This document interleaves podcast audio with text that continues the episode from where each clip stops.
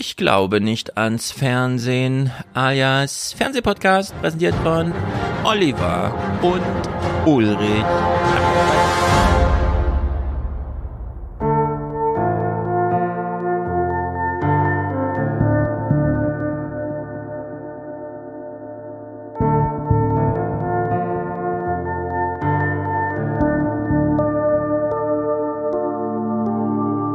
Was Sie vor Augen haben, äh, meine Damen und Herren, dieses Gewimmel, äh, das sind Buchstaben. Ein intellektueller Aufklärer. Fernsehen empfand er dagegen als Nullmedium. Ich glaube nicht an das Fernsehen. Es ist wieder Black Friday. Alles 30% günstiger. Ach Quatsch, 50%.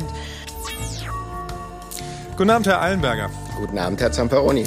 Haben Sie den gestrigen Abend mittlerweile schon verdaut? Nein, noch nicht vollständig. Er geht mir gedanklich nahe und da wird es mir gehen wie Millionen anderen Menschen auch. Denn man muss sagen, wenn es einem sehr fähigen Trainer nicht gelingt, innerhalb von zwei Jahren Schwachstellen abzustellen, dann ist die Kernvermutung, dass es am Material liegt. Ein Notfall, doch die Station ist voll, nichts geht mehr.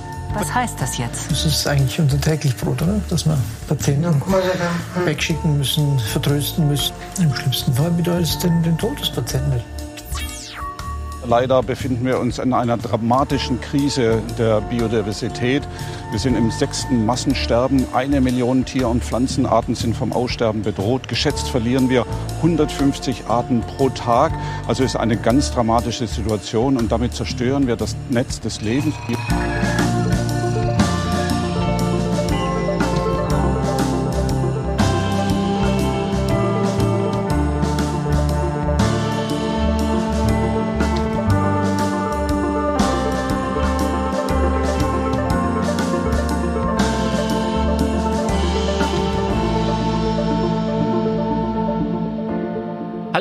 Hallo, wir sind's, das Internet mit klopf, klopf. Mick in Berlin. Bin da. Per Highspeed angekoppelt an das urbane Megazentrum Frankfurt am Main. Ja, da zählen wir nicht als urbanes Megazentrum. Ja, wofür wir hier berühmt sind, sind unsere Fußballweisheiten, oder? War doch so. Die Frankfurter, ja, ich glaube, ihr seid für eure Fans seid ihr so berühmt. Ach stimmt, wir haben ja auch noch lokalen Fußball, aber ich meine hier vor allem, äh, hast du geguckt, WM? Jetzt, wo wir raus sind. Habe ich so ein bisschen. Ich habe das Spanien-Spiel habe ich mir dann angeschaut, weil ah. das alle geguckt haben und ich musste eh arbeiten und dann dachte ich, komm, bist du parallel noch ein bisschen auf Twitter, kannst dir anschauen, was da passiert. Ich beschäftige mich halt eigentlich ganz gerne mit Fußball, aber immer nur so auf der Metaebene. Also ich höre nur die Podcasts dazu, ich gucke die Spiele nicht. Ah, ich finde das ja. immer so sehr entspannt, wenn man dann viel sich mit Politik beschäftigt, so einfach so zwei Stunden Fußball-Podcast, ja, wo dann irgendwie über Transfers gesprochen wird und so beruhigt mich immer wahnsinnig. Ja, das stimmt. Aber die WM nimmt mich leider auch nicht mit. So.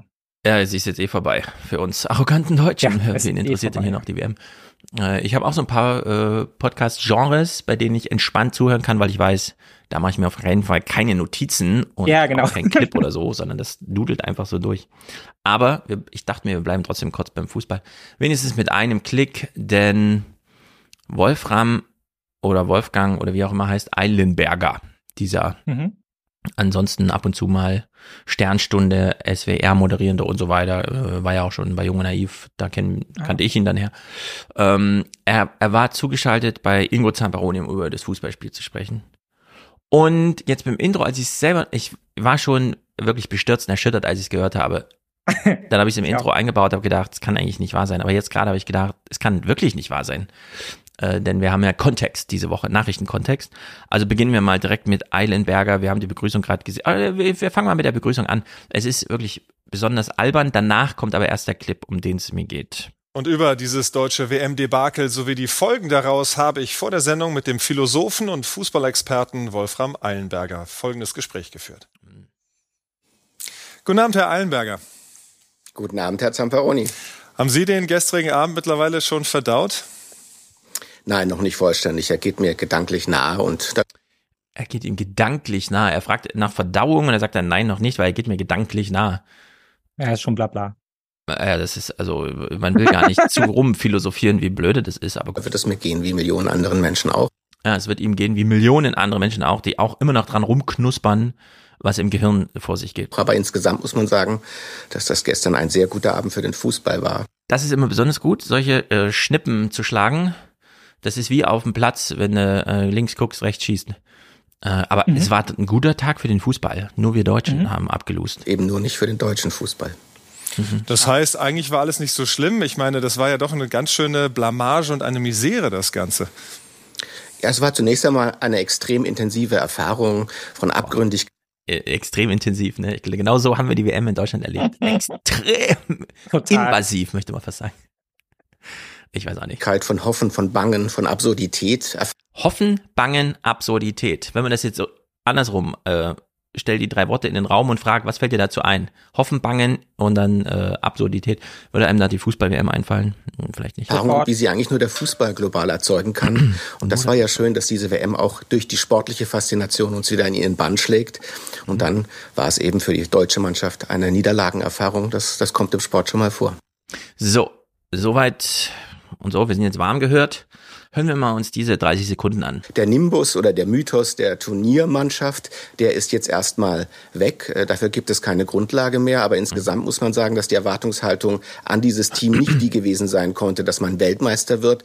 Ein Erreichen des Viertelfinales wäre leistungsgemäß gewesen. Und ich glaube, die deutsche Öffentlichkeit hat sich noch nicht gemäß eingepegelt auf das faktische Leistungsniveau der Mannschaft. Denn man muss sagen, wenn es einem sehr fähigen Trainer nicht gelingt, innerhalb von zwei Jahren Schwachstellen abzustellen, dann ist die Kernvermutung, dass es am Material liegt. Die Kernvermutung ist, es liegt am Material. Ja, das Damit würde meint Menschen er, Material wenig Ja, genau. machen. Damit meint er die Mannschaft. Ja, nicht Äh, genug fit gespritzt. Genau. Also wie ist denn das jetzt mit diesen Menschenrechten und mit diesem die Würde und so weiter und Arbeitsrecht und so? Ge- Ist da irgendwo eine Linie eingezogen, die lautet, nee, ist nicht universal. Wenn du Millionär bist und so weiter, dann äh, bist du ein bisschen vogelfreier. Ja. Äh, dann brauchst du den Schutz 30 ja nicht. Millionen im Jahr werden deine Menschenrechte verkauft. Also letztendlich verkauft man sie ja da wirklich so, ja. Also du gibst, begibst dich da in dieses System rein und dann ist ja auch so, ja, du wirst jetzt verkauft, spielst jetzt bei dem anderen Verein Hm. da. Wir haben nicht abgegeben für die Ablöse, bla bla bla. Ja, genau. Angenommen, Wolfram Eilenberger wäre jetzt kein Fußballphilosoph, sondern ein Pflegephilosoph. Mhm. Würde er dann beim Thema, ja, die Kinderkliniken sind voll, es fehlt an Personal, würde er auch sagen, ja, es mangelt an Material? Wäre das die Ja, Formulierung, die man da. Menschenmaterial ist das Problem. Genau, es, mag, es ist Menschenmaterial, das hier fehlt, ja. Ich weiß nicht, das hat, ist, ist mir irgendwie, ich finde sowas extrem, das sind diese Ja, kleinen, bewussten, das sind ja keine Unachtsamkeiten, sondern das ist dieses bewusste, ah, ich bin Philosoph, aber ich rede ja nur über Fußball. So im Sinne von, das ist ja nur Show, da geht's ja nicht und so. Und dann äh, rutschen einem solche Sachen raus. Gibt's auch Ja, also eigentlich ist das menschenverachtend. Also Ja, mir ist total. das auch aufgefallen beim Hören, weil ich dachte, du kannst doch jetzt nicht Menschen als Material hier bezeichnen. Aber so ist es halt, ist halt so ein bisschen auch der Fußballjargon, so, ne? Da geht man damit irgendwie sehr, sehr locker um.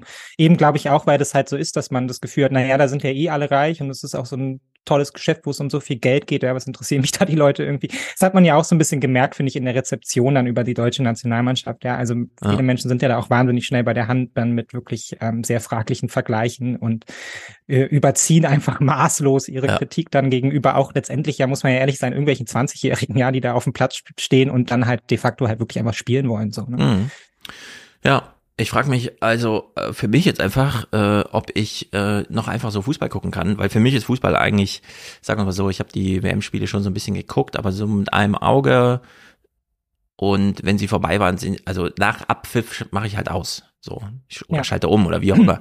Mich interessiert vorher dieses Gelaber nicht und wenn sie verlieren, interessiert mich dieses hyperdeutsche Ernstnehmen dieser ganzen, oh, Ja. und gleich kommt der Bundestrainer ins Gespräch und alle so, oh, nee, das, das wird mir echt ein bisschen übel, wenn ich das so. ja, man war ich, so betroffen. Ich habe das auch, ich gucke das wahnsinnig gerne. Also diese, diese Last Chance Musik, die dann da irgendwie eingespielt wird mit den dramatischen Bildern, als wäre das quasi der dritte Weltkrieg, der hier droht. also, Ich hätte ja gesagt, Probleme. Leute, nutzt die Chance, keiner nimmt es euch übel, gegen Spanien zu verlieren. Verliert und macht Urlaub. Äh, dann haben sie sich da durchgeackert und haben dann gewinnend äh, so, so rausgeflogen. Aber ähm, kann ich jetzt nicht mehr einfach einfach mal so Fußball gucken und danach ausschalten, weil ich mich jetzt auch noch um die politische Dimension kümmern muss, dass irgendwelche Leute im Fernsehen da so ein bisschen über die Stränge schlagen und die all zum Material herabqualifizieren. Ich komme da ein bisschen vor wie so ein Beobachter der politischen Lage am Band bei Mercedes, wo ja auch jeder dritte Mitarbeiter mittlerweile als Sachleistung abgerechnet Ja. wird und gar keine Personalakte mehr hat, weil das eben Werkverträge sind und so. Und äh, das finde ich nicht gut. Ich finde, im Fußball Nee. sollte es wieder menschlich zugehen. Äh, Also in Ja. allen Dimensionen. Man kann sich nicht über Katar aufregen und dann die Mannschaft so als, ja, das Material war nicht gut genug, äh, als Fernsehphilosoph irgendwie. Das ist wirklich nicht gut. Aber es ist insofern halt, ich glaube, deshalb hat es ja auch so viel Diskussion provoziert, weil es halt eben so eine, so eine Lupe ist auf so was sehr, sehr Kleines, ja, woran Ja. man dann aber wahnsinnig viel, was halt unsere Gesellschaft, unser Wirtschaftssystem, all das be belangt, der halt irgendwie festmachen kann, ja, weil es da halt eben funktioniert. Das ist dieses Ausgeliefertsein gegenüber Diktaturen, ja, kommt man da jetzt in den Handel oder nicht, ja, letztendlich auch diese Fragen von Handel durch, äh, Wandel durch Handel, ja, also Mhm. wenn wir jetzt da Weltmeisterschaft machen, ja, können wir, also verändern wir dann da was zum Positiven, darüber wird dann wahnsinnig lange diskutiert, dann hast du diese Ja. ganze ökonomische Dimension von wer verdient da Geld in welchem Maße, ja, also das spielt ja da alles irgendwie eine Rolle und dann legt man dann halt so das Brennglas drauf und letztendlich kann man das anhand des Fußballs ja auch nie diskutieren und es wäre Mhm. eigentlich ganz schön, wenn man sich diese Diskussion gar nicht stellen müsste. Ja. Und trotzdem schaut man dann irgendwie auf so ein Turnier, zu dem man letztendlich auch gar keine Beziehung aufbauen kann. Also ich habe mich noch nie von irgendwas, von irgendeinem Spektakel so weit weggefühlt wie von dieser WM in Katar, weil ich mich dieses Land schon mal gar nicht erschließen kann, ja. Und man sieht Ja. dann halt irgendwie diese Fanlagers, die da aufgebaut sind und so und versteht überhaupt nicht gar nicht, wie, wie funktioniert hier die Infrastruktur? Was ist das überhaupt? Ist da jetzt nur Wüste drumherum? Wo sind die alle? Was machen die alle den ganzen Tag? Ja. Ja, und es ist total befremdlich. Ich würde gerne mal Sport gucken, ohne dass man die ganze Zeit so eine menschliche Dimension aufgestülpt kriegt. Sei es, weil, keine Ahnung, Sendezeit zu füllen ist zwischen den olympionikischen Wettbewerben und mir nochmal erklärt wird, wann er angefangen hat, Stabhochsprung zu üben Ja. und wie es seinem Vater dabei ging oder so. Äh, diese ganzen Dimensionen. Oder, ja, und er macht äh, das heute für seine Schwester, weil die ist schwer krank geworden und so. Genau, oder weil das halt in Katar stattfindet, wirklich dem letzten Ort der Welt, um sowas auszurichten. Da passte gar nichts, äh, dann muss man sich auch damit die ganze Zeit befassen.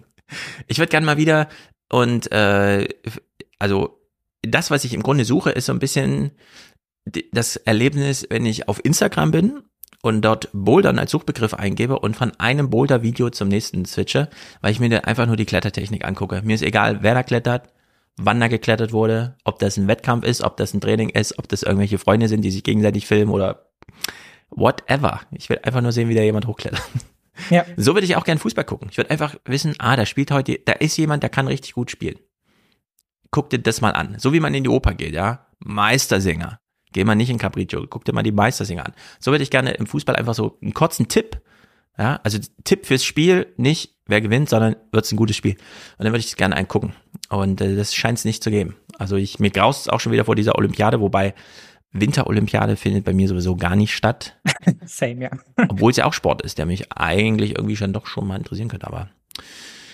Naja, gut, wir sind ja kein Sportpodcast. Zum. Nee, aber es sind diese Dimensionen, die das halt pervertiert haben, ja, und wo der Ja. Spaß dann auch fehlt. Und ich glaube, das ist aber auch so ein bisschen der Grund, warum sich, und das merkt man ja auch so ein bisschen, wenn man sich dann so Foodfly-Podcasts und so anschaut, also die Stimmung ist ja tatsächlich fast überall so. Ja, also Mhm. dass man eigentlich auf die ganz großen Turniere, ja, Champions League und den ganzen Kram, hat man eigentlich gar keinen Bock mehr. Ja, sondern man will eigentlich nur zu seiner Heimmannschaft gehen, da im Stadion sitzen mit seinen, ja, mit seinen Freunden, ein, zwei Bier trinken, jubeln, sich im Bestfall ein gutes Spiel anschauen und wenn nicht, dann halt nicht, ja, und dann ist es halt das Spektakel, was man wollte. Und Hm. von diesem Spektakel haben wir uns eigentlich immer weiter entfernt, ja, weil wir irgendwie über in dieser Dimension, ja, und über die Themen, die da jetzt halt alle dran geknopft sind, eigentlich das gar nicht mehr erfahren können, ja, das Ja. Vergnügen daran zu haben, Leuten zuzusehen, wie sie Spaß haben beim Spielen, so. Und Ja. das ist bei Olympia letztendlich genauso, ja. Und das ist halt eigentlich auch bitter, weil Menschen brauchen ja irgendwie auch dieses Spektakel oder haben daran Spaß und es ist ja auch toll, wenn die ganze Welt zusammenkommt eigentlich, ja. Ich kann nicht genug Aber nein, Spektakel geht. bekommen und ich hätte es auch gern wieder im Sport, ohne dass jeder Fußball-Podcast zu Recht, weil er gar nicht drum rumkommt, zum politischen Podcast wird.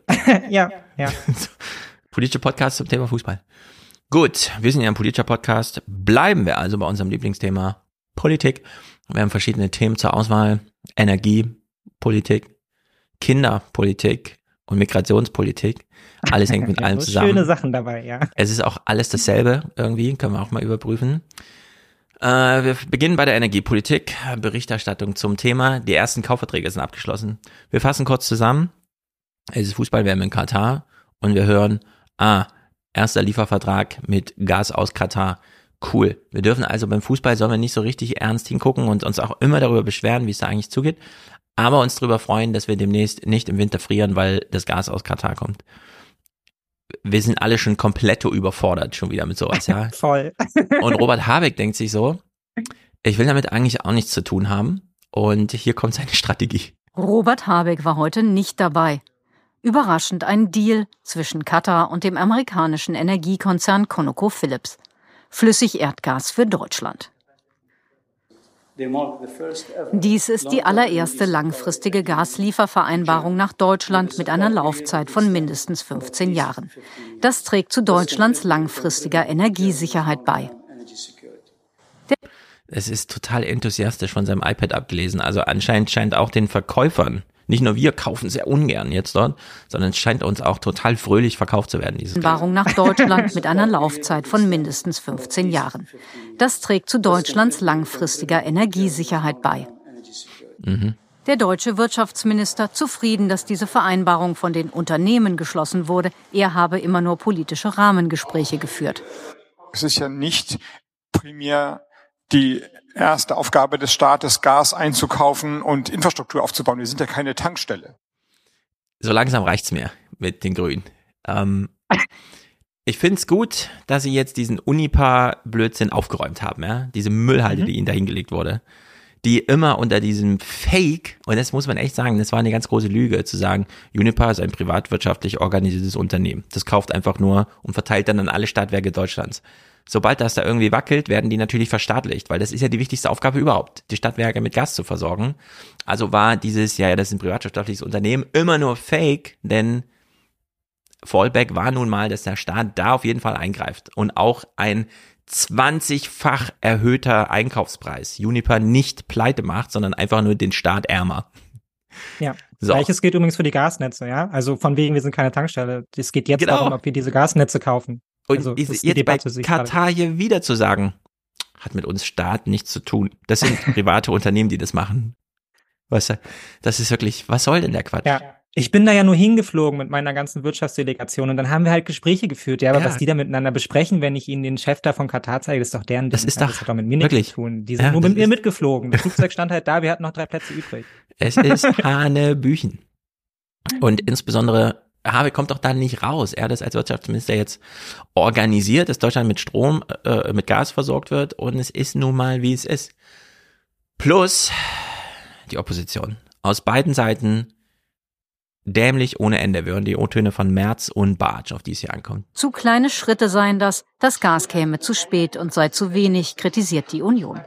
Jedenfalls hat sich der Besuch des Bundeswirtschaftsministers in Katar offensichtlich wirklich nur in sehr kleiner Münze äh, niedergeschlagen. Wir hätten jetzt Lieferverträge gebraucht in wesentlich höherem Umfang. Die Linke empfiehlt Robert Habeck das Tragen einer One Love Binde. Gas aus Katar sei moralisch fragwürdig. Das haben wir ja nur im Umfeld der WM gesehen, dass das nun wirklich wahrhaftig kein äh, Vorzeigeland, was die Demokratie betrifft, ist. Ja, also März ist das alles zu wenig, weil seine Wirtschaft, die er hier vertritt, mhm. braucht mehr Gas. Scheißegal, wo es herkommt. Hier ist nichts mit irgendwie, ach, es gibt Klima, man könnte auch mal einsparen oder sonst irgendwie sich grundsätzlich andere Energiequellen suchen. Nein, wir setzen Gas mit Gas. Und Bart spielt nochmal, weil er weiß, er kriegt nur 10 Sekunden O-Ton. Was soll er machen? Na, er kann ja nicht jetzt hier eine neue Karte aus dem Ärmel ziehen. Nein, er muss natürlich auf die Sehgewohnheiten achten. Was wurde den Leuten die letzten Wochen? Ach ja, die moralischen Binde. Ja, die Love-Binde, genau. genau. Und, dann haben wir es nochmal eingebunden. Genau, ja. macht er nochmal einen großen grünen Haken dran vor seinem roten Hintergrund und äh, hofft dann irgendwie, dass es ihm 0,01 Prozent Wählergunst bringt. Also in der Hinsicht, das ist alles so traurig. Und jetzt hören wir hier den BUND-Sprecher zum Thema, der uns im Grunde, so höre ich das raus, mitteilt, ist eigentlich egal, wer jetzt regiert, ja. Ob das jetzt eine Ampel ist oder schwarz-grün oder schwarz-gelb, also. Energiesicherheit ist das dominierende Thema. Äh, und das, was wir eigentlich schaffen müssen, die Umstellung auf erneuerbare Energien, hm. tritt dahinter leider zurück. Und ich denke, da braucht es auch von Minister Habeck eine deutliche Kurskorrektur. Genau darauf hofft man in Katar nicht. Der Energieminister stellt für die Zukunft noch deutlich mehr Gaslieferungen für Deutschland in Aussicht. Wenn ja, dann wirklich nicht mehr grün regiert oder so. Ich meine, er hat ja völlig recht, ja, es ist egal, wer jetzt hier an der Stelle die Politik macht, weil es hm. letztendlich halt eben auch nicht nur ums Gas geht. So, sondern mhm. es geht darum, dass Katar halt eben ein westangebundener, wahnsinnig wichtiger geopolitischer Partner ist. So, ich glaube, deshalb macht es auch keinen Sinn, das immer nur so über das Gas zu denken. Ja, man denkt jetzt immer so, ja, wir brauchen die Kataris ja fürs Gas, aber wir brauchen in Anführungsstrichen die Kataris noch so für für so viele andere Dinge, ja, weil sie halt eben wirtschaftlich bei uns schon so wahnsinnig involviert sind mit ihren ganzen mhm. Beteiligungen, ja, die sie aufgekauft haben und so. Man kommt davon nicht so einfach los, ja, weil das wäre ein ja. sehr sehr großer Prozess. Und eigentlich will man davon auch nicht loskommen, ja, weil im Hintergrund geht es ja schon wieder um andere Themen, ja, dass wir uns irgendwann davon äh, davon loseisen, ja, von diesem Gas. Das weiß auch Katar Katar. Deshalb bauen die ja ihre Wirtschaft eben auch schon seit Jahrzehnten darauf um, dass sie eben nicht nur von ihrem mhm. Gas abhängig sind, sondern eben auch bei BMW, VW, ThyssenKrupp, ja, BASF ja. etc. halt irgendwie überall in den Vorständen sitzen so. Und das ist natürlich ein viel, viel größeres Problem. Es ist halt einfach dann aber sehr, sehr ja, sehr, sehr ironisch jetzt immer so zu tun, als, ja, wir wollen ja mit keinem von denen was zu tun haben, ja, und immer zu sagen, ja, es ist ja moralisch auch ein mega Problem, obwohl allen klar ist, ne, das ist ein Partner, den werden wir an uns binden, so gut es geht, ja, gerade in Zeiten, mhm. wo wir vielleicht auf einen Systemkonflikt irgendwie zusteuern mit China, ist es einer von den Partnern, die wir wollen, so nicht umsonst steht da die größte US-Basis der Welt bei denen im Land rum, ja, das ist genau. so, wir werden dieses Land nicht aufgeben, so. Und ganz egal, ob CDU regiert, SPD regiert, ja, oder Grün regiert, und selbst mit der Linken wäre ich mir nicht sicher, wenn die damit konfrontiert werden, ja, was das halt irgendwie, wenn die großen Nachbarn sich dann beschweren, ob sie dann sich wirklich daraus aus zurückziehen würden. So. Mhm. Aber da ist man halt nicht ehrlich, ja, weil man natürlich der Bevölkerung das vermitteln muss, dass man jetzt mit Katar handelt und keiner in Deutschland hat darauf wirklich Bock so. Ja. Das ist genau, aber Realität lese ich mal aus einem Tweet von Moritz Kuhn, denn es wird ja jetzt erst so richtig absurd. Du hast ja eben schon gesagt, die Kataris wissen eigentlich auch, dass die ja. äh, Deutschen so eine Wende weg vom Gas, die Infrastruktur vielleicht schaffen, aber dann sollte schon irgendwie hydrolysiertes äh, Sonnengas sozusagen hier äh, aus dem also Wasserstoff und so, dass man über ja. Windkraft und wie auch naja, immer. Und dafür stellen sie sich ja auch schon auf, genauso wie die Saudis, ja, wie sich ganz genau. viele Länder jetzt dafür aufstellen. Die werden halt unsere Wasserstoffpartner. Sind sie genau. ja nicht mehr unsere Gaspartner, sondern unsere Wasserstoffpartner. So, und bevor wir jetzt den nächsten Clip dazu hören, wo ich dann auch denke, Leute, irgendwann wird's albern. Also irgendwann ist es auch zu albern. Lesen wir kurz bei Faznet, äh, zumindest laut Moritz Kuhn, der hat hier den Screenshot gemacht. Habeck im Gespräch. Frage.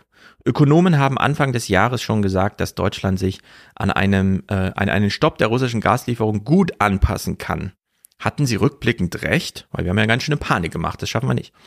Und dann sagt Habeck, wir hätten einen schweren Fehler gemacht, wenn wir Anfang des Jahres die Gaslieferungen aus Russland abgestellt hätten, denn wären die Speicher jetzt, äh, dann wären die Speicher jetzt nicht voll. Stattdessen haben wir die Zeit genutzt, die nötigen äh, Gesetze geschrieben, Gas eingekauft, die Speicher proppenvoll gemacht. Die sind übrigens über 100 Prozent voll, weil wie Klaus Müller dann sagte, der Zuständige, das kann man ja verdichten. Also proppenvoll ist genau das richtige Wort, was Habeck hier wählt. Den Bau von LNG-Terminals im Eiltempo vorangetrieben und kommen nun ohne russisches Gas aus. Richtig ist, die Dynamik des Marktes ist in der Lage, auch schwierige Situationen schneller zu bewältigen, als man manchmal glaubt, wenn man alles ein Obrigkeits, äh, wenn man alles allein obrigkeitsstaatlich äh, regeln wollte, dann würde das so schnell nicht gehen, aber ohne staatliches Handeln geht es eben auch nicht. Also er lässt sich so eine ganz kleine Hintertür, wo er nochmal sagt, eigentlich ist schon wichtig, dass wir regieren und nicht die CDU oder so. Aber im Grunde sagt er, ja, äh, also die hätten das schon irgendwie hinbekommen. Wahrscheinlich lag das nicht ganz falsch. Die hätten halt neu eingekauft, sind ja, wie wir von ihm selbst gehört haben, die Unternehmen, die diese Entscheidung treffen. Und es ging ganz schön rasend schnell. Also die Information war ziemlich neu. Putin macht jetzt Krieg. Und die Sachlage war ziemlich besonders, weil alle Welt das plötzlich ziemlich neu festgestellt hat und auf Gaseinkauf ging. Und trotzdem ist es gelungen, die Gasspeicher übervoll zu machen. Ja. Zum Preis, da, das ist für die ganze Welt plötzlich 20 mal so viel gekostet hat, aber das ist uns ja in Deutschland egal, wir sind ja reich, wir können sowas ja bezahlen. Anders als die Länder, die jetzt Gas gerade nicht bekommen, weil sie das nur zum Düngen brauchen und so, wie Pakistan und Indien, da leben ja auch nur 1,5 Milliarden Menschen. Und jetzt hören wir mal die Details aus diesem Katar, Katar Gasdeal. Katar hat die Konditionen vorgegeben bei diesem Deal. Sie wollten einen langfristigen Vertrag und sie wollten nicht sofort Gas liefern. Beides ist eingetreten. Ab 2026 geht es los und dann für 15 Jahre. Also genau so wie die Katarer es wollten. Sie können es vorgeben, einfach weil sie ganz viele Abnehmer auf der ganzen Welt haben. Katarisches Gas ist sehr gefragt, auch bei asiatischen Ländern. Das sind so ihre Lieblingshandelspartner. Die zahlen pünktlich und die stellen nicht so viele Fragen bei Menschenrechten. Das ist bei Deutschland noch nicht so klar, mm, aber für ja. Katar war auch immer wichtig, sie wollen auch gute Verbindungen mit Deutschland, mit Europa und jetzt ist klar, in den kommenden zwei Jahrzehnten sind Deutschland und Katar Handelspartner im Bereich der Energiepolitik. Sehr gut, das finde ich ziemlich gut. Die Asiaten stellen ja keine Fragen, anders als wir. Wir stellen noch die Frage vorher, wollen wir das echt in Katar machen? genau, sagen alle und ja. dann trotzdem. genau. ja, genau. Und dann sagen wir, ach so, alle sagen ja, ne, dann muss halt. So, also wir haben jetzt von Habeck selbst dieses quasi Eingeständnis, im Grunde ist Politik egal. Wenn der Markt in Deutschland Gas haben will, kriegen die Gas. Die Unternehmen kriegen das hin. Und wenn man das in einer akuten Kriegssituation braucht, die für alle neu ist und man hat auch nur sechs Monate Zeit dafür, dann kriegt man es trotzdem hin. Mhm. Und jetzt ist die Antwort der Politik darauf, ja, dann schließen wir, weil wir ja eine grüne Wende wollen, erstmal einen Vertrag, der uns in 48 Monaten, anstatt abzuwarten, was kriegt denn die Wirtschaft noch so alles hin, wenn es heißt, ihr kriegt jetzt erstmal nur das Gas, das ihr jetzt gerade einkauft. So in vier Jahren solltet ihr dann eigentlich mal so ein bisschen den grünen Schwenk gemacht haben. Nee, die grüne Regierung sagt jetzt der deutschen Wirtschaft, mal locker bleiben. Läuft bei uns. In vier Jahren geht's erst los mit dem Erdgas. Ihr müsst Ja. hier gar nichts umbauen, ja? Und da denke ich mir auch, was, was ist denn das für eine Planung? Das kann doch nicht wahr sein. Das kann wirklich, das kann Peter Altmaier machen. Dafür brauche ich Robert Habeck nicht. Voll. Aber deshalb glaube ich halt eben auch, dass es hier eben noch um andere Dinge geht, ja, weil man versichert den Ja. Kataris damit ja einfach eine langfristige Partnerschaft. So nach dem Motto, wir wenden uns nicht von euch ab, ja. Also wir kaufen auch euer Gas, auch wenn wir es gar nicht mehr brauchen, ja. Oder was auch immer wir hier machen, ja. Aber wir kaufen euer Gas, wir sind bei euch invested, so genauso wie ihr bei uns invested seid. Das ist eine Partnerschaft, die kann nicht zerbrochen werden. Und das ist ja letztendlich das Angebot, was hier im Raum steht, was von uns angenommen wurde, so. Und jetzt sitzen wir in dem, sitzen wir da Genau. irgendwie wieder gemeinsam drin, ja. Und Brauche ich so auch einen Journalismus, halt ne, der mir das inhaltlich erklärt, was da los ist. Ja, Da- ich finde es auch krass, weil ich mir jetzt Ja. auch so gefragt habe in dem Zuge dann, ab wann es läuft. Du sagst jetzt auch schon 48 Monate. Ich meine, wir wissen noch nicht, wie lange der Krieg mit Russland halt irgendwie dauert, aber so ein bisschen fragt man sich ja schon auch, naja, irgendwann wird auch das ja wieder möglich sein, oder? Also Ja. ich meine, irgendwann werden wir in eine Situation kommen, wo sich die Frage wieder stellt, also mit dem neuen russisch, russischen Regime oder was auch immer dann da passiert ist, können wir wieder Gas aus Russland anliefern, wofür ja die Pipelines auch schon da sind und so. Ja. Anscheinend hat man das jetzt auch völlig abgesägt. Ja, das steht gar nicht mehr im Raum, ja, selbst wenn irgendwie das russische Regime gestürzt wird, ja, und Mhm. in anderthalb Jahren ist da irgendwie Demokratie, ja, also Ja. ist jetzt sehr überspitzt, aber Ja, ich meine, ähm, so wie wir jetzt, nicht, ja. Genau, so wie wir jetzt argumentiert haben, äh, dass wir feststellen, äh, Habeck stellt so fest, ja, pff, ist eigentlich egal, wer regiert. Äh, ich brauche dieses kleine Hintertürchen, aber im Grunde machen die Unternehmen das schon. Äh, Gibt ja auch diese ganz gute Theorie, die erstmal voll nachvollziehbar ist, die für Soja, Erdöl sowieso und demnächst auch für Gas gilt, gerade wenn es so verdichtet in diesen LNG-Tankern rumgefahren werden kann. Also nicht spezifisch auf, dass die Pipeline endet bei BASF, sondern da gibt es so ein Terminal und da kommt dann irgendwas an, dass man sagt, nee, Gas, das in der Welt ist, ist in der Welt. Und es wird dann auch gehandelt. Sei es, dass es die Inder halt erstmal irgendwie auf dem Papier kaufen und man dann bei Indern einkauft und nicht direkt bei Russen, aber das Gas ist halt in der Welt. Und wir können uns durchaus vorstellen jetzt, dass wir so eine Situation haben, wie du sie beschrieben hast. Der Krieg wird irgendwann aufhören, alleine weil es ressourcenmäßig nicht mehr tragfähig ist, was Putin da macht und irgendwie hinweggefegt wird. Und dann kommt eine neue Regierung und die Europäische Union kommt dann irgendwie mit so einem ganz, ah, wir sind ja wirklich froh, endlich können wir die Gelder wieder locker machen, neue Partnerschaft mit Russland und was für eine, natürlich eine Energiepartnerschaft. So, ja, und dann haben wir plötzlich nicht nur dieses neue katarische Öl, sondern auch das alte russische Öl und plötzlich quillt die Welt über vor diesem Erdöl, Erdgas und alle so, äh, aber ich wollte doch hier eine Hydrolyse-Turbine bauen, lohnt sich das jetzt gar nicht mehr? Und alle so, nee, lohnt sich nicht. Ja.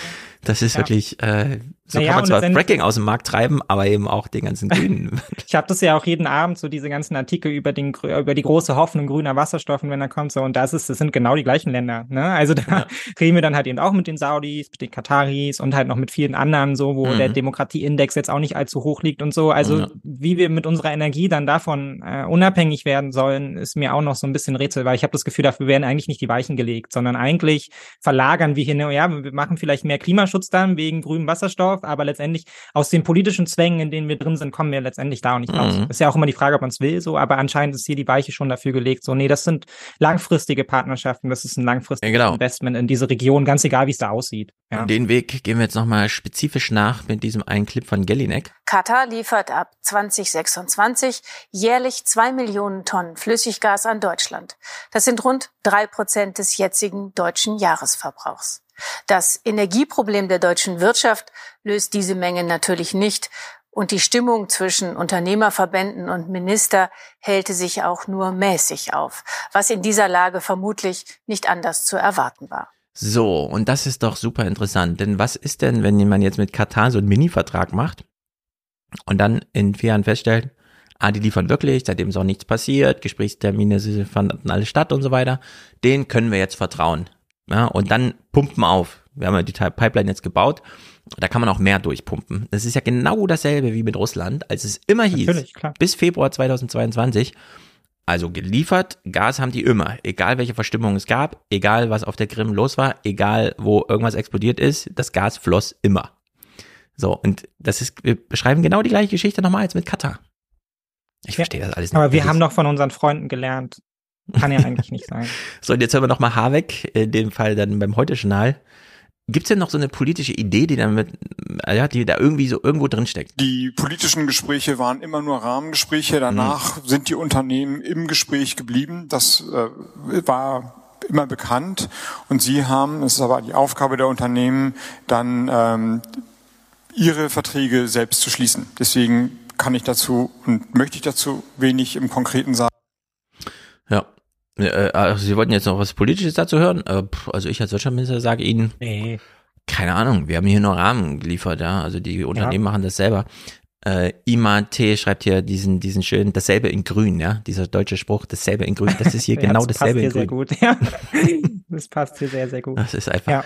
ich verstehe das alles. Ja, ich will ja auch nochmal klar sagen, also es ist ja nicht komplett unnachvollziehbar, ja, wir, wir binden damit natürlich auch Länder an uns, ja, das ist ja ein hm. zweigleisiger Weg, genauso wie mit China auch und wenn wir jetzt auch schon gehört haben vom Korrespondenten, naja, die kaufen auch besonders gerne an, halt an den asiatischen Raum und so, da sichert man sich natürlich ab. Man weiß ja nicht, ja, vielleicht funktioniert es ja mit der grünen Revolution bei uns nicht, vielleicht will man ja, ja noch nicht, da braucht man das Gas. Also lieber man hat selber zu viel, als dass die anderen zu wenig haben und man bindet noch die Partner an sich, ja. Aber man kann es dann, finde ich, halt nicht verkaufen mit, ja, jetzt sind wir, haben wir uns halt wenigstens von Russland abhängig gemacht und das ist das alles äh, unabhängig gemacht und das ist alles wert, weil jetzt haben wir nicht mehr mit so einem un, äh, unnachvollziehbaren Diktator zu tun, weil letztendlich setzt man sich da wieder in die gleiche Boot und am Ende weiß man es nicht, ja, wie rational ja. diese Regime reagieren. So. Ja, das ist so eine äh, wahrscheinlich so eine typische Fuß in der Tür Politik. Ja, voll. Wir stellen schon mal unseren Fuß rein für den Fall, dass ja. irgendwas ist und dann fragen wir in Katar nach, ob wir einfach eine Null dranhängen können und plötzlich sind es nicht mehr drei Prozent, sondern 30. Ja.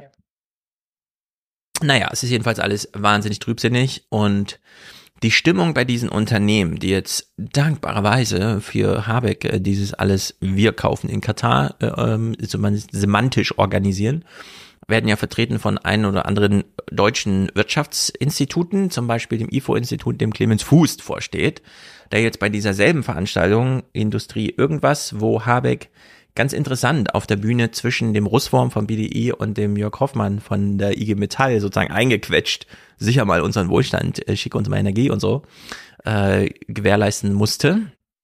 Äh, dieser Clemens Fuß sagt jetzt hier, wir können das Unheil noch abwenden. Und da frage ich mich, über was reden die eigentlich? Ein schlüssiges Gesamtkonzept erkennt der IFO-Chef bisher jedoch nicht. Noch äh, haben wir keinen Plan, äh, um die Deindustrialisierung zu verhindern. Wir haben noch keinen Plan, die Deindustrialisierung zu verhindern. Also derzeit deindustrialisieren wir gerade Deutschland. Ah, das ist ganz schön, also ich weiß nicht.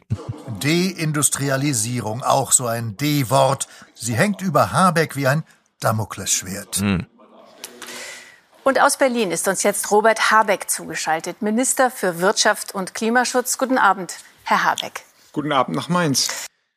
Guten Abend nach Mainz. So, Habeck ist jetzt hier im Gespräch. Und wir haben alle noch im Ohr, wie Ursula von der Leyen sagte, wir machen jetzt ein Klassifizierungssystem für autokratische Geschäftspartner, um zu unterscheiden, mögen wir die oder mögen wir die nicht und mögen wir ein bisschen mehr als andere und so. Und das haben wir alle für einen Witz gehalten eigentlich, weil am Ende heißt das ja nur, ja, wir kaufen trotzdem in Katar, aber wir schreiben nochmal mit rein, äh, finden wir nicht so gut, aber wir machen es halt trotzdem, ne? Und Robert Habeck hat das aber dieses Prinzip schon komplett verinnerlicht. Aber es kann ja nach allem, was Ihre Prinzipien sind, eigentlich nicht in Ihrem Sinne sein, bei einem Autokraten fossiles Gas zu kaufen, oder? Davor haben wir das Gas von Putin bekommen. Das war mit meinen Prinzipien noch viel weniger vereinbar. Also er macht wirklich das Argument, äh, mit Katar ist ein bisschen besser als mit Putin. Ja, also, ganz ehrlich, mir fällt dazu auch nichts ein. Aber das halt, ich meine, wir hatten es schon ein paar Mal, ja, ich, also eigentlich müsste man da dann gänzlich konsequent sein, so, das ist man nicht, dann verklausuliert man das halt hin zu, naja, so schlimm wie Putin ist er nicht, aber eigentlich ja. wissen alle, dass wir halt unsere, wir werden unsere Wirtschaftspolitik nicht ändern. Ja, Deutschland macht schon seit äh, Jahrzehnten ja. in, in, im Ausland halt seine Checkbuchpolitik, ja, so binden ja. wir alle an uns und so eröffnen wir uns selber Märkte, weil wir wollen auf all diesen Märkten präsent sein, weil wir sind eine große Exportnation und so sieht's halt aus. Daran will auch Habeck nicht ändern. Ich glaube, wir haben hier später auch noch mal einen Satz, wo er sagt, irgendwie so die Markt, der, ja, die Wirtschaftlichkeit Deutschlands ist gesichert so, da können Sie ja. sicher sein. und ja. das ist an erster Stelle und das werden wir auch weiter durchsetzen. Und da könnt ihr euch auf Twitter auch noch so viel beschweren, ja, es wird sich daran mhm. ändern. Ja, aber ich, ich meine, es ist irgendwie 20 Jahre werden es wahrscheinlich so werden, aber so als Zeitraum zwischen ein Bundespräsident tritt zurück weil er darauf hingewiesen hat, dass wir die Bundeswehr auch benutzen, um Handelswege freizuschießen, zu wir bräuchten nochmal 100 Milliarden, um Handelswege freizuschießen. Ja. also, ja. Das ist wirklich eine Entwicklung, die hier so schleichend vor sich geht. Äh, wir haben immer uns aufgeregt darüber, wie die Amerikaner das so machen und so. Und so langsam verwandeln wir uns auch in diesen, in diese Naja, letztendlich hat man die Amerikaner ja auch schießen lassen für einen selber. So, ne? Und da wird man jetzt natürlich in gewisser Weise auch ehrlicher. So, Genau, die fordern ja auch, schießt mit- mal mit und so. Mit Lasst nicht Blick auf die Grünen ist es natürlich irgendwie auch so das realpolitische Erwachsenwerden, ja. Aber ich glaube, Mhm. man muss da auch ehrlich sein und sagen, naja, da werden sich auch eine ganze Menge Menschen von der Partei abwenden, ja. Ob das dann sich so niederschlägt bei den Wählern ist dann eine andere Frage, weil es werden viele dazukommen, die dann sagen, naja, das ist ja die grüne realistische Partei, die will ich ja. Ja, ich kann ja anerkennen, dass wir auf der Welt auch Ja. unliebsame Dinge machen müssen. So ist sie halt die realistische Außenpolitik so. Die Realpolitik, ja. Genau, die Realpolitik, so muss sie halt sein, ja. Da bin ich verständnisvoll als Bürgerin. Ähm, aber natürlich bricht man hier letztendlich auch mit seinen ei- eigenen Idealen und dem, was man immer behauptet hat. Ja, Mhm. weil man macht eben nicht die moralische Politik und dann kann man halt auf den Parteitagen sich noch so sehr hinstellen und halt Ja. sagen, wir kämpfen hier für alle Frauen weltweit. Also das ist nicht die Politik, mit der man das macht so. Genau. Und es ist wirklich crazy. Jetzt kommt, glaube ich, dieser O-Ton, den du eben schon meintest. Gellinek fragt Habeck, was es mit dem Weltuntergang ist und er spielt so ein bisschen runter. Auf der heutigen Konferenz hat die deutsche Industrie Ihnen unverblümt gesagt, dass sie Angst hat vor den hohen Energiepreisen, vor dem Ende des deutschen Geschäftsmodells und vor dem Aus des Wirtschaftsstandorts Deutschland. Mit welchen Argumenten konnten Sie die Industrie beruhigen? Nun erst einmal, ganz so mit Verlaub war es nicht. Wir haben natürlich die Lage sehr ernst analysiert und die Lage ist ja auch ernst. Aber man hört schon das Aber. Mhm. Das hören wir uns gleich im Detail noch, also nicht im Detail, so viele Details kommen ja nicht, sondern von ihm nochmal so ein über den Wolkenflug.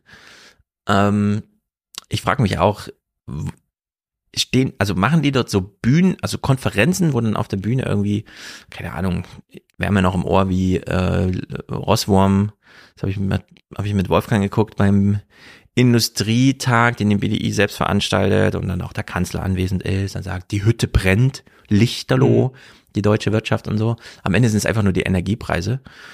Und die Ulrike Herrmann schreibt auch äh, in ihrem äh, Ende des Kapitalismus Buch, dass es das Wirtschaftswunder eigentlich gab, aber im Sinne von Deutschland hat damals aufgeholt.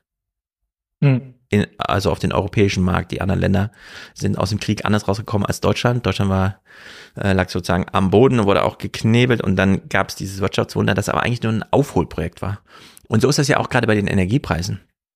Deutschland hat ja immer diesen international wirklich verachtenswerten Energiepreis durch diese Deals mit Russland und so und hat dann auch mal rumgelacht. Wir wissen ja alle noch, wie Trump in der UN diese Rede hielt und äh, sich Heiko Master schlapp gelacht hat, als Trump meinte, Ja, die sind ja voll abhängig von Russland. So, wir doch nicht. Und jetzt sieht man es aber, dass es stimmte. Und im Grunde brennt die Hütte nicht lichterloh in Deutschland, sondern Deutschland muss jetzt einfach nur mal die Energiepreise bezahlen, die auch die anderen Länder, mit denen Deutschland konkurriert, schon seit ewig bezahlen müssen. Es ist einfach nur so eine Anpassung, die jetzt stattfindet. Man hat so ein, wie nennt man das, ein Unique Advantage oder so, hat man jetzt nicht mehr. Ja, ich finde es auch immer so ein bisschen schwer nachzuvollziehen, was dann damit gemeint ist, weil natürlich machen sie da Lobbypolitik, ja, man liest dann am nächsten Tag irgendwie so im Handelsblatt so, ja, Wirtschaft wächst überraschend, so, Ja, Ahnung, das Aus Katastrophe der ist für den Wirtschaft, hat Moment. sie gesagt, ne? Ja. Die, so, was bet- die, also was ist das für eine Dimension, in der wir hier denken? Ja, und Ja. ganz oft geht's ja dann doch irgendwie, dann liest man sich so rein und dann kommt man zum Schluss so, ja, da hat man halt Angst, dass man die Dividenden dann nicht auszahlen kann und dann wird nicht weiter investieren und dann, weißt du, genau. dann kommt man am Ende bei sowas an, wo es dann nur darum geht, ja, da werden halt dann irgendwie drei Milliarden weniger ausgeschüttet, ja, Ja. an die Aktionäre. Ja, genau. Und Das das, ist dann dann, irgendwie so die der Wirtschaft. Dimension, in der man davon spricht, ja, dass die deutsche Wirtschaft halt irgendwie zusammenbricht, wo man sich so Mhm. denkt, so, naja, dann verstaatlicht den Bums halt irgendwie, ja, Ja. und Problem gelöst, dann gibt's keine Dividenden mehr auszuschütten, so. Genau, also die Untergangsszenarien sind ein bisschen zu düster. Deutschland steht nicht vor dem Aus der Industrie oder der Wirtschaft und die De Industrie wird nicht deindustrialisiert. Jetzt hören wir Habeck auf der Gegenseite, der diese, das gute Launebild machen will und ich finde, das ist genauso übertrieben. Also das ist wirklich hier, Ich habe ein paar Punkte vorgestellt der nächsten politischen Handlungen, die wir vornehmen. Das heißt, dass wir vor allem die Wettbewerbsfähigkeit durch schnellere Entscheidungen hochhalten. Wir werden die Fachkräftefrage lösen. Wir werden die Fachkräftefrage lösen. Ja, ist doch fast schon gelöst, oder? Ich meine, wir hatten jetzt die Migrationsdebatte, ist super gelaufen. Ja. Deutschland ist Einwanderungsland, da waren wir uns alle einig. Hätte ich doch noch mal ein äh, Interview bei Habeck anfragen sollen, um mir einfach 200 Seiten Text zu sparen und gleich am Ja. Anfang zu schreiben. Also das ist die Lösung. Ja. er nennt sie noch nicht, aber sie ist da. Ja. Er weiß es schon. Also dieser loppe Art, wie er das hier sagt, ist wirklich bemerkenswert. Die Wettbewerbsfähigkeit durch schnellere Entscheidungen hochhalten. Wir werden die Fachkräftefrage lösen. Das heißt, ein Einwanderungsrecht schaffen und auch ein Staatsbürgerrecht schaffen, das diese Einwanderung für viele Menschen attraktiv macht. Wenn man ja. hier Leistung bringt, wenn man in Deutschland seine Steuern zahlt, dann soll man auch perspektivisch das Recht bekommen, Deutscher zu werden. Mit den Pflichten gehen auch Rechte einher. Wir werden auf den amerikanischen Inflation Reduction Act, ein großes Investitionsprogramm, eine adäquate europäische Antwort mm. geben. Und entlang dieser Punkte haben wir konkret diskutiert, wie sie aussehen können. Das ist alles so verlogen. Man diese also. Wir gehen es mal Schritt für Schritt. Recht schaffen und auch ein Staatsbürgerrecht schaffen, das diese Einwanderung für viele Menschen attraktiv macht. So, jetzt sagt er hier, ein Einwanderungsrecht schaffen, das die Einwanderung attraktiv macht. Einwanderung heißt, jemand übertritt die Grenze nach Deutschland. Ist also bisher noch nicht hier, sondern wird gezielt durch, du kannst dann auch, ich nehme an, er meint eingebürgert werden, also die deutsche Staatsangehörigkeit steht in Aussicht. Wenn du Leistung bringst. Genau, dadurch motivieren wir überhaupt, dass jemand kommt. Jetzt im nächsten Halbsatz sagt er aber, bezieht er sich auf ein ganz anderes Thema. Wenn man hier Leistung bringt, wenn man in Deutschland seine Steuern zahlt, dann soll man auch perspektivisch das Recht bekommen, Deutscher zu werden. Da meint er jetzt Menschen, die schon hier sind, die schon Steuern zahlen, die schon in die Sozialversicherung einzahlen, denen man jetzt noch sagt, okay, dann geben wir dir auch eine deutsche Staatsbürgerschaft. Das kann man zwar lösen und es finden auch sehr viele gut, biografisch ist es super, nur das löst jetzt gar kein wirtschaftliches Problem, weil die Leute sind ja schon da. Für die Volkswirtschaft ist es unerheblich, ob die eine deutsche Staatsbürgerschaft haben oder nicht. Die haben ja trotzdem acht Stunden Arbeitstage, vorher oder nachher. Also die haben dann einen Tag Pause, machen eine, die holen sich die Einbürgerungsurkunde ab oder brauchen, weil es deutsche Bürokratie ist, eine Woche dafür. Und äh, danach arbeiten die so wie vorher. Also da macht's, das macht gar keinen Unterschied für unseren ja, äh, Fachkräftemangel.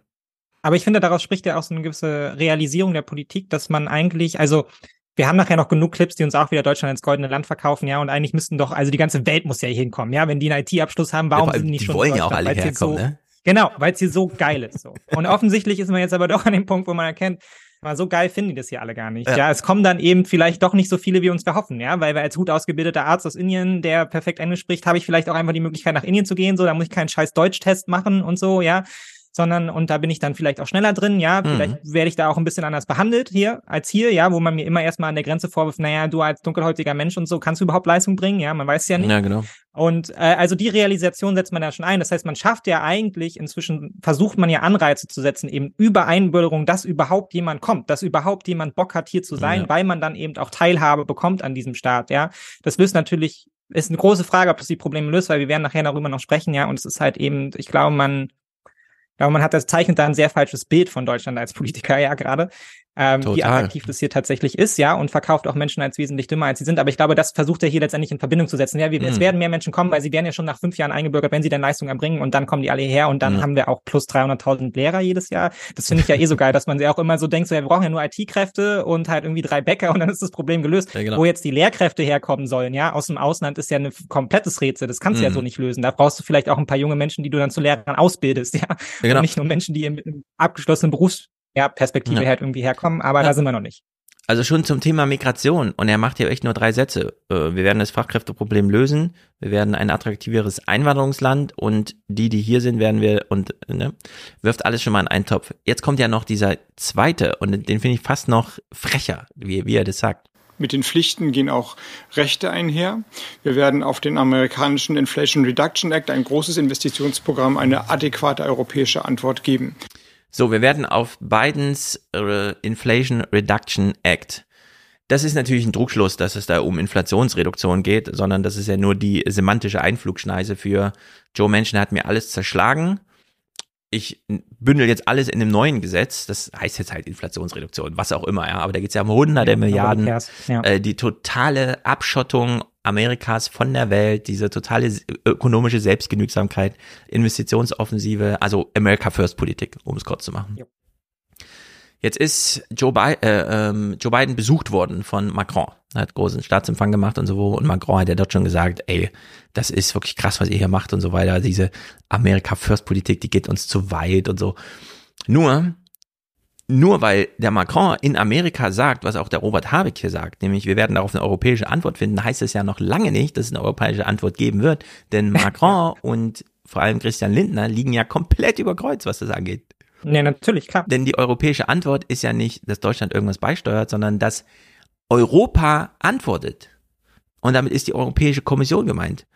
Und wenn sie auf Augenhöhe antworten will, was der Joe Biden macht, dann müsste sich die Europäische Union erstmal krass verschulden. Und das will der Christian Lindner aber nicht. Habeck ja, argumentiert hier gegen seine eigene. Lügen, ja. ja, also das, wir hören es uns nochmal an. Ein ganz riesiges Versprechen. Und das Einzige, woran es scheitern, ist Habeck selbst, die, also die Bundesregierung selbst. Niemand anderes hält uns davon ab, äh, sondern äh, das ist wirklich, ja es, es ist so irre, äh, also wir hören uns nochmal diese wolkige, wolkige Beschreibung von Habeck an, unter diesem, ja, es ist Lindner, der ihm das zerschlägt, niemand sonst. er argumentiert es nur gegen Lindner eigentlich. Pflichten gehen auch Rechte einher. Wir werden auf den amerikanischen Inflation Reduction Act, ein großes Investitionsprogramm, eine adäquate europäische Antwort geben. Und entlang dieser Punkte haben wir konkret diskutiert, wie sie aussehen können. Das ist, also es ist absurd. Und es ist total verlogen. Das ist dieses Problem, wir hören ja nachher noch viele O-Töne von Merz. Merz O-Töne laufen mittlerweile nur noch unter dieser Maxime, die Medien haben es nicht geschafft, die Bevölkerung auf Augenhöhe mit dem Moment zu kriegen. Deswegen kann ich ja alles erzählen. Ich kann ja Stimmungspolitik machen. Äh, ich kann behaupten, ja, wenn ich sage, die Staatsbürgerschaft wird verramscht, behaupte ich ja indirekt, die will auch jemand angeramscht haben. Also er nimmt die für einen halben Preis. So, das sind Millionen ja, ja, genau. Menschen, die für einen halben Preis. Aber dann gehe ich halt nach Deutschland. genau. Ah ja, die gibt es jetzt für einen halben Preis, gehe ich nach Deutschland. Habe ich gehört, hast du, Justus, hast du auch schon gehört? Lass mal darüber schwimmen. Genau, so Mega gute Idee, ja. Das Realität wäre, ja. Und äh, auf das sehen wir auf allen Ebenen. Habeck sitzt hier einfach nur da, weil er weiß, die Zuschauer hier sind nicht aufgeklärt worden von Anne Gellinek vorher. Die kann ich ja alles erzählen. Wir werden eine adäquate Antwort auf Joe Bidens Politik, ja genau, wir werden in, irgendwo hier 800 Milliarden äh, äh mobilisieren. ja. Völlig ja. absurd. Also das ärgert mich richtig, dass das hier so stattfindet. Naja. Naja, aber weißt du, hast ja völlig recht, weil die Komplexität letztendlich ja auch nie irgendwo ausgebreitet wird. Ja, wir sind hier wieder auch so, jeder Tag ist der erste Journalismus, ja, dann wird es halt da so reingesetzt, man hat ja eh nur drei Minuten Zeit, um mit dem Herr Habeck darüber zu sprechen und dann wird es halt auch so stehen gelassen, ja. Also ja. man, da weicht man ja jetzt letztendlich auch nicht vom Manuskript ab und fragt dann mal an der Stelle irgendwie nach. Ja. Ja, und die nicht mal glauben, den meisten BürgerInnen ist, die das ja. gucken, ist eh nicht bewusst, was in den USA abläuft, ja, genau. und wie, am wie Ende das ist, dann rückwirkt auf uns. Ja, nur am Ende ist halt so schlimm, dass wir eigentlich sagen, stimmt, Habeck. Europa wollte nicht nur eine Antwort auf den Inflation Reduction Act geben, sondern schon vorher stärker aus der Corona-Krise rauskommen, als man reingeschlittert ist, indem sich die Europäische Union verschuldet. Hat sie ja getan, Next Generation EU, 750 Milliarden und so weiter. Nur, wie Adam Tooze sagt, das ist ja nicht mal eine Billion, das ist ja viel zu wenig. So, jetzt haben wir diesen, diesen Weg nicht nur eine Antwort, sondern ein europäisches, wir schreiten voran äh, zu machen, den sind wir nicht gegangen. Nicht nur hängen wir jetzt also Amerika hinterher, sondern wir haben zum Beispiel auch noch, es war ja Macron und Draghi, die das versucht haben, Draghi verloren, an irgendwelche neue Faschisten in Italien. Wir haben ja, ja, Italien auch noch verloren dabei, ja? Solche ja, Sachen. Natürlich. Klar. Und äh, wir haben alle schon wieder vor Augen, ah ja, Le Pen wird antreten beim, wenn dann Macron nicht mehr darf beim nächsten Mal. Und es sind jetzt noch vier Jahre oder so, die wir Zeit haben. Und dann ist das auch, und vier Jahre gehen schnell, ja. Überleg mal, wie schnell das mit Trump ging. Das, das waren vier Jahre. Das, äh, am Ende ist das so ein Wimperschlag in der Geschichte. Und dann, zack, ist die Realität da. Und in der Hinsicht, äh, DeSantis wird dankbar diese America First Politik vom 100-jährigen Joe Biden übernehmen. Wird es keinen großen Unterschied. Es wird dann nur noch ein bisschen cleverer auf republikanisch getrimmt. Äh, in Italien, mal gucken, wie das da weitergeht. Alles nur wegen, weil Lindner sich hier querstellt bei solchen Sachen. Ja, naja, aber wir werden auch, wir werden auch nächste Woche wahrscheinlich, also wenn dann solche Gespräche konkret werden, ja, und man mal wieder eingeladen wird als Journalist und dahin fahren kann und ein paar hübsche Bilder zu machen und so. Ich habe die O-Töne ja schon wieder im Kopf, so genauso wie wir wie vor, vor ein paar Wochen halt irgendwie hatten, wo es dann heißt so, ja, aber irgendjemand muss am Ende die Rechnung bezahlen so und da muss der Scholz jetzt klare Ansagen machen. Ja, mhm. Ist er bereit, den Kindern mehr Taschengeld zu geben, ja oder nein? Ne, und so kommst du natürlich aus diesem Modus auch nie raus, ja. Und in ja. dem bewegen wir uns sehr konstant. Ja, irgendwie sind wir immer die armen Deutschen, die für alles bezahlen müssen. Dann läuft am Ende nichts, ja, und man kann kann, die Versprechen, die man als Regierung gibt. Und das wird auch das große Problem der Ampel irgendwann sein, ja, weil am Ende wird abgerechnet, ja, und dann muss ja. ich dann mal zeigen, was ist dann aus ihren großen Versprechungen von Bürgergeld, Energiewende und all diesem Spaß geworden. Und wenn man sich das jetzt gerade anschaut, dann ist es ziemlich mau, muss man leider sagen, so, dann ja ja, dann kommen wir da halt eben auch nicht raus. Und dann sind wir die großen Blockierer und das Problem ist, wir reißen halt Europa auch mit. Ja, und Absolut. das ist ja auch leider das Bedauerliche, dass wir uns ja bis heute nicht der Verantwortlichkeit stellen, dass viele der Entwicklungen innerhalb Europas äh, im Zuge der Finanzkrise halt eben auch auf unsere Politik zurückzuführen sind. Ja, dann ist man immer ganz traurig und betroffen, wenn die Franzosen alle rechts wählen und die Italiener alle rechts wählen, ja, und die Griechen ja. alle rechts wählen und so. Aber mit einem selber hat das natürlich nichts zu tun. Ja, solange wir hier antifaschistisch stabil sind, kann ja nichts passieren. Ja. Aber so sieht Realität halt leider nicht aus. Ich bin gespannt, ob Ingo Zamperoni irgendwann nochmal uns irgendwas in der Richtung Ingo Info, ja. Mach doch mal, mach doch mal ein Programm dazu. Ja, vielleicht fährt er ja nochmal durch Europa irgendwie und sammelt ja. die Töne ein und so. Genau, und weil Habeck hier einfach. italienische Familie, da kann er doch. Richtig, genau. Die amerikanische und die italienische, da kann uns doch mal beides zeigen. Äh, Habeck fliegt hier über der Wolkendecke. Das ist, äh, es, es droht kein Untergang. Äh, klar, es ist so dieser, wir nutzen das nur nochmal, um hier zu gucken, wie, wie man einfach mittlerweile im Fernsehen alles sagen kann. Einfach nur so, ja klar, wenn Sie mich dann noch fragen, so antworte ich halt. Es gibt auf der anderen Seite geradezu eine Lust am Beschreiben des Untergangs. Das nützt aber niemandem etwas. Wir müssen ja mit einer Haltung reingehen, dass wir die Probleme lösen, die Herausforderungen angehen und nicht den Standort schlecht reden. Und das war der Geist des heutigen Tages und mhm. das ist meine Botschaft. Wer glaubt, dass wir die Industrie in Deutschland fallen lassen, der hat die Rechnung ohne die Industrie, ohne die Innovationskraft der Industrie, aber mit Verlaub auch ohne die Entschlossenheit der Bundesregierung gemacht. Das wird nicht passieren. Ja, also wer der äh, Industrie jetzt wieder katarisches Gas verkauft, das, das wirkt wie so ein Beruhigungsmittel, das so langsam so palliative äh, Stadien einläutet irgendwie. Du wirst es nicht merken, ja. ja. geh dahin mit deinem Verbrennungsmotor. Es, wir, wir schaffen es noch bis zum Ende des Tunnels. Also das ist wirklich übel. Und jetzt hören wir, selbst wenn Habeck Merz abwatscht, finde ich, äh, passt das nicht mehr. Friedrich Merz hat gestern eine selbst für die Opposition ungewöhnlich scharfe Attacke gegen sie geritten und hat gesagt, es fehle an Sachverstand äh, bei Ihnen und auch im ganzen Ministerium und es müsse einen Neuanfang geben. Ficht Sie das eigentlich an, wenn die Opposition sowas sagt? Nein. Okay. Ähm, ja, was soll ich sagen? Friedrich Merz hat im Frühjahr gefordert, dass wir ein Gasembargo einführen. Also nicht, wie es jetzt passiert ist, im Sommer Putin uns das Gas abstellt, sondern Herr Merz wollte, und das muss man mal übersetzen, dass wir dafür beitragen, dass die Gasspeicher nicht gefüllt sind. Wären wir Herr Merz und seinem großen ökonomischen Sachverstand gefolgt, wir hatten heute eine, eine nicht beherrschbare Situation. Mit Verlaub, das ficht mich nicht an. Habe ich nicht gerade aus der FAZ von gestern vorgelesen, was Habeck sagte? Ja, wahrscheinlich hatten die recht, die hätten das auch damals schon und so weiter. Das ist eine Woche alt, dass Habeck hier März im Fernsehen abwatscht mit, nee, der lag ja im Frühling ganz falsch. Und eine Woche später, ja gut, die lagen nicht alle falsch. Ich geb's zu. oh, das ist wirklich schade. Schade, ich hatte Hoffnung in die Grünen, aber das ist mir jetzt auch zu blöde irgendwie. Ja, es ist schon bitter, auch für so, wenn man man hat sich am Anfang ja, als die Regierung irgendwie ins Amt kam, das auch angeschaut und gesellschaftspolitisch hat man ja tatsächlich versucht, einiges am Anfang zu bewegen und hat ja auch ein bisschen was geschafft. Ich hoffe, das aber danach ist es halt, noch. ist es deutlich eingebrochen, ja. Und ich, ich sage ja hier auch immer wieder so, das Einzige, was die, was die Ampel halt irgendwie zu Fall bringen kann, glaube ich, angesichts der katastrophalen Oppositionsleistung, ist so ein bisschen sie selbst, ja. Aber sie steuert halt darauf zu, weil ja. ihr der Durchsetzungswille irgendwie fehlt oder auch die ich meine, bei so Themen wie dem Bürgergeld, die, die Bereitschaft, darüber zu diskutieren, ja, die Bereitschaft, halt irgendwie mit härteren Forderungen in Verhandlungen zu gehen, ja, sich auch mal durchzusetzen und so. Und dann äh, landet man halt am Ende bei diesem typisch deutschen Gesamtkompromiss, ja, alle müssen irgendwie mitmachen und dann hat man mhm. irgendwie doch immer wieder die gleiche alternativlose Politik. Und das finde ich schon sehr, sehr bitter, wenn man sich überlegt, dass wir ja eigentlich aus diesen Wahlen alle rausgegangen sind, ja, und selbst die Zyniker so waren, naja, besser hätte es eigentlich nicht laufen können. Ja, das ist ja. das beste Ergebnis, was man sich für Deutschland hätte wünschen können. Ja, und es war besser, als wir alle gedacht und gehofft haben. Ja, diese Regierung, dass die zustande kommt, geführt von der SPD, unvorstellbar. Ja, es waren ja, das ist das Ergebnis. Genau, es, war, es waren ja wirklich noch Minimalhoffnungen. Ein bisschen besser als Peter Altmaier darf es gerne sein, so ungefähr. Ja.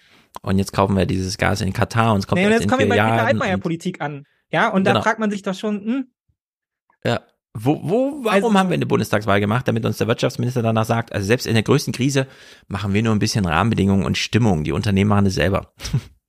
Ja. Das ist schon so, Ja. so gestaltet man Und ich meine, dann, und dann, dann schaut man, dann, dann meckert man irgendwie über die Kinder, die sich auf die Straße kleben, ja. Ja, Dabei, genau. dabei ist man, kommt man ja selber an den gleichen Punkt der Verzweiflung, wo man sich so denkt, so, ja, wie oft sollen wir jetzt noch wählen? Das Ergebnis wird nicht besser werden, ja. Wahrscheinlich also wird es bei diesem Bundestagswahl eher wieder ja. schlechter werden, ja. Also, Wer kann denn solche Nachrichten gucken und dann nicht sich festkleben auf der Straße? Das verstehe ich auch nicht. ja, Ich gebe euch morgen auch festlegen. Systemvertrauen ist da noch angebracht, ja.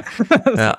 ja, also Systemvertrauen, also mittlerweile äh, alle schwächeln. Wir hören hier im Deutschland-Trend. Könnte eine unionsgeführte Regierung die Aufgaben Deutschlands lösen? Sie würde sie besser lösen, sagen 17 Prozent der Befragten. Sie würde sie ähnlich, also ähnlich gut oder ähnlich schlecht lösen wie die amtierende Ampelregierung, sagen 52 Prozent.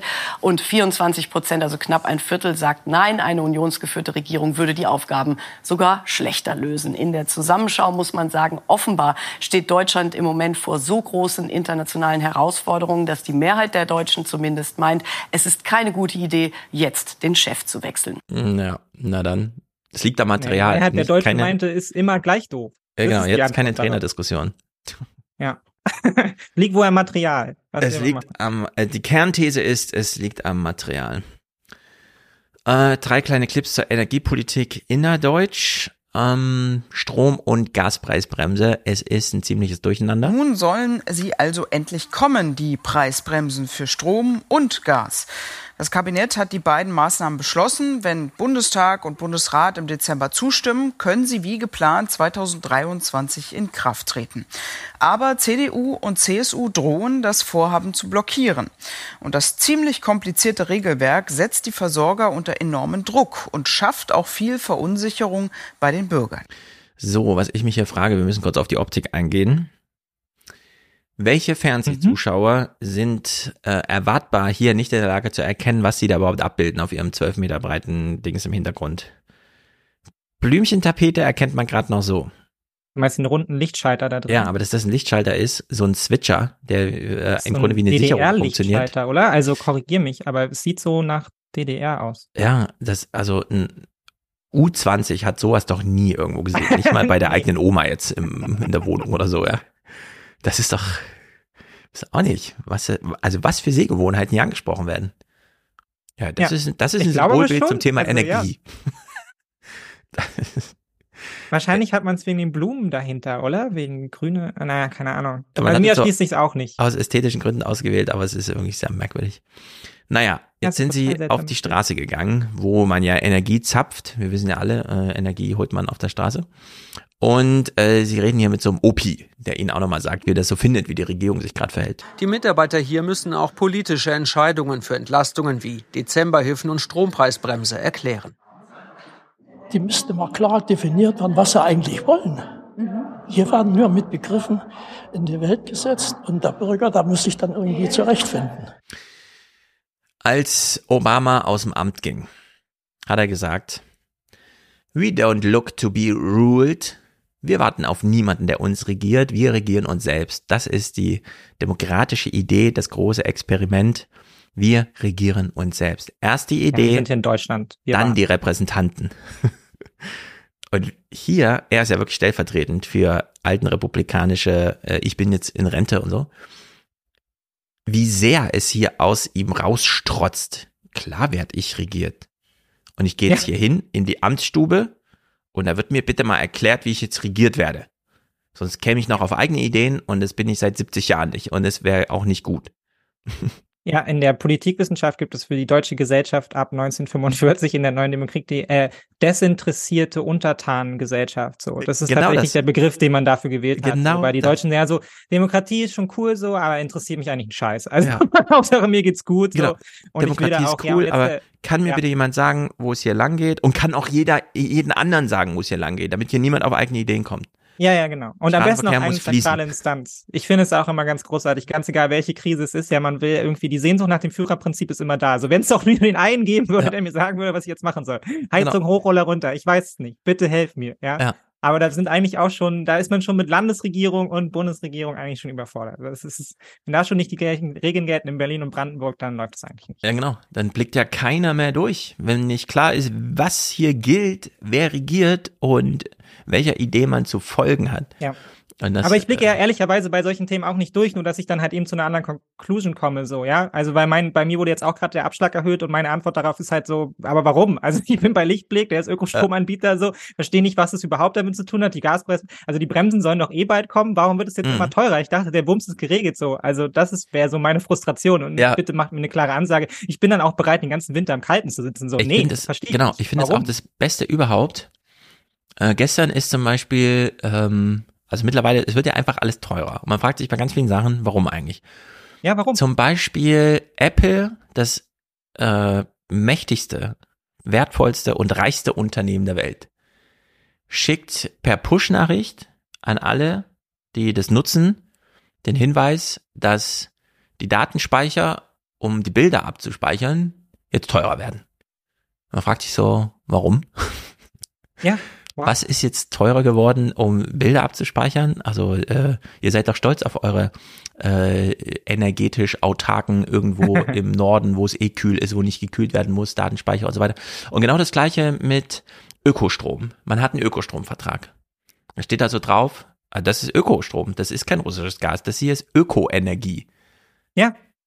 Und dann kommt aber eine Erhöhung, wo man sich denkt, naja, aber ich habe doch eigentlich mit Absicht zuletzt mehr bezahlt, weil das ist ja Öko. Ich Ja, wollte genau. mich ja unabhängig ich- machen davon, ne? Ja, ich dachte, irgendwo da läuft eine Windkraftanlage und die macht halt für mich Strom jetzt. Genau. So, Nein, Warum ist es jetzt teurer? weil das Gas teurer ist, musst du jetzt auch den Ökostrom teurer machen. ja. Das also- versteht wirklich niemand. Das ist, aber das ist nicht äh, das, was äh, Opa Enno hier äh, will, ne? Also hier eine Ansage Nee, und sonst. Opa Enno will einfach nur eine klare Ansage. Und wenn die klare Ansage Genau. sagt, die Ansage halt, du bist arm, aber damit kann er sich irgendwie abfinden. Dein Mikro ist ausgegangen, Mick. Ich höre dich über dein Ah ja. anderes. Was Hörst du mich jetzt wieder? Jetzt höre ich dich wieder. Okay, Gut, ich habe schon gedacht, hier, wir müssen bei Olaf Bin anrufen, um zu fragen, was Nee, mit nee, alles Mikro ist. Kann der, also, das ist ja dieses äh, Politik als Pizzaservice, ne? Ich habe doch hier eine Pizza bestellt. Wo ist denn meine Pizza? Genau. Ich habe doch hier gewählt. Wo ist denn jetzt meine Pizza? Äh, Friedrich Merz auf seine eigene Art. Äh, ich glaube, er will einfach nur ein toller Oppositionspolitiker sein. Ja, er mimt das jetzt für uns alle so ein bisschen. Ob der vielen offenen Fragen droht Unionsfraktionschef Friedrich Merz im Bericht aus Berlin damit, die Zustimmung der Union zur Energiepreisbremse in Bundestag und Bundesrat zu verweigern. Natürlich. Das ist mit ganz heißer Nadel gestrickt, was die Koalition da macht. Und es ist völlig offen, ob es hier wirklich zu einem vernünftigen Abschluss des Gesetzgebungsverfahrens kommt. Das hat gerade erst angefangen. Ja, solche Worte wie Gesetzgebungsverfahren, das sagte doch auch nur, um so ein bisschen Ab Abstrahlung der Duden-Autorität auf sich Ja. zu haben, oder? Natürlich. Es ist halt auch es ist halt auch, hier tut man so, als wäre hier so ein komplexer Prozess und der muss dann in bestimmten Bahnen ablaufen und so. Ja. Es ist einfach so, wenn er halt zustimmt, dann ist das Ding halt durch. Ja, und Und er wenn das seinen genau. Landesverbänden sagt, so, dass die da zustimmen sollen, ist das durch. Es geht ja nicht darum, dass hier irgendein, ja, dass es jetzt so furchtbar ausgearbeitet wäre. Ja, das kann man verfahrenstechnisch Mhm. gar nicht irgendwie durchführen oder so.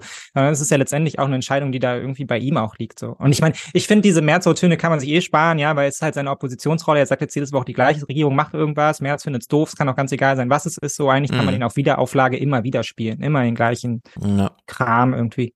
Na dann, wenn dir das so viel nicht Spaß macht, März zuzugucken, ziehen wir das Migrationsthema vor und Oh, verramschen no. hier mal die deutsche Staatsbürgerschaft.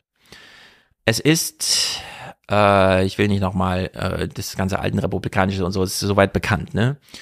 Ähm, Die es haben alle das Buch gelesen.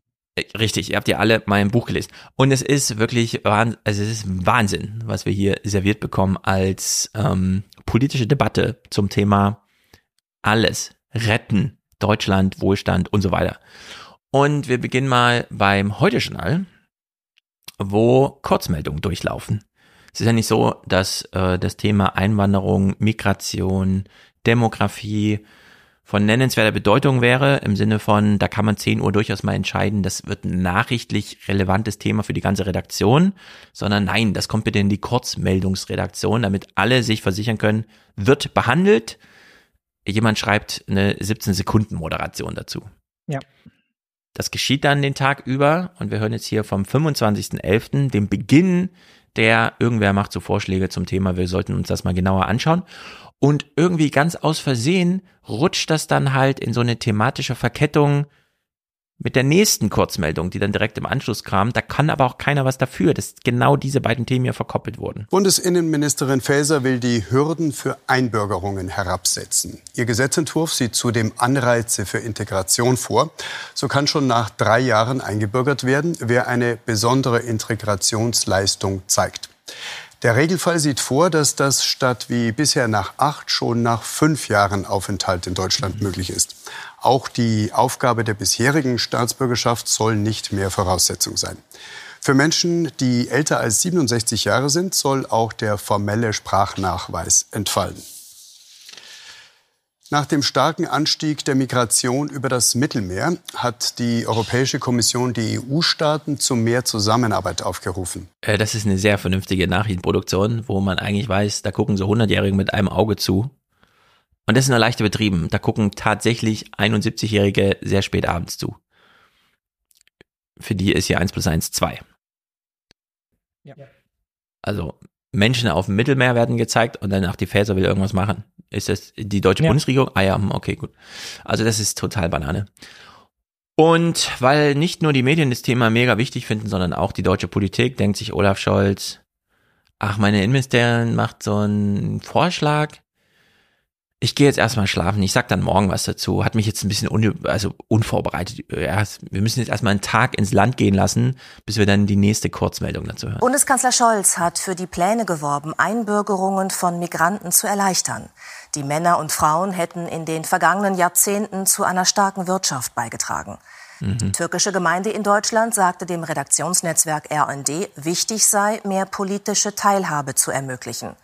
CSU-Landesgruppenchef Dobrindt warnte hingegen in der Bild-Zeitung vor einem so wörtlich Verramschen der deutschen Staatsbürgerschaft. Das finde ich richtig gut. Das ist auch sehr verantwortungsvoller Journalismus. Wir sagen einfach, Total. was die Politiker sagen. Der Rest ist uns egal. Voll.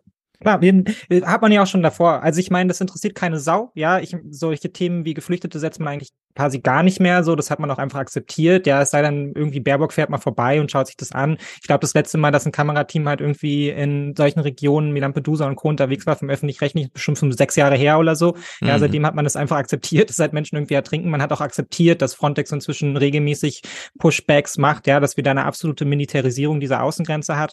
Und dann, dann, wenn man es dann schafft, das zu thematisieren, ja, dann bringt man das auch noch in Kombination letztendlich immer mit den Menschen, die quasi schon hier sind. Ja.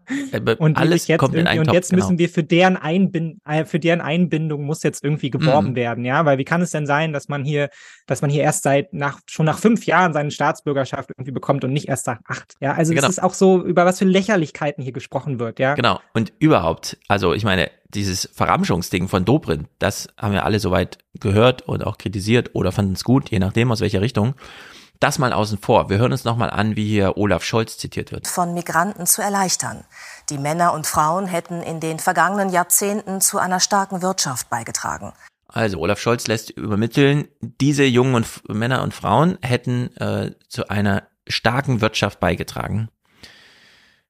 Das ist ja total untertrieben, um es mal zu untertreiben. Ja. ja. In Deutschland leben derzeit 84 Millionen Menschen. Wenn wir jetzt alle Nicht-Deutschen rausnehmen, ähm, heißt das, es sind nur noch 70 Millionen. Und es fehlen noch ungefähr die Hälften der Geburten. Also so ja. fast, so ungefähr, ne? Und wenn man sich jetzt mal überlegt, so Städte wie Frankfurt oder Berlin oder überhaupt jedes Unternehmen, wenn man da mal die Belegschaft antreten lässt und fragt, wer von euch hat denn keinen deutschen Pass? Und dann heben die die Hände und wir sagen, geht mal nach Hause. Finden wir dann eine Wirtschaft vor, denen gerade ein starker Beitrag fehlt oder finden wir dann keine Wirtschaft mehr vor? Ja. Die Unternehmen also ich können ja, nicht mehr arbeiten. Ja. Nicht ich hatte jetzt vor kurzem Weihnachtsfeier bei mir im Unternehmen. Ich glaube, oder ich würde sagen, zehn Prozent haben da einen deutschen Pass. Und wenn ich jetzt nur mein Team aus acht Leuten, ja, das hat irgendwie ja. zu meinem Berliner Team gehört, so, da würde ich sagen, wir sind wir, glaube ich, zu dritt. Also da fehlen uns dann einfach 60 Prozent. Ja. So, die fallen einfach weg, wenn wir die Menschen jetzt irgendwie wegschicken ja. würden. So. Wir hatten 2015 dieses Jahr, was Peak bin äh, äh, Einwanderung, also nicht Einwanderung im Sinne von Einbürgerung und so, sondern nur Grenzüberschreitung. Und äh, das bedeutete, die Hälfte der Menschen waren unter 30 Jahre, die damals kamen. Und das ist sozusagen stellvertretend äh, aussagekräftig für alle Jahre, die wir Migration erleben, aber für dieses Jahr ist es halt besonders gut dokumentiert. Und man kann sich das nicht vorstellen, wie Deutschland, also das ist kein starker Beitrag oder so, sondern das ist so das Fundament. Äh, wir ja. wissen, welche Berufe das sind, in die man so einsteigt. Das sind die ganzen rudimentären Dienstleistungsberufe, auf die jeder angewiesen ist damit die Büros sauber sind, damit es Frühstück gibt, damit die Kinder betreut sind nee, und so weiter und so fort. Pflege, Pflegeheim meiner Großmutter sieht genauso aus. Da ja. dass irgendeine Pflegekraft noch mit dem deutschen Pass unterwegs? Nee. Ja. Also man, ja, also, ich finde, alle sollen sich aufregen über dieses, ja, der Dobrindt hat gesagt, dass die deutsche Staatsbürgerschaft wird verramscht, aber über Scholz, ja, die leisten ja auch einen starken Beitrag für die Volkswirtschaft. Nee, das, die, ohne die gäbe es keine Volkswirtschaft in Deutschland. Nee, aber das ist auch, finde ich, auch das grundsätzliche Problem, was hier anklingt und was jetzt auch in den folgenden Berichten noch begleiten wird. Ja, ist doch eigentlich so eine eben diese Idee von Deutschland halt als gelobten Land und jeder, der hier kommt, kann erstmal dankbar sein, dass er überhaupt hier ist, ja, aber er darf bei uns mitpartizipieren. Hm. Ja, also er kriegt dann aber auch noch keine politische Teilhabe, ja, die darf er sich dann, darf er sich dann erarbeiten, ja, wenn er dann die Leistung gebracht ja, genau. hat, so, dann sind wir froh. Aber es geht irgendwie immer, es geht immer nur in eine Richtung, so als würden sich, würden mir jetzt Menschen nur die Möglichkeit geben, sich hier Wohlstand zu erarbeiten und als wäre es nicht auch so, als würden sie Deutschlands Wohlstand erarbeiten, ja. ja, und haben dann in vielen Fällen davon am Ende einfach gar nichts, ja, weil sie dürfen mhm. nicht wählen, ja, sie sind nicht Teil dieses, dieses Landes und sie werden auf der Straße noch blöd angeschaut und sie werden dann in solchen schönen Debatten, ja, dann auch noch von der Union und von der FDP von der Seite angemault, ja, weil man ihnen immer erstmal prinzipiell unterstellt, sie wollen ja eigentlich nur in so ein Sozialsystem einwandern, ja. So, das äh, gleiche Menschenbild äh, letztendlich auch schon wieder wie beim Bürgergeld, ja. Erstmal alle Menschen sind faul und wenn die hierher kommen, dann wollen die erstmal nur Geld. Ja. Dass Menschen vielleicht von sich aus daran Interesse haben zu arbeiten und Teil von einer funktionierenden Gesellschaft zu sein, nee. Hm. Kann ja nicht sein. Also sie wandern tatsächlich in die Sozialsysteme ein als Einzahler. Äh, sie sind ja. im äh, Netto-Einzahler. Äh, Jens Spahn war ja 2018 sehr mutig, neben Annegret Kramp-Karrenbauer und Friedrich Merz auf der Bühne und hat so sein Bild von 2040. In welchem Land will ich eigentlich 2040 leben? Er hat überhaupt mal in die Zukunft geschaut und äh, wies da immer wieder darauf hin. Die Sozialversicherungen haben gerade einen Überschuss, den sie erwirtschaften, weil drei, 400.000 Leute, die 2015 kamen, einzahlen. Anders wäre das nicht möglich gewesen. Anders hätten wir diese ständige, ja, die Rente, das sind ja nur, es ist ja nur ein Umlageverfahren, das sind ja in Deutschland ganz überrascht, ach so. Und dann die Reserve, ja, die sind halt sechs Wochen Reserve.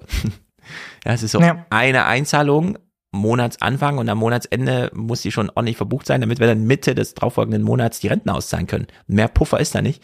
Ja. Und da kann es schnell Schieflagen geben, weshalb dann immer gleich äh, der Bund einsteigen muss. Das wird mittlerweile ja durchgewunken im Bundestag wie so ein Kriegseinsatz. Ja klar, verlängern wir den. Haben wir noch nie dagegen gestimmt. Äh, das, es ist absurd, wie das in Deutschland läuft. Und ganz schlimm ist eben, wie Olaf Scholz das hier gestaltet. Ähm, er hat jetzt hier zum einen dieses, ja, die leisten ja einen tollen Beitrag für die deutsche Wirtschaft. Hier gehen wir jetzt einen Schritt weiter in der Berichterstattung, 28.11., also wiederum zwei Tage später, das dauert ja alles ein bisschen, ist ja kein drängendes Thema oder so. Und Scholz erinnert sich hier an Einbürgerungszeremonien. Man greift ihn ab bei seinen Bürgersprechstunden und er kommt hier mit diesem anekdotischen Kram, von dem ich sage, kann man gerne machen, führt uns aber in die Irre. Wir müssen genau andersrum, ganz kühl, mathematisch nüchtern argumentieren, um es den Leuten verständlich zu machen und nicht auf dieser Gefühlsebene. Kanzler Scholz zeigt sich bei der Veranstaltung Deutschland Einwanderungsland von einer ganz persönlichen Seite. Er beschreibt, was ihn als Politiker mit am meisten berührt habe. Etwa die Einbürgerungsfeiern im Hamburger Rathaus zu seiner Zeit als Bürgermeister.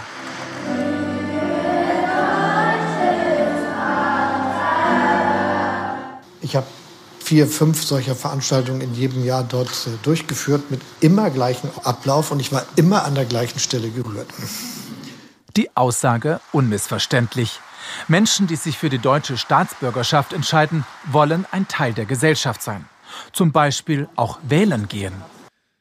Ja, ich finde dieses, äh, ich war gerührt, als alle ihre Urkunden entgegennehmen, äh, da könnte man genauso gespiegelt Brandenburg Oma besuchen, die erfährt, ihr Hausarzt macht zu. Sie ruft in 70 Praxen an. Selbst in 100 Kilometer Entfernung. Niemand nimmt sie auf. Äh, wir machen morgen auch unsere Praxis zu. Äh, da könnte man ein Video machen, wie gerührt Oma Erna ist, dass sie endlich wieder einen Hausarzt gefunden hat. Weil sie hat ja noch 20 Jahre Leben vor sich, statistisch. Ja. So, und äh, da würde ich mal ansetzen bei der Rührung. Also nicht, wie sehr die Ausländer jetzt, wo sie endlich auch Deutsche sind, äh, gerührt sind, sondern wie sehr die Deutschen plötzlich gerührt sind, wenn es heißt, Kindergarten hat wieder bis 17 Uhr auf. Wir haben das äh, Problem gelöst, dass ab 14 Uhr hier niemand mehr, weil nur noch eine Person da ist, der wir das juristisch nicht aufbürden können, äh, Betreuungsschlüssel 1,20 zu haben. Oder ja, dein Restaurant äh, bietet dir jetzt wieder Mittagstisch Ja, solche Sachen. Ja. Da würde ich gerne, weil so dieses, die Deutschen sind gerührt davon, ja, das ist wieder wirklich. Ja, das wäre so schön, aber wir führen es halt eben, wie schon gesagt, halt einfach nur über diese Dankbarkeitsschiene. Ja. ja. Menschen sollen noch dankbar sein dafür, dass wir sie hier in unserem großartigen Land aufnehmen, ja, ja dass wir den Laden hier bald dicht machen können, wenn wir diese Politik halt irgendwie weiter fortführen, ja, und uns so weiter so verhalten, das interessiert halt irgendwie keinen. Mhm. Ja, Deutschland den Deutschen. so, das, genau. Und das ist ja letztendlich auch die Position der von Union und FDP, ja. Und ja. Wenn, muss, wenn man ganz ehrlich ist, ist es der Verrat am eigenen Land, ja, so eine bescheuerte Absolut, das ist Verrat am eigenen Land zu machen. Ja, Richtig. wir brauchen mehr Menschen. So, was soll der Scheiß? Also jetzt, ich will hier nicht untergehen alleine. So. Äh, genau. Also, ich will auch nicht untergehen. Äh, jetzt hören wir FDP Coole. Du hast sie schon angesprochen. Das ist ja Opposition ja. in der Regierung. Ich finde es zum einen super klug. Die CDU ja, war nie stärker, als sie sich mit der CSU gezofft hat und sich alle deutschen Journalisten nur noch für Seehofer und Merkel interessiert haben, weil da war die Katze im Sack. Da konnte die SPD machen, was sie wollte. Sendezeit null. In der Hinsicht finde ich es gut, wenn die FDP ein bisschen äh, Rambazamba macht, weil umso weniger März sehen wir dann. Weil dann interessiert niemanden, was März dazu sagt, wenn die FDP Widerspruch übt. Aber, weil ich vorhin sagte, das geht ja drunter und drüber, wie der Habeck das da sagte, wir lösen das Fach, äh, äh, Fachkräfteproblem, weil wir ja einfach das und das und das und dann kommt alles in einen Topf. Sowohl die Überschritte in die Grenze, über die Grenze, zwar aus beruflichen und aus Flüchtlingsgründen, aus politischen Gründen und dann noch die Einbürgerung der, die schon da sind. Also das sind ja drei Dimensionen, die man ganz hart trennen muss. Der Coole will jetzt hier auch zwei von diesen Dimensionen trennen, aber auch da werde ich danach sagen, warum das Quatsch ist. Störfeuer. Nicht nur von der Union, sondern auch vom Koalitionspartner FDP. Der Generalsekretär warnte vor einer Entwertung der deutschen Staatsbürgerschaft. Am Abend hieß es, die FDP sei nicht grundsätzlich gegen Fasers Pläne, aber andere Gesetze hätten jetzt Vorrang, zum Beispiel die Fachkräftezuwanderung. Bevor man über den deutschen Pass redet, muss man erstmal darüber sprechen, wer überhaupt nach Deutschland kommt. Und aktuell haben wir zu viel irreguläre Migration nach Deutschland und zu wenig reguläre Migration. Das bedeutet, dass sich die Einwanderung in Deutschland an den Erfordernissen unseres Arbeitsmarktes ausrichten muss. Da würde ich gerne einhaken und sagen, von mir aus kann es irreguläre Migration geben. Ich gestehe denen das mal zu. Die Frage ist dann trotzdem, wo ist die Grenze? Denn ja. bei diesen Zahlen von 2015, da haben wir ja Kriegsflüchtlinge aufgenommen. Wir konnten sie gar nicht abwehren äh, und es waren viele. Also da gilt einfach das Asylrecht, sie wurden zumindest geduldet und so und nicht an der Grenze, auch wenn Seehofer, also wenn die Merkel das nicht ordentlich verhandelt, dann mache ich eine Grenzkontrolle in Bayern und so, diesen ganzen Scheiß. Äh, die Menschen kamen. Und das war das Jahr, auf das sich Jens Spahn 2018 bezog, also meinte, wir haben jetzt 300, 400.000 Einzahler in die Sozialsysteme. Es sind also Kriegsflüchtlinge gewesen, die eingezahlt haben. Plus, hätten wir den Familiennachwuchs ordentlich organisiert, hätten wir noch viel mehr jetzt Neuabiturienten und neu äh, Berufsausbildungsabsolventen, äh, weil jetzt ist 2022, 2015, das sind sieben Jahre, genauso lange braucht man bis zum Abitur oder mittlere Reife und dann in Berufsausbildung. Es kam und das ist eben meine äh, Vorschlag für die Definition von regulär und irregulär, es kamen junge Menschen. Und junge Menschen ist für uns die reguläre Migration, ja. die wir brauchen. Keine andere Dimension zählt, nur das Alter. Und wir können ja, davon ausgehen, auch, wenn Menschen herkommen, sind die jünger als wir ja, es ist auf jeglicher Dimension bescheuert. Aber es fängt ja schon daran an, dass man letztendlich ja sagt, es gibt halt eben legitime Fluchtgründe und nicht legitime Fluchtgründe. Ja. Und einer der nicht legitimen Fluchtgründe ist ja zum Beispiel, dass du findest halt zu Hause keine Arbeit. Ja. Und jetzt sagen wir den Leuten, naja, aber du bist ja geflohen, weil du findest ja keine Arbeit. Du bist ja kein Geflüchteter. Deshalb können wir dich hier leider nicht aufnehmen. Ja. Obwohl ja unser Problem ist, dass wir zu viele Arbeitsplätze haben für zu wenig Menschen. also es macht ja vorne und hinten überhaupt keinen Sinn. Ja. ja, diese Trennung macht. Oh, Mick, wir hören dich schon wieder nicht. Jetzt bin ich wieder da. Jetzt bist du wieder da. Komisch, was heute los ist. Ja. Das ähm, ist der Fachkräftemangel. Irgendwo hakt hier. Ja, ist der Fachkräftemangel, genau in der Leitung. Brauchen hier mehr. Naja, und an der anderen Stelle haben wir dann halt eben das, äh, ja, starten wir dann große Kampagnen irgendwo im Ausland an den Botschaften und da kann sich dann jeder eintragen und dann fliegen wir die hierher, damit die halt irgendwie eine Bäckereiausbildung mhm. machen. Also das kann ja. doch nicht sein. Also es ist für viele der Berufe, wir reden hier von Ausbildung, das dauert zwei bis drei Jahre, dann sind die ja, genau. integriert in den deutschen Arbeitsmarkt, ja, und genau, dann genau, genau. haben die einen Job und dann sind die Teil dieses Systems und dann geben wir ihnen drei Jahre später noch die politische Handhabe und die Teilhabe. Ich check's nicht. Ja, mhm. was soll diese bescheuerte Diskussion? Das ist ja nur einfach, weil man wahnsinnige Angst davor hat, dass dieses Thema halt irgendwie von rechts und in dem Fall halt eben schon von der Union halt ausgeschlachtet wird, also macht man selber, ja. Aber mhm. es hat halt eben keine vernünftige Grundlage. Es ist einfach Unsinn. Ja, Francesco mit einem Mega-Wortspiel hier im Chat. Mick-Probleme. Ja, sorry. Ich versuche mich zurückzuhalten mit meinem Problem. äh, na, mal gucken, wird schon halten. Jetzt hören wir hier mal die deutsche Arroganz. Also die FDP lehnt unsere Pläne nicht komplett ab. Es ist unser gemeinsamer Koalitionsvertrag. Deswegen ist es auch das gemeinsame Bekenntnis der drei Koalitionsparteien. Es ist Nancy Faeser, die, die hier spricht. Wir haben es ja im Koalitionsvertrag also ich jetzt also, verankert. Ne, Frau Agnes es gibt einzelne gesagt, Stimmen, ne, die jetzt das gesagt okay. haben. Der Kanzler verweist darauf, dass die Ampelkoalition nicht nur das Staatsangehörigkeitsrecht verändern, sondern auch mehr Fachkräfte aus dem Ausland anwerben möchte, ganz wie die FDP es heute betont. Dass die Liberalen offenbar auf Kosten des Koalitionsfriedens eigene Akzente setzen wollen, das nimmt Scholz, so scheint es zumindest, heute gelassen hin. Ja, dass wir uns so eine Diskussion erlauben, ist wirklich, keine Ahnung, man braucht nicht viel Fantasie, um sich 2029 vorzustellen oder so. Wenn es dann heißt, von Andrea Nahles, ja, 1,5 neue, also 1,5 Millionen neue Rentner. ja. Und von unten, wie viel wachsen nach? Ja, 800.000.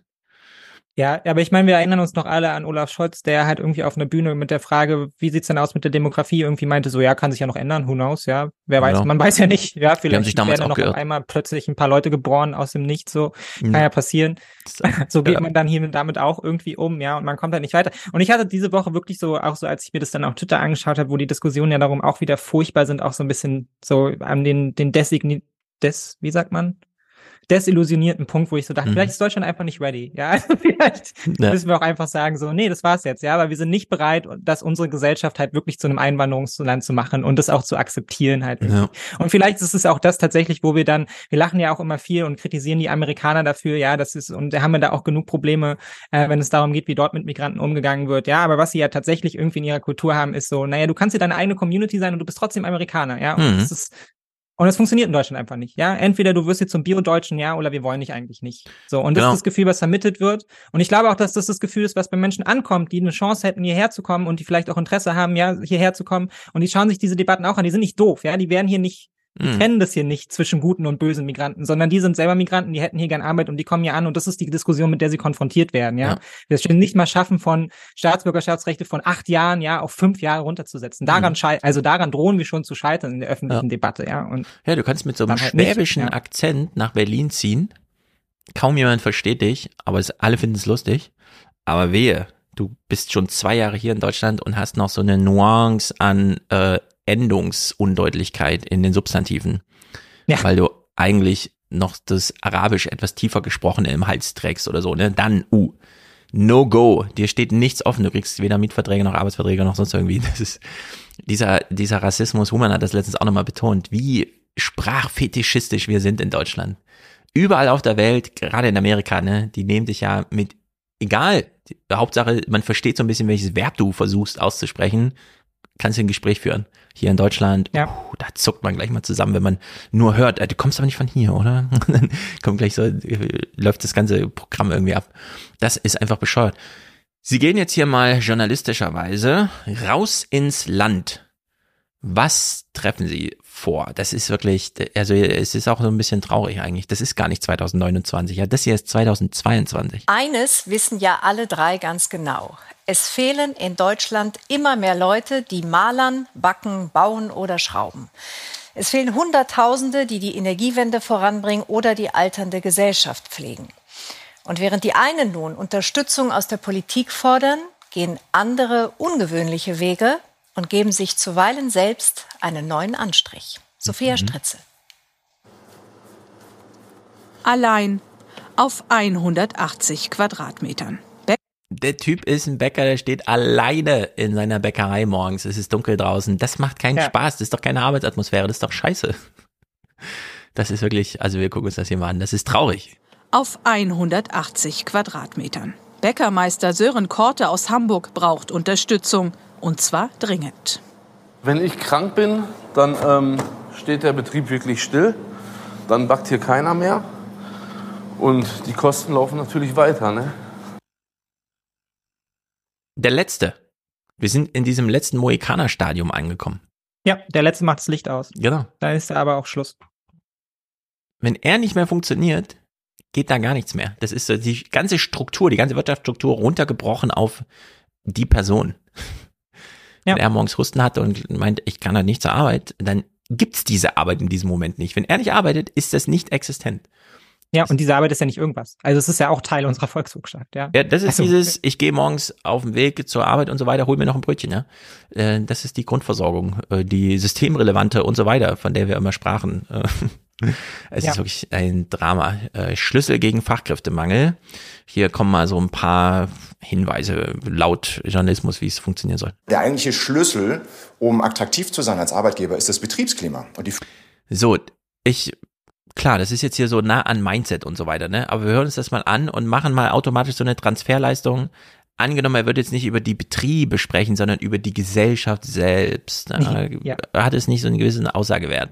Um attraktiv zu sein als Arbeitgeber, ist das Betriebsklima und die Führungsqualität. Weil wir wissen aus Studien, dass viele Menschen wechselwillig sind. Studien sagen bis zu 39 Prozent aller Angestellten in Deutschland sind aufgeschlossen für einen Jobwechsel. Warum ist das so?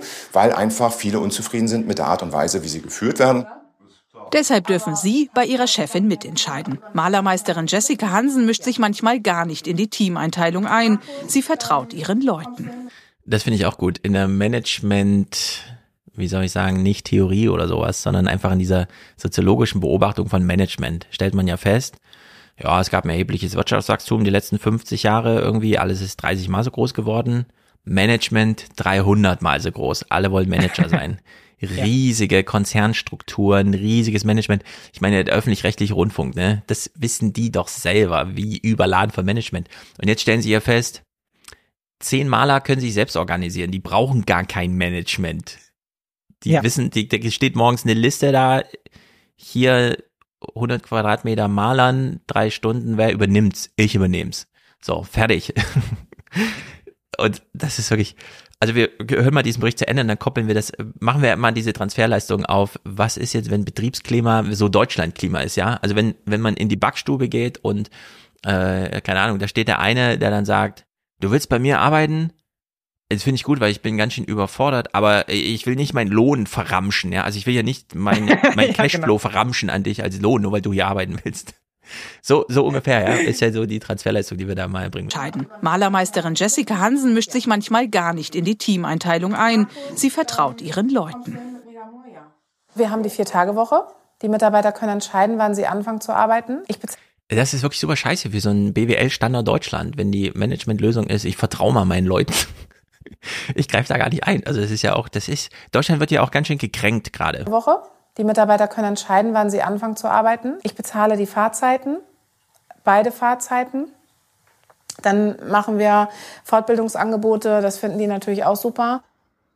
So sind in wenigen Monaten aus sechs 20 Mitarbeitende geworden. Und es gibt sogar eine Warteliste mit weiteren Interessenten. Ihr Erfolg spricht sich rum. Die Konkurrenz hat sogar schon um Rat gefragt. Sie sagt, es braucht vor allem eins, Mut zur Veränderung. Wir werden sonst keine Fachkräfte mehr haben. Und keiner hat mehr Lust, irgendwelche Handwerksberufe zu lernen. Wir müssen was tun, ganz dringend. Ja. Flexible Arbeitszeiten, Vier-Tage-Woche für Bäckermeister Sören Korte in seinem Betrieb undenkbar. Er hat übrigens einen Mitarbeiter und ich finde, so langsam kommt dieses Familienunternehmen als Begriff auch wieder, hat so eine gewisse Bedeutung. Ja, es hat wieder Konjunktur jetzt. Er findet, die Politik müsse mehr fürs Handwerk werben.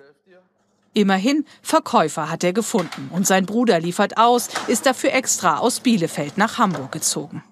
Tschüss, bis später. Schönen Tag dir. In der Backstube steht er aber weiterhin ganz alleine. Das ist einfach grandios. Ist jetzt bald wieder Wettbewerbsvorteil. Wenn du es früh genug schaffst, halt irgendwie drei Kinder in die Welt zu setzen, ja, dann kannst du deine Selbstständigkeit auf jeden Fall absichern gegenüber der Konkurrenz. Ja, wenn du Genau. selber drei Maler schon mal machst, so, Ja. dann hast du der Konkurrenz schon mal eins vorweg. Ja, weil die werden nicht einfach so wechseln. Das sind deine Kinder, die kannst du darauf trimmen. Richtig, genau.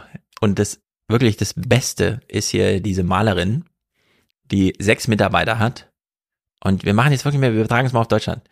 Die dann nicht morgens kommt und sagt, übrigens, ich habe mir folgenden Plan überlegt. Ähm, ich habe es euch ausgedruckt hier auf 17 DIN A4 Zetteln. Ich hänge das mal hier aus, bitte bis morgen unterschreiben, damit wir dann übermorgen anfangen können zu arbeiten. Sondern die einfach sagt, geht einfach mal arbeiten. Ihr kriegt das schon hin, glaube ich. Und das ist ja so dieses, du kommst nach Deutschland, bist ausgebildet, hast Berufserfahrung, kommst in so ein Amt und erzählst dir dann, was du gemacht hast. Und die so, "Mm, ja, wir haben jetzt hier 17 DIN A4 Seiten, können Sie das mal bis übermorgen unterschreiben? Weil dann können wir das intern und so und dann können wir Ihnen nächstes Jahr Bescheid sagen, ob Sie jetzt arbeiten dürfen. Oder man könnte einfach sagen, Sie sind hier, krass. Ja, dann gehen Sie mal arbeiten. Machen Sie, was Sie wollen. Wenn Sie Ihren, Ihnen ein Arbeitsvertrag angeboten wird, gucken Sie nicht drauf, welche Branche das ist. Schauen Sie einfach, ob Ihnen das Spaß macht. Machen Sie. Ja, und das, äh, das haben wir jetzt hier gerade, aber ich hätte das gerne äh, vom deutschen Journalismus mal so als so, so sollten wir das äh, so grundsätzlich machen. Die, diese Erfahrung, die da gerade gemacht wurde, dass man sechs Leute nicht mit Bürokratie managen muss, äh, ist eine ganz große allgemeine Erfahrung, die wir alle mal machen könnten eigentlich. Ja, aber das ist doch das Grundproblem. Also da kommt doch Deutschland auch einfach was sein, ich meine, wieder Bürgergelddebatte. Es ist ja auch so ein Ideologieproblem, ja, es ist irgendwie ein Menschenbildproblem, weil man halt Ja. davon ausgeht, der Mensch, der Mensch braucht quasi diese enge Rahmung, in der er sich bewegt, Total, ja, weil ja. sonst schweift er irgendwie ab und dann steht er nur noch in der Kaffeeküche und redet mit irgendwie seinen Kollegen und so. Der braucht auch die klare Pausensetzung, hier ist nicht mit Flexibilität, der kann nicht eine Stunde früher kommen und eine Stunde später dann irgendwie aufhören oder so. Hm. Ja, also allein all, all das muss ja auch schon mühsam erkämpft werden, ja, von Gewerkschaften und Co., die dann versuchen, dem Management zu vermitteln, so, wir haben auch selber ein Interesse daran, einen guten Job zu machen, ja, es gibt sowas wie Arbeitsethos und so, ist ja auch in Deutschland gerade sehr ausgeprägt, ja. Also Total, da kommt ja. man ja schon gar nicht an, ja. Ja. ich meine, wir landen dann am Ende bei einer Situation so, ich meine, ich finde das auch super mit der Malermeisterin, ich habe mich da auch direkt beworben, aber ich kann halt parallel nicht gleichzeitig noch irgendwie Bäcker sein. So, ne? Und Ja. das ist ja die Situation, auf die wir als junge Menschen zusteuern, ja. Also und da kann man dann halt am Ende noch so viel Werbung machen, wie man will und das noch so toll machen. Am Ende sind die Leute nicht da. Äh, Genau, Ja, also der und dann Bäcker versucht man, kriegt jetzt Unterstützung von seinem Bruder, der aus Hamburg nach, nee, umgedreht, aus Bielefeld Ja. nach Hamburg zieht. Das heißt, der wird wahrscheinlich nicht bei Miele jetzt arbeiten können, weil der wohnt ja, jetzt Ja, in Hamburg genau. und ist der Bäcker. Genau, Also, also, am Ende ja. fehlen halt eben trotzdem die Leute. Ja, und den, Genau. dann vermittelt, dann schafft man aber, wie du völlig richtig sagst, da halt einfach so einen wahnsinnig brutalen bürokratischen Rahmen, der noch so weit geht, im Zweifelsfall, ja, eher zu sagen, ey, du bist hier jetzt un, unlegitimerweise, wir schieben dich jetzt ab, ja, auch wenn du deinen Ausbildungsplatz schon gewonnen hast, ja. Ja. Also so, ich meine, so bescheuert denken wir, ja. Menschen haben einen Ausbildungsplatz, werden ausgebildet, die Ausbilder setzen sich noch dafür ein, ja, und die Fachhochschulen und wer nicht alles, ja. Bitte lasst Ja. sie uns, bitte lasst uns unsere drei auszubilden und der deutsche Staat ist so, nee, die drei schieben wir jetzt aber ab. Tatsächlich Es gibt hier Regeln. Ja morgens in die Berufsschule und holen die da ab. Äh? Ja. Damit die sich da nicht wehren können. Weil dann haben die alles, was sie brauchen, bei sich für den Tag und dann können sie es auch gleich für ihr Leben behalten und dann dürfen die gar nicht mehr nach Hause, sondern werden sofort abgeschoben. Ja, es ist einfach alles brutal und Gellinek moderiert hier mal so ein bisschen schimmert's schon durch. Guten Abend. Deutschland ist ein Einwanderungsland. Oder? Was längst klar schien, wird plötzlich in der Debatte über die Reform des Einbürgerungsrechts nochmal neu verhandelt. Die SPD-Innenministerin hat einen Entwurf vorgelegt, der umsetzt, was die Ampel in den Koalitionsvertrag geschrieben hat. Ein modernes Staatsangehörigkeitsrecht. Fristen für Ausländer bis zur Einbürgerung sollen verkürzt, Hürden gesenkt, doppelte Staatsbürgerschaft erlaubt werden. Die Union als Opposition spricht von Verramschung der deutschen Staatsbürgerschaft. Aber auch Teile der FDP, die Moment mal in der Regierung ist, stellt sich gegen den Entwurf der Regierung. Ja, ich wünsche mir so ein paar mehr, also dieses Moment mal. Hatten wir das nicht schon geklärt, dass wir ein Einwanderungsland, äh, hatten wir nicht, Moment jetzt, also jetzt Moment mal, liebe, liebes Berliner Politikbetrieb, was ist denn da los? Das kann man ja aus Hm. Mainz gar nicht ertragen, was wir hier angeliefert bekommen Ja. als Informationen. Irgendwie so, ja, das sollte man öfter mal machen. Sie hat Ja, voll, aber ich meine, die Dimensionen sind halt Leuten immer noch nicht bewusst. Also mir Ja. fehlt die Talkshow, wo einfach mal jemand sitzt und dann auch in Richtung Politik die Frage stellt, 300.000 Lehrer im Jahr zu wenig. Was machen wir? Was ist der Plan? Ja. Weil es gibt keinen. Ja, einfach mal die Frage Moment halt auch mal so sagen, stehen lassen. In solchen, ja, genau. Also Moment mal, das kann doch nicht dabei. Ja, also irgendwie so, das finde ich mir, finde ich auch, sollte mal häufiger kommen. Dirr von der FDP ist jetzt hier im Gespräch. Und ich habe ja eben schon gemeint, es ist nicht zu dumm, März aus dem Spiel zu nehmen und so eine Art Mini-Opposition, man kann es ja dann mit Scholz irgendwie vereinbaren, man macht das jetzt drei Wochen, Medienöffentlichkeit ist dann da und dann verkündet man den Großen und so weiter, ne, das Gemeinsame. Man sollte aber nicht der FDP, äh, die FDP sollte aber nicht die AfD versuchen zu ersetzen, ja. Das ist dann zu viel Innerregierungsopposition. Und aus Berlin ist uns jetzt Christian Dürr zugeschaltet, Fraktionschef der FDP im Bundestag. Herr Dürr, guten Abend. Warum gilt für die FDP nicht mehr, was im Koalitionsvertrag steht, nämlich, dass eine Einbürgerung nach fünf und in bestimmten Fällen auch nach drei Jahren möglich sein soll? Guten Abend, Frau Gellinek. Äh, natürlich gilt das nach wie vor, gar keine Frage. Wir müssen aber Einwanderung insgesamt denken. Es geht darum, dass wir Einwanderung in den deutschen Arbeitsmarkt organisieren. Und Deutschland muss eben ein modernes Einwanderungsland werden. Da ist ja in den letzten Jahrzehnten vieles falsch gelaufen. Wir hatten vor allen Dingen leider Migration in die sozialen Sicherungssysteme, aber wir brauchen händeringend Arbeitskräfte. Ja, die Einwanderung in den Arbeitsmarkt ist die Einwanderung in das soziale Sicherungssystem. Das finde ich so absurd, dass die hier gar nicht mehr Binnen differenzieren zwischen, ne, sondern das mhm. ist einfach, ja, als Nutznießer. Nee, als Einzahler. Ja. Also ist nee, das ist völlig egal. Also rechnet man auch nicht nach. Man behauptet es halt einfach, irgendjemand anders hat es irgendwo geschrieben, also nehme ich das jetzt mit als ja. meinen Talking Point. Ja. Eigentlich hätte einfach, sie nachfragen um müssen, äh, also ist das Ziel, dass sie dann hier arbeiten, aber nicht sozialversicherungspflichtig oder wie meinen Sie das? So irgendwie, ne? Ja.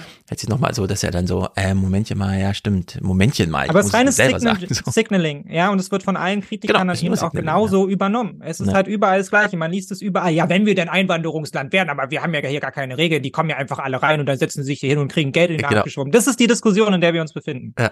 So, so, herzlichen Glückwunsch, liebe FDP. Genau. Und Dürr jetzt so, na, das Signaling hier, Signaling da. Es geht darum, Einwanderung in den deutschen Arbeitsmarkt zu organisieren, denn wir merken ja allen Teilen, dass überall Arbeitskräfte fehlen, auf allen Ebenen, ja. beim Bäcker um die Ecke, aber natürlich die IT-Fachkräfte, es fehlt an allen Ecken und Enden, wie ich gerade sagte. Und deswegen müssen wir das zusammendenken. Wer hier mhm. gut integriert ist, in Deutschland Arbeit hat, der soll die Möglichkeit bekommen, auch die deutsche Staatsbürgerschaft zu erhalten. Wer sich allerdings, das will ich auch ehrlicherweise sagen, wer sich nicht integriert, sich etwas zu Schulden kommen lässt, der muss Deutschland dann auch wieder verlassen.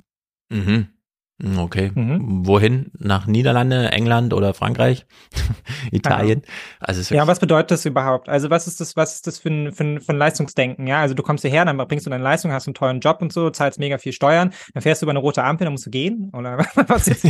Also, ja. Ja, du also musst im Karnevalsverein mitzahlen. Schulden kommen lassen und so. Ja, also was sind das für Dimensionen? Wenn du hier bist, dann bist du halt hier, dann bist du auch irgendwie Teil unseres Problems, ja. Also, äh, genau.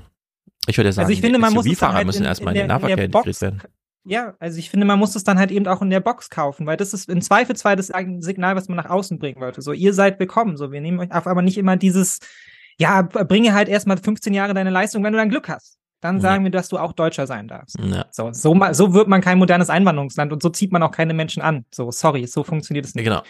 Und äh, Dürr denkt sich so, habe ich schon genug Signale gesendet? Nein, habe ich noch nicht. Warum Nein, ist eine Zeit, in der die Industrie nach Arbeits- und Fachkräften geradezu schreit, der falsche Zeitpunkt?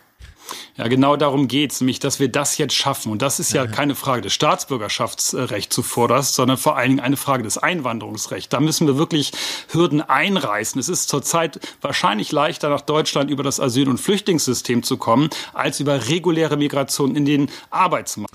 Ja, das liegt nochmal in der Natur der Dinge, weil wenn man berechtigt Asyl beantragt, kann man, dann ist man halt da.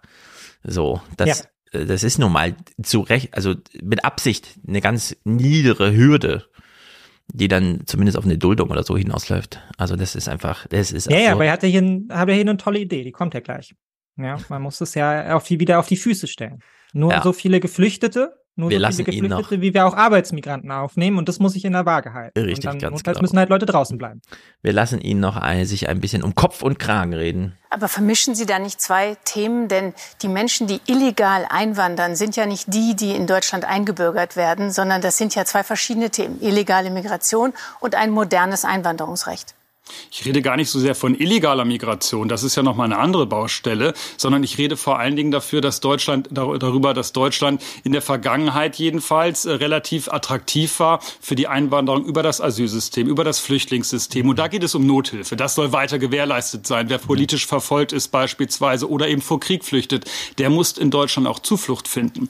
Aber in der Vergangenheit ist es ja so gewesen, dass ein Großteil der Menschen über dieses System gekommen ist und nicht über die reguläre Migration in den den Arbeitsmarkt. Und das müssen wir ändern. Wir müssen das quasi wieder vom Kopf auf die Füße stellen, damit es endlich so funktioniert wie in modernen Einwanderungsländern. Ich denke an Kanada, Neuseeland, Australien. Die sind uns da ein Beispiel. Die machen das.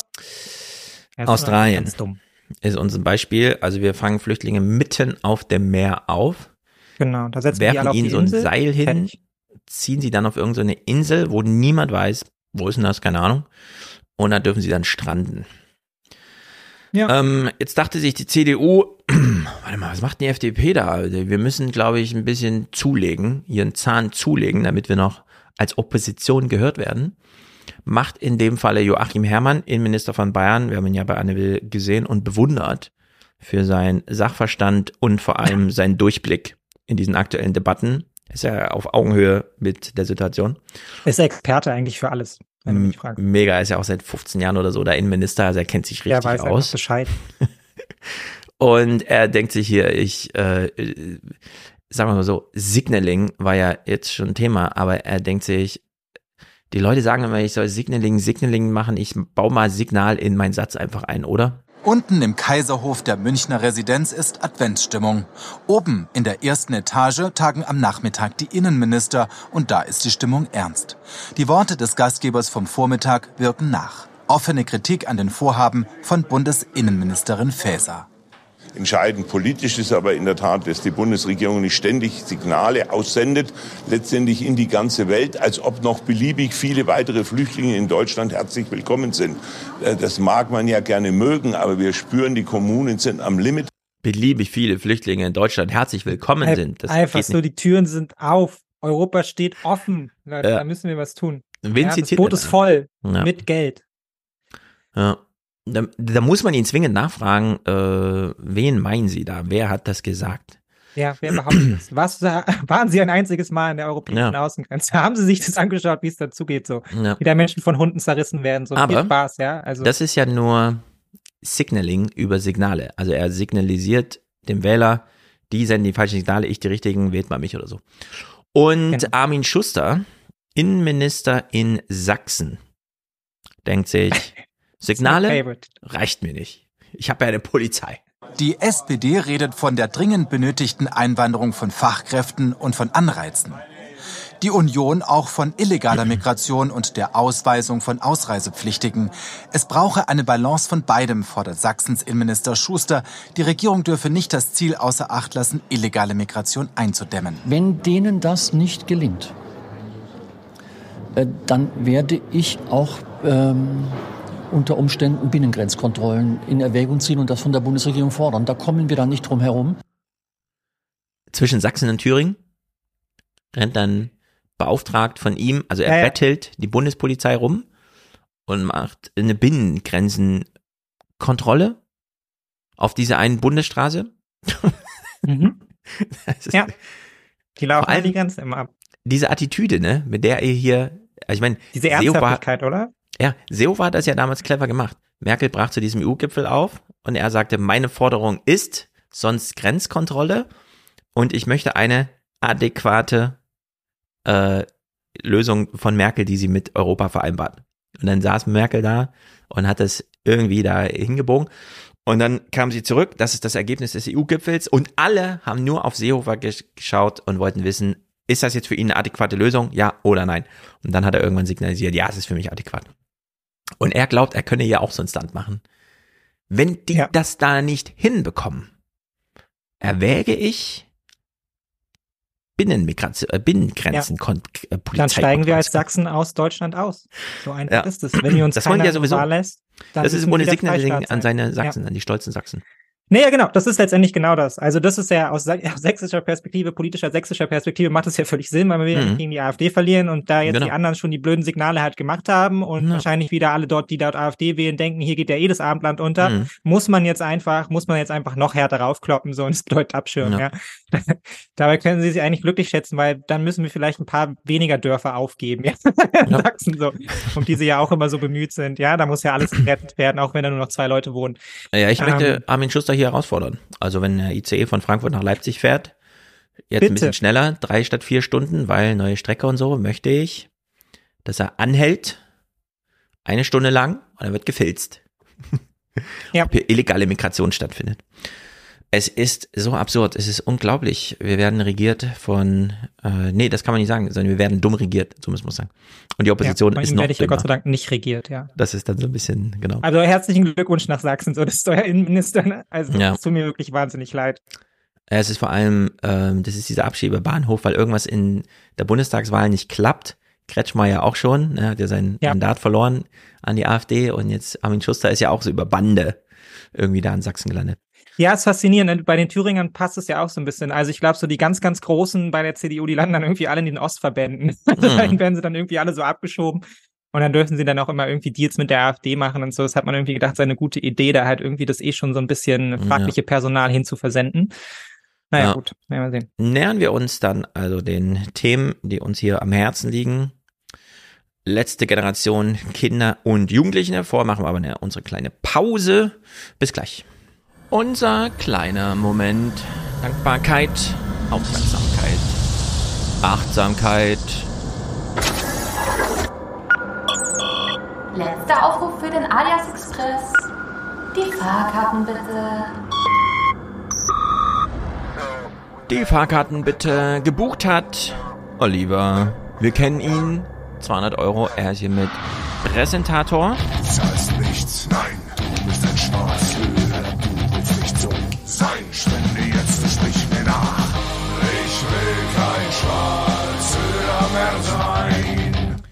Nein. Wer will kein Schwarzhörer sein? Niemand. Olli auch nicht. Olli ist ja gar kein Schwarzhörer. Schon lange entschwarzhörert. Heute mal wieder hier dabei. Grüße in die weite Welt an dieser Stelle. Und Ulrich ist noch zu nennen. Vom äh, Fernsehmoment, der war ja auch schon dabei. Aber hier die richtige NFT-Erwähnung ist natürlich noch dabei. Also Olli und Ulrich. Beide kommentarfrei weil sie Männer von Welt sind mit Stil und uns Raum lassen für Guido, der heute produziert, auch kommentarfrei. Und Dennis, der schickt einen Kommentar für seine Produzentenschaft. Dennis grüßt David Kekse. Sind schon gebacken, gerne wieder öfter schwimmen gehen. PS, vielen Dank an Stefan und Co. für die super Arbeit. Geht am häufiger schwimmen. Ich bin auch totaler Fan von.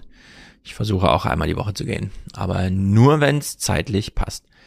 Pascal macht den Laden hier dicke zu mit 42 Euro, damit auch ein Produzent des Ayas Fernsehpodcasts. Dankeschön. Ich sag Dankeschön. Wir sagen alle Dankeschön, denn hier läuft Querfinanzierung für alle. Roland schrammt kurz vorbei, bleibt auch kommentarlos. Hier Unterstützer. Tobias dankt für die Arbeit. Ich danke für die Unterstützung. Anna, ihr monatliches Danke ist hiermit angekommen. Ich möchte heute Danke sagen. Danke an alle Medien unseres Landes. Sehr gut. Anna, René, weiter so, bitte.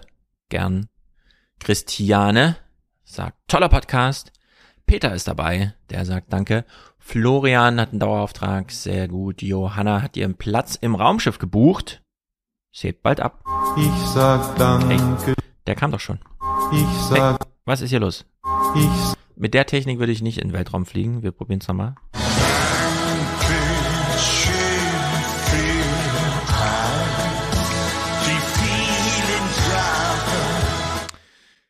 Ulrike und Paolo, monatlicher Beitrag zur politischen Bildung. Ja, belassen wir es doch bei politischer Bildung und machen keine Rocket Science draus.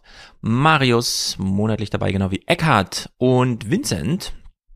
Hm, Wiebke, dauerhaften Ausschluss des, äh, für dauerhaften Ausschluss des Ajax, Alias Expresses am Bahnhof Heidesee. Anschluss, nicht Ausschluss. Manch großer Gott. Sie will Anschluss an Heidesee. Okay, ich sag Bescheid. Wir legen die Bahn um. Danke, Angela Merkel. Geht leider nicht. Es wurden keine Gleise gebaut. Mitya grüßt aus Niedersachsen.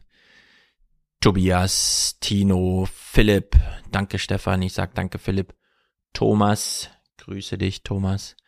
Ähm, Johann, Timo, Julian, Sebastian, Thomas und Susanne, Jan Hadong kommen nach Berlin mit Wolfgang. Ja, wir haben ja äh, neue Planung. Also wir kommen, aber nicht nach Berlin. Es tut uns leid. Daniel Keep Casting. Jens, Sascha, Alexander, Erik. Äh, Alexander hat sein Monatsticket Ayas Train. Genau. Damit ich auch weiterhin großartige Podcasts auf der Fahrt zur Arbeit hören kann. Genau, also ganz uneigennützig. Oh, unser Michel. wir grüßen nach Köln. Ist hiermit erledigt. Caroline, Moritz, Christoph, Thomas, Daniel, Thorsten. Das ist eine sehr schöne Riege, die sie jetzt zusammengesammelt hat. Äh, finden wir einen kreativen Beitrag zum Chaos von Kai. Sehr gut. Grüße aus HH von N und A. Punkt. Und finde ich noch eine Frau. Ingeborg. Lisa Marie und Christian danken für den sehr guten Podcast. Sehr gut. Damit beschließen wir hier die Runde. Gehen zurück in den Podcast.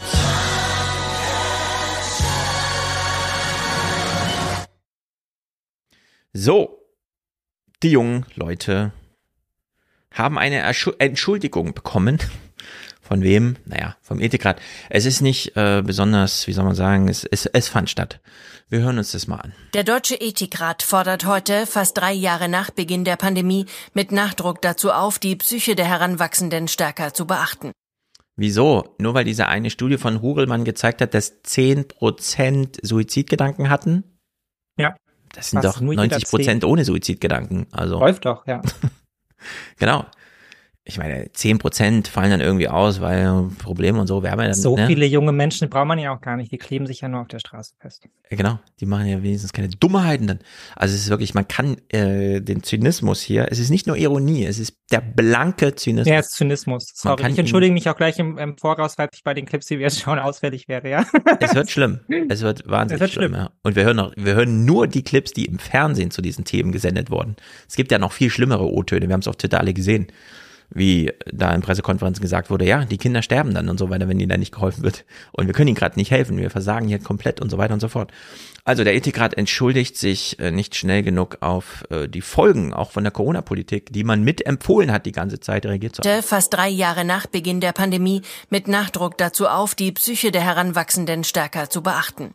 Und Ey, schon nach drei Jahren wird jetzt mit Nachdruck drauf gedrängt, das ist gut. Und übt dabei auch Selbstkritik. Der Ethikrat habe zu wenig gewarnt, auch wenn man schon früher auf die Nöte der jungen Generation hingewiesen habe. Aber das war zu spät.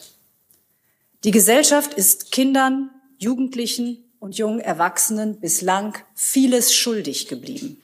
Mhm. Und auch wir vom Deutschen Ethikrat haben ihre Lage nicht nachdrücklich genug beachtet Nikis Kinderarzt Dr. Maske gehört zu denen, die das ganze Ausmaß der Schäden für Kinder und Jugendliche seit Beginn von Corona live beobachten. Zu wenig Bewegung, dramatische Gewichtszunahmen, psychische Probleme bei immer mehr jungen Patienten. Wir hätten uns gefreut, wenn der Ethikrat schon ein bisschen früher auf uns gehört hätte. Ähm, wir haben sehr frühzeitig davor gewarnt. Ähm, ich denke, statt einer Entschuldigung sollte man jetzt versuchen, äh, in die Zukunft zu schauen. Das ist nicht so, dass man äh, jetzt äh, mal schnell eine Medizin gibt und dann geht die Adipositas weg. Das wird es nicht sein, sondern wir werden damit noch jahrelang zu tun haben. Ja, von allen Gremien, Institutionen und so weiter, die wir haben, die mit Corona-Politik befasst waren kommt jetzt der Ethikrat als äh, irgendwie so der folgenloseste mit einer Entschuldigung. Das ist sozusagen das Mindeste, was gerade im Angebot ist. Und der Kinderarzt sagt ja, ja, das nützt uns jetzt gar nichts. Ja. Eigentlich Ja. brauchen wir jetzt mal ein bisschen Action hier. So, also das, was Sie jetzt angeboten haben, das nützt uns gar nichts. Der Ethikrat, der interessiert uns gerade nicht und das, was er macht, dann auch nicht. Also das ist wirklich, wir sind hier auf, also wir haben es so richtig auf das Mindeste alles runtergedimmt, was gerade eigentlich zu tun wäre. Ja, also erstmal die Entschuldigung kommt drei Jahre zu spät so, weil es ist nicht so, als hätten nicht genug Leute währenddessen schon darauf hingewiesen, ja, als wäre es einem nicht klar gewesen, ja, jeder hätte sich das denken können, dass es ein Problem ist, ja, aber wir hatten ja Gott sei Dank unsere Twitter-Intellektuellen, die uns gesagt haben, ey, das ist alles gar kein Problem, mein Kind zu Hause im Schulunterricht macht das genauso Ja. toll, ja, ich sitze daneben und ich kann es super betreuen und alles, alles super, ja, also das sind eigentlich ehrlicherweise auch die Leute, von denen ich mir hier so ein bisschen eine Entschuldigung erwarten würde, weil ja das Jan Böhmermann es auf die Reihe bekommt, mit seinen Kindern zu Hause einen Top-Hausunterricht zu machen und das auch die Leute aus dem Ethikrat schaffen, so, das war nie die Frage, ja, sondern es ging hier immer um vulnerable Gruppen, ja, die diese ganze Unterstützung nicht haben. Und für Mhm. diese vulnerablen Gruppen hat dann die Politik äh, gnädigerweise zwei Milliarden Euro bereitgestellt, von denen inzwischen keiner mehr so genau weiß, wo sind sie eigentlich, was damit Ja. passiert, ja. Äh, getan hat sich nichts, es wurde nichts aufgearbeitet und jetzt sind wir ähm, nach drei Jahren Corona-Krise in der nächsten Krise, ja, nachdem Studierende bei uns äh, zwei Jahre, zweieinhalb Jahre zu Hause saßen mit der tollen Aussicht, ja, also wenn du nur noch 500 Euro auf dem Konto hast, so, dann ist der Staat bereit, ja, dir deine Miete zu zahlen, Mhm. vielleicht einmal, ja, wenn du dann ein paar du 200 Anträge geschrieben genau. hast. Ja. Genau, und jetzt kriege ich ja auch großzügige 200 Euro, ja. Ich, das ist die Situation, in der wir uns als junge Menschen befinden und dann fragt man sich, warum vielleicht manche Menschen verzweifelt sind, Suizidgedanken haben, andere sich auf die Straße kleben, ja, weil sie mit dieser Politik nichts mehr anfangen können. Frage ich mich ehrlicherweise auch, ja, und ich Hm. finde, wir können uns da auch ganz glücklich schätzen, dass wir äh, in Deutschland nur so wenig junge Menschen hatten, ja, die das dann auch alles noch so wahnsinnig reflektiert irgendwie aufnehmen. Also ich habe heute Ja. auch von Nur der Koch hat ein äh, Video geteilt, was ich gerade auch nochmal auf Twitter irgendwie geteilt habe, von jungen Menschen, die dann auch, glaube ich, in der Arche oder so da zu essen bekommen und dann gefragt wurden, neun- und zehnjährige, ja, wie geht's ihnen denn mit der Situation, die dann auch ganz reflektiert antworten. Ja, also ist natürlich doof, wenn man mal nicht genug zu essen hat, aber es gibt ja Kinder auf der Welt, ja, die haben ja gar nichts zu essen. Und deshalb bin ich einfach dankbar für das bisschen Essen, was ich habe. Ja, das ist die Situation, in der Ja. sich junge Menschen in Deutschland befinden. Und das ist einfach schändlich. Das ist einfach es erbärmlich. ist äh, So. gruselig, genau. Ich meine, es gab auch diese Clips von Paus und Lauterbach. Matthias hat sie dann äh, geteilt. Ich habe sie mit Wolfgang schon vor drei Wochen im äh, Salon Teaser gespielt. Die habe ich nie in der AD oder im ZDF gesehen, wo es dann hieß, ja, die äh, Kita-Schließungen waren im Grunde falsch. Und das kann man jetzt sicher sagen. Damals haben wir den wissenschaftlich eigentlich zulässigen Zweifel einfach nicht hören wollen. Sonst hätten wir es auch damals schon live äh, entscheiden können, dass es eigentlich Ja. kontraproduktiv ist. Das war ein echter Fehler. Äh, tut uns leid, ja. Diese Clips, das, das kommt alles gar nicht mehr so richtig hoch. Das, äh, keine Ahnung, wird dann noch so in Elterngruppen irgendwie geteilt, aber noch nur, nur dieser Maxime, ja, seht ihr, ja gut, okay. Davon kann man sich jetzt auch nichts mehr kaufen. Und äh, ja, jetzt haben wir diese Kinderärzte, die hier auch nur sagen können, ja, das haben wir damals schon gesagt, wir müssen hier mal ein bisschen drauf schauen. Währenddessen äh, die Krisenerfahrungen der jungen Menschen stapeln sich. Noch dazu überlagern sich jetzt die Krisen. Die Sorge ums Klima, der Krieg, das überfordert erst recht junge Menschen, zeigt eine aktuelle Studie. Rund ein Viertel der Heranwachsenden hat Depressionserfahrung, rund jeder Zehnte äußert Suizidgedanken. Ein Drittel hat Angst vor dem Krieg, fast jeder fünfte Jugendliche hat bereits Schulden. Und gerade an den Universitäten ist die Erinnerung an diese Zeit des Distanzlernens noch sehr lebendig. dass ich mich schon als Studierende und als junge Person ähm, alleingelassen gefühlt habe. war auf jeden Fall nicht der Fokus so, was da die was da mit den jüngeren Leuten passiert. Lässt sich jetzt auch nicht mehr ändern, ist halt scheiße gelaufen. Ich glaube, das Problem ist vor allen Dingen so ein bisschen, wie bekomme ich Hilfe, wie schnell auch, weil ich kenne viele Leute, die sechs Monate auf dem Platz waren. Ja, O-Töne. Jetzt kommt wieder der Ethikrat. Wir hören jetzt einen O-Ton vom Ethikrat, nicht von Alena Büchs, aber auch von dieser Pressekonferenz, wo man schon wieder sehen kann, wie krass sie am Thema vorbeischlittern. Sie warnt hier vor dem, also vermutlich auch richtigen, aber ich sage, ja, das ist nicht das Thema, sondern das ist woanders. Also wo man einfach so Transferleistungen nicht schafft. Es ist jedenfalls das Risiko da, dass bei der nächsten Krise schon wieder die Kinder, Jugendlichen und jungen Erwachsenen die ersten sind, die das zu spüren kriegen in kalten Klassenzimmern, in digitalen Universitätshörsälen. Nie wieder dürften Kinder und Jugendliche derart ins Hintertreffen geraten, verlangt der Ethikrat heute. Für viele dieser Generation kommt die Erkenntnis zu spät. was der Ethikrat jetzt hier formuliert hat, nie wieder darf und so das passieren, heißt ja, angenommen, es käme jetzt wieder ein Virus und es wären wieder so äh, ne, Kontaktbeschränkungen vonnöten, weil es keine, keine Ahnung, pharmazeutischen Inventionen gibt und so, dann droht ja wieder, dass man da eingreift, wo es am leichtesten scheint, man macht die Schulen zu oder sowas. Nur das ist ja gerade nicht das Problem. Die Wahrscheinlichkeit, dass jetzt einfach das nächste Virus kommt, ist die nicht so hoch. Ja? Kann natürlich passieren, aber das ist ja nicht das Ding, sondern wir haben ja auf die Corona-Pandemie eine Corona-Politik gehabt, die jetzt ihre Folgen entfaltet. Und zwar zuerst da, wo die Gruppen am leichtesten zu erreichen sind, nämlich nicht da, wo man äh, die Mietverträge und die Arbeitsverträge schon längst unterschrieben hat. Die werden nicht angetastet, sondern die, die die nächsten zehn Jahre unterschrieben werden. Und Ja. wer unterschreibt die denn? Na, die jungen Leute. Also muss der Ethikrat sich jetzt mal darum kümmern. Ja. Macht er aber Ja, nicht, aber das spekuliert hier über so eine anstehende, ja, es könnte ja sein, dass wieder ein Virus kommt und dann darf man nicht nochmal die Schulen schließen, ja. Ja, aber Nee, deshalb ist macht nicht einen das ja auch so wahnsinnig zynisch. Ja, weil man halt ja einfach zu der Erkenntnis kommt, ja, nee, es ist euch einfach scheißegal. Also das ist, das ist die Antwort darauf gewesen, weil wir sind ja schon in der nächsten Krise. Ja, wir haben die Genau. letzte Krise nicht verdaut, wir sind in der nächsten Krise und die Antwort der Politik ist erst, junge Menschen zu vergessen und ihnen dann zu sagen, ja, hier 200 Euro. 200 Euro, das ist mein Abschlag jetzt, ja, das zahle ich jetzt irgendwie Ja. einmal, dann ist, dann ist aber auch Schicht im Start, ja. Und da kann ich ja, kann ich mich noch glücklich schätzen, weil ich auf ein soziales und finanzielles Sicherungsnetz im Zweifelsfall zurückgreifen kann, ja. Hm. Wo ich mich, wo ich mich reinfallen lassen kann, ja. Menschen, die dann da sind und helfen und unterstützen und so. Und wie viele Menschen haben das nicht? Wie viele Menschen mussten jetzt wahrscheinlich schon ihr Studium abbrechen? Zusammenbrechen, ja, sind mit damit, sind mit Zukunftssorgen konfrontiert, wissen nicht, wie sie bezahlen sollen, blicken irgendwie auf die Pflegesituation ihrer Eltern dann in Ja. 10, 15 Jahren, ja, und so weiter und so fort. Das sind, wir sind in der Dauerkrise als junge Menschen, Mhm. ja. Und die Antwort, die wir darauf bekommen, sind 200 Euro, ja, eine Entschuldigung vom Ethikrat und Ja. ansonsten ist es eigentlich allen egal, wir machen weiter wie bisher.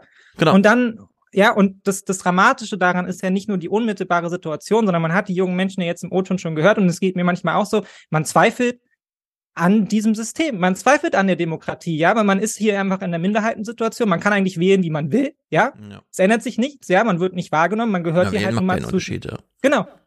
So, was soll ich jetzt tun? Ha- Soll ich jetzt einfach vertrauen in dieses System haben, dass es sich irgendwann schon um mich kümmern wird, wenn dann erstmal alle tot sind und ich dann halt irgendwie zu den, ja, zu denen gehöre, die noch übrig sind, ja? Genau. Oder wird hier nicht vielleicht was verspielt? Und ich glaube, hier wird eine ganze Menge verspielt. Ja, und das habe ich ja schon oft genug auch auf Twitter geschrieben. So, so treibt man Menschen im Zweifelsfall auch in die Arme von der FDP, Mhm. ja, oder noch in die Arme von noch viel schlimmeren, weil man eben Genau. Jedes Vertrauen in ja- Staatlichkeit nimmt. Die FDP kam ja mit der Losung, der Staat hilft dir nicht, hilf dir selber, kauf dir ein Smartphone und lad eine Bitcoin-Wallet drauf. Das ging ja auch super aus äh, in dem letzten Jahr seit der Bundestagswahl. Also da haben wir Total alle toll, richtig ja. profitiert. Genau, ich will, äh, wir hören nochmal nur diesen Anfangs-O-Ton von dieser Ethikratsfrau, weil ich nochmal, wie sie sagt, wenn jetzt wieder eine Krise kommt, ja, während wir mittendrin sind in der gigantischen Generationskrise über, also die wir jeweils hatten. Es ist jedenfalls das Risiko da, dass bei der nächsten Krise schon wieder die Kinder, Ja. Jugendlichen Das bei der nächsten Krise. Wir sind mitten in der Krise, wo die Jugendlichen schon wieder nicht weiterkommen ja, und völlig abgehängt werden. Also, dass man das einfach dieses, keine Ahnung, denken die ja wirklich nur, sie sind jetzt zuständig für das Kommentieren von medizinischen Vorkommnissen oder so. Nein, die sollen sich doch befassen mit den Problemen, die da sind. Und dann müssen sie doch eine ordentliche Krisendefinition hinkriegen, ja. Also, das verstehe ich alles gar nicht. Und selbst wenn man jetzt sagt, na gut, Ethikrat, dann, wenn ihr so engstirnig seid, nehmt euch die medizinischen Krisen, ne? Wir haben ja eine. Also es ist doch, äh, dann, das versteht man dann auch nicht. Angespannt sei die Lage in der Leverkusener Kinderklinik, sagt Klinikdirektor Joachim Eichhorn. An einer Stelle muss er während unseres Interviews dennoch lachen. Bei der Frage nach freien Betten. Also frei. Ähm, wenn ich jetzt eins frei habe, ist es ähm, im nächsten Moment nicht mehr frei. Ja, er kann nur lachen darüber. Freie Betten. das ist äh, Terminus nicht existentus hier. Äh, der, diese Berichterstattung geht dann weiter, weil man denkt so, ja, Betten. Wenn es nur an Betten liegt, kann man doch schnell Betten herstellen, so wie Ventilatoren damals, ja. Auch in Stolberg bei Aachen ist die Kinderklinik voll. Betten sind eigentlich da, sagt der Chefarzt, aber es fehle an Personal. Eine Welle von Atemwegserkrankungen bei Kindern treffe auf einen Mangel an Pflegekräften. Gestern haben sich drei äh, krank gemeldet auf der Normalstation, sodass eine Station geschlossen werden musste. Also 13 Betten können im Moment nicht betrieben werden von 48. In ganz Deutschland werden die verfügbaren Betten in Kinderkliniken knapp. Besonders dramatisch ist das bei den Intensivstationen. Die Intensiv- und Notfallmedizinervereinigung Divi hat dazu eine Umfrage unter Krankenhäusern gemacht. Am Stichtag vor einer Woche habe es auf Kinderintensivstationen bundesweit nur noch 83 freie Betten gegeben. Weniger als ein freies Bett pro Standort. Uh, was haben wir uns für Zahlen vor zwei Jahren angeschaut? Wie viele Betten sind es denn noch? Es wurde immer gemeldet und Ja, hier und so und Tag. so. Und hier, wo es echt gar nicht, also am Anschlag, eigentlich überschwappend, Menschen sterben deswegen.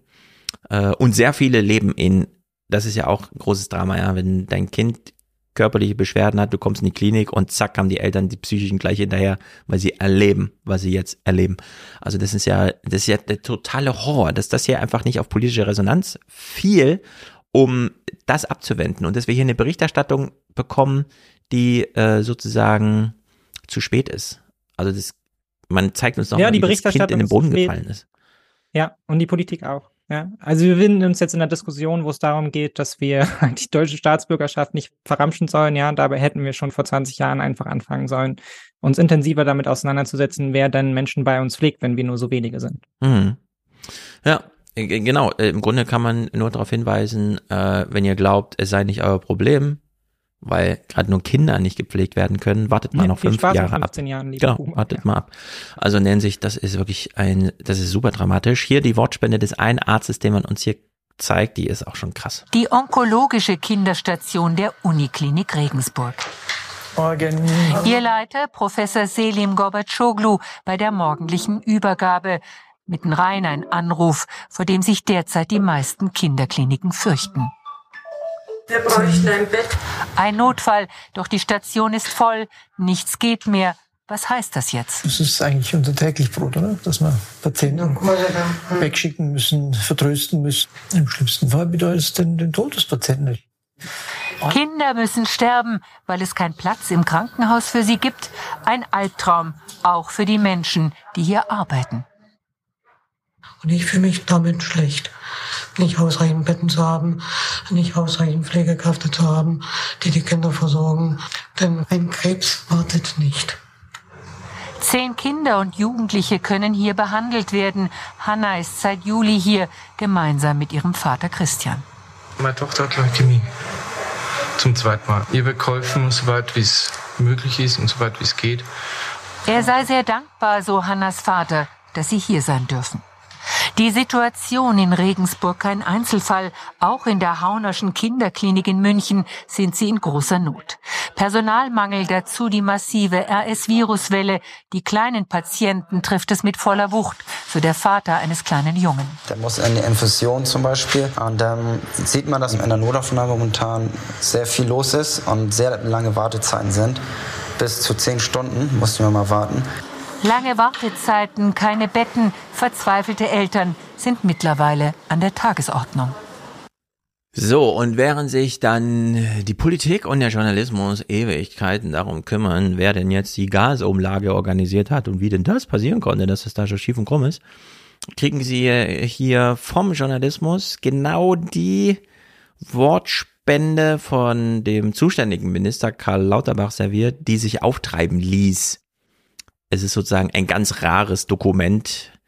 Äh, es war wahrscheinlich nichts anderes verfügbar. Wir bekommen das hier. Hier appelliere ich auch insbesondere an die Kliniken, planbare Eingriffe dann zu verschieben, sodass wir mehr Potenzial haben, die Kinder zu versorgen. Wenn so ein Kinderklinik-Chef sagt ins Fernsehmikrofon, wir müssen leider abweisen, obwohl wir wissen, dass die Patienten dann sterben. Kann man dem dann auch halt sagen, besser. plan doch mal intern um?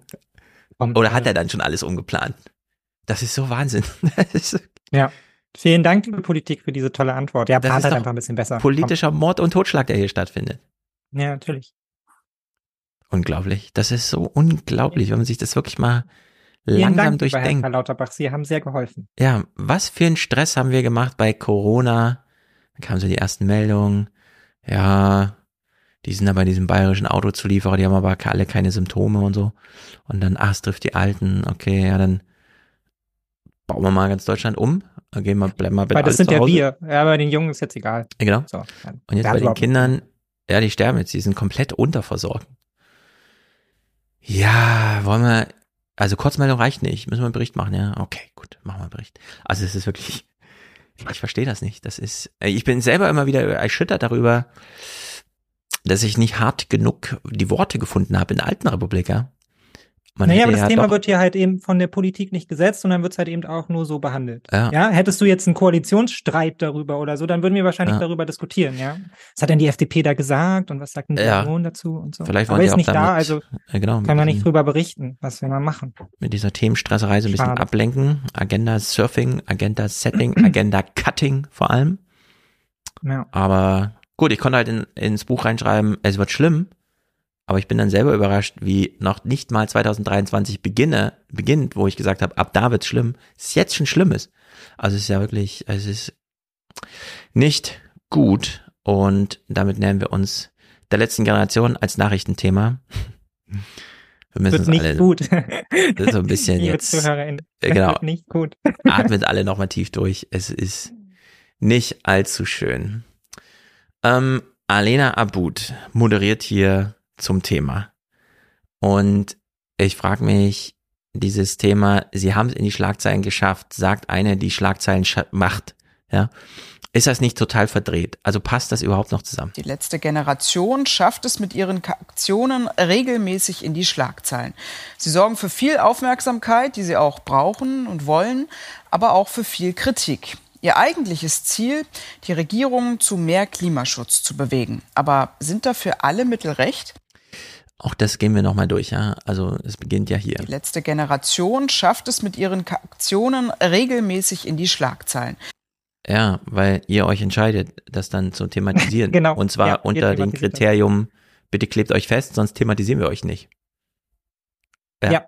Also diese Reflexion muss doch da möglich sein. Das ist doch, ich verstehe das alles gar nicht. Ist doch wirklich ersichtlich, dass die letzte Generation, anders als Friday for, Future, über die Stränge schlagen muss, um die Schlagzeilen zu dominieren. Und jetzt sagt sie uns, Aber ist es nötig? das ja. ja, es ist offensichtlich nötig, sonst wären sie ja nicht in den fucking Schlagzeilen. Das kommt ja erst als zweites. Aber dass sie hier sagt, äh, also sie schaffen es in die Schlagzeilen zu kommen, aber dann gleich im Subtext, aber das ist ja nicht ganz legitim. Ja, genau. Aber deswegen ist es ja bei dir gerade Thema.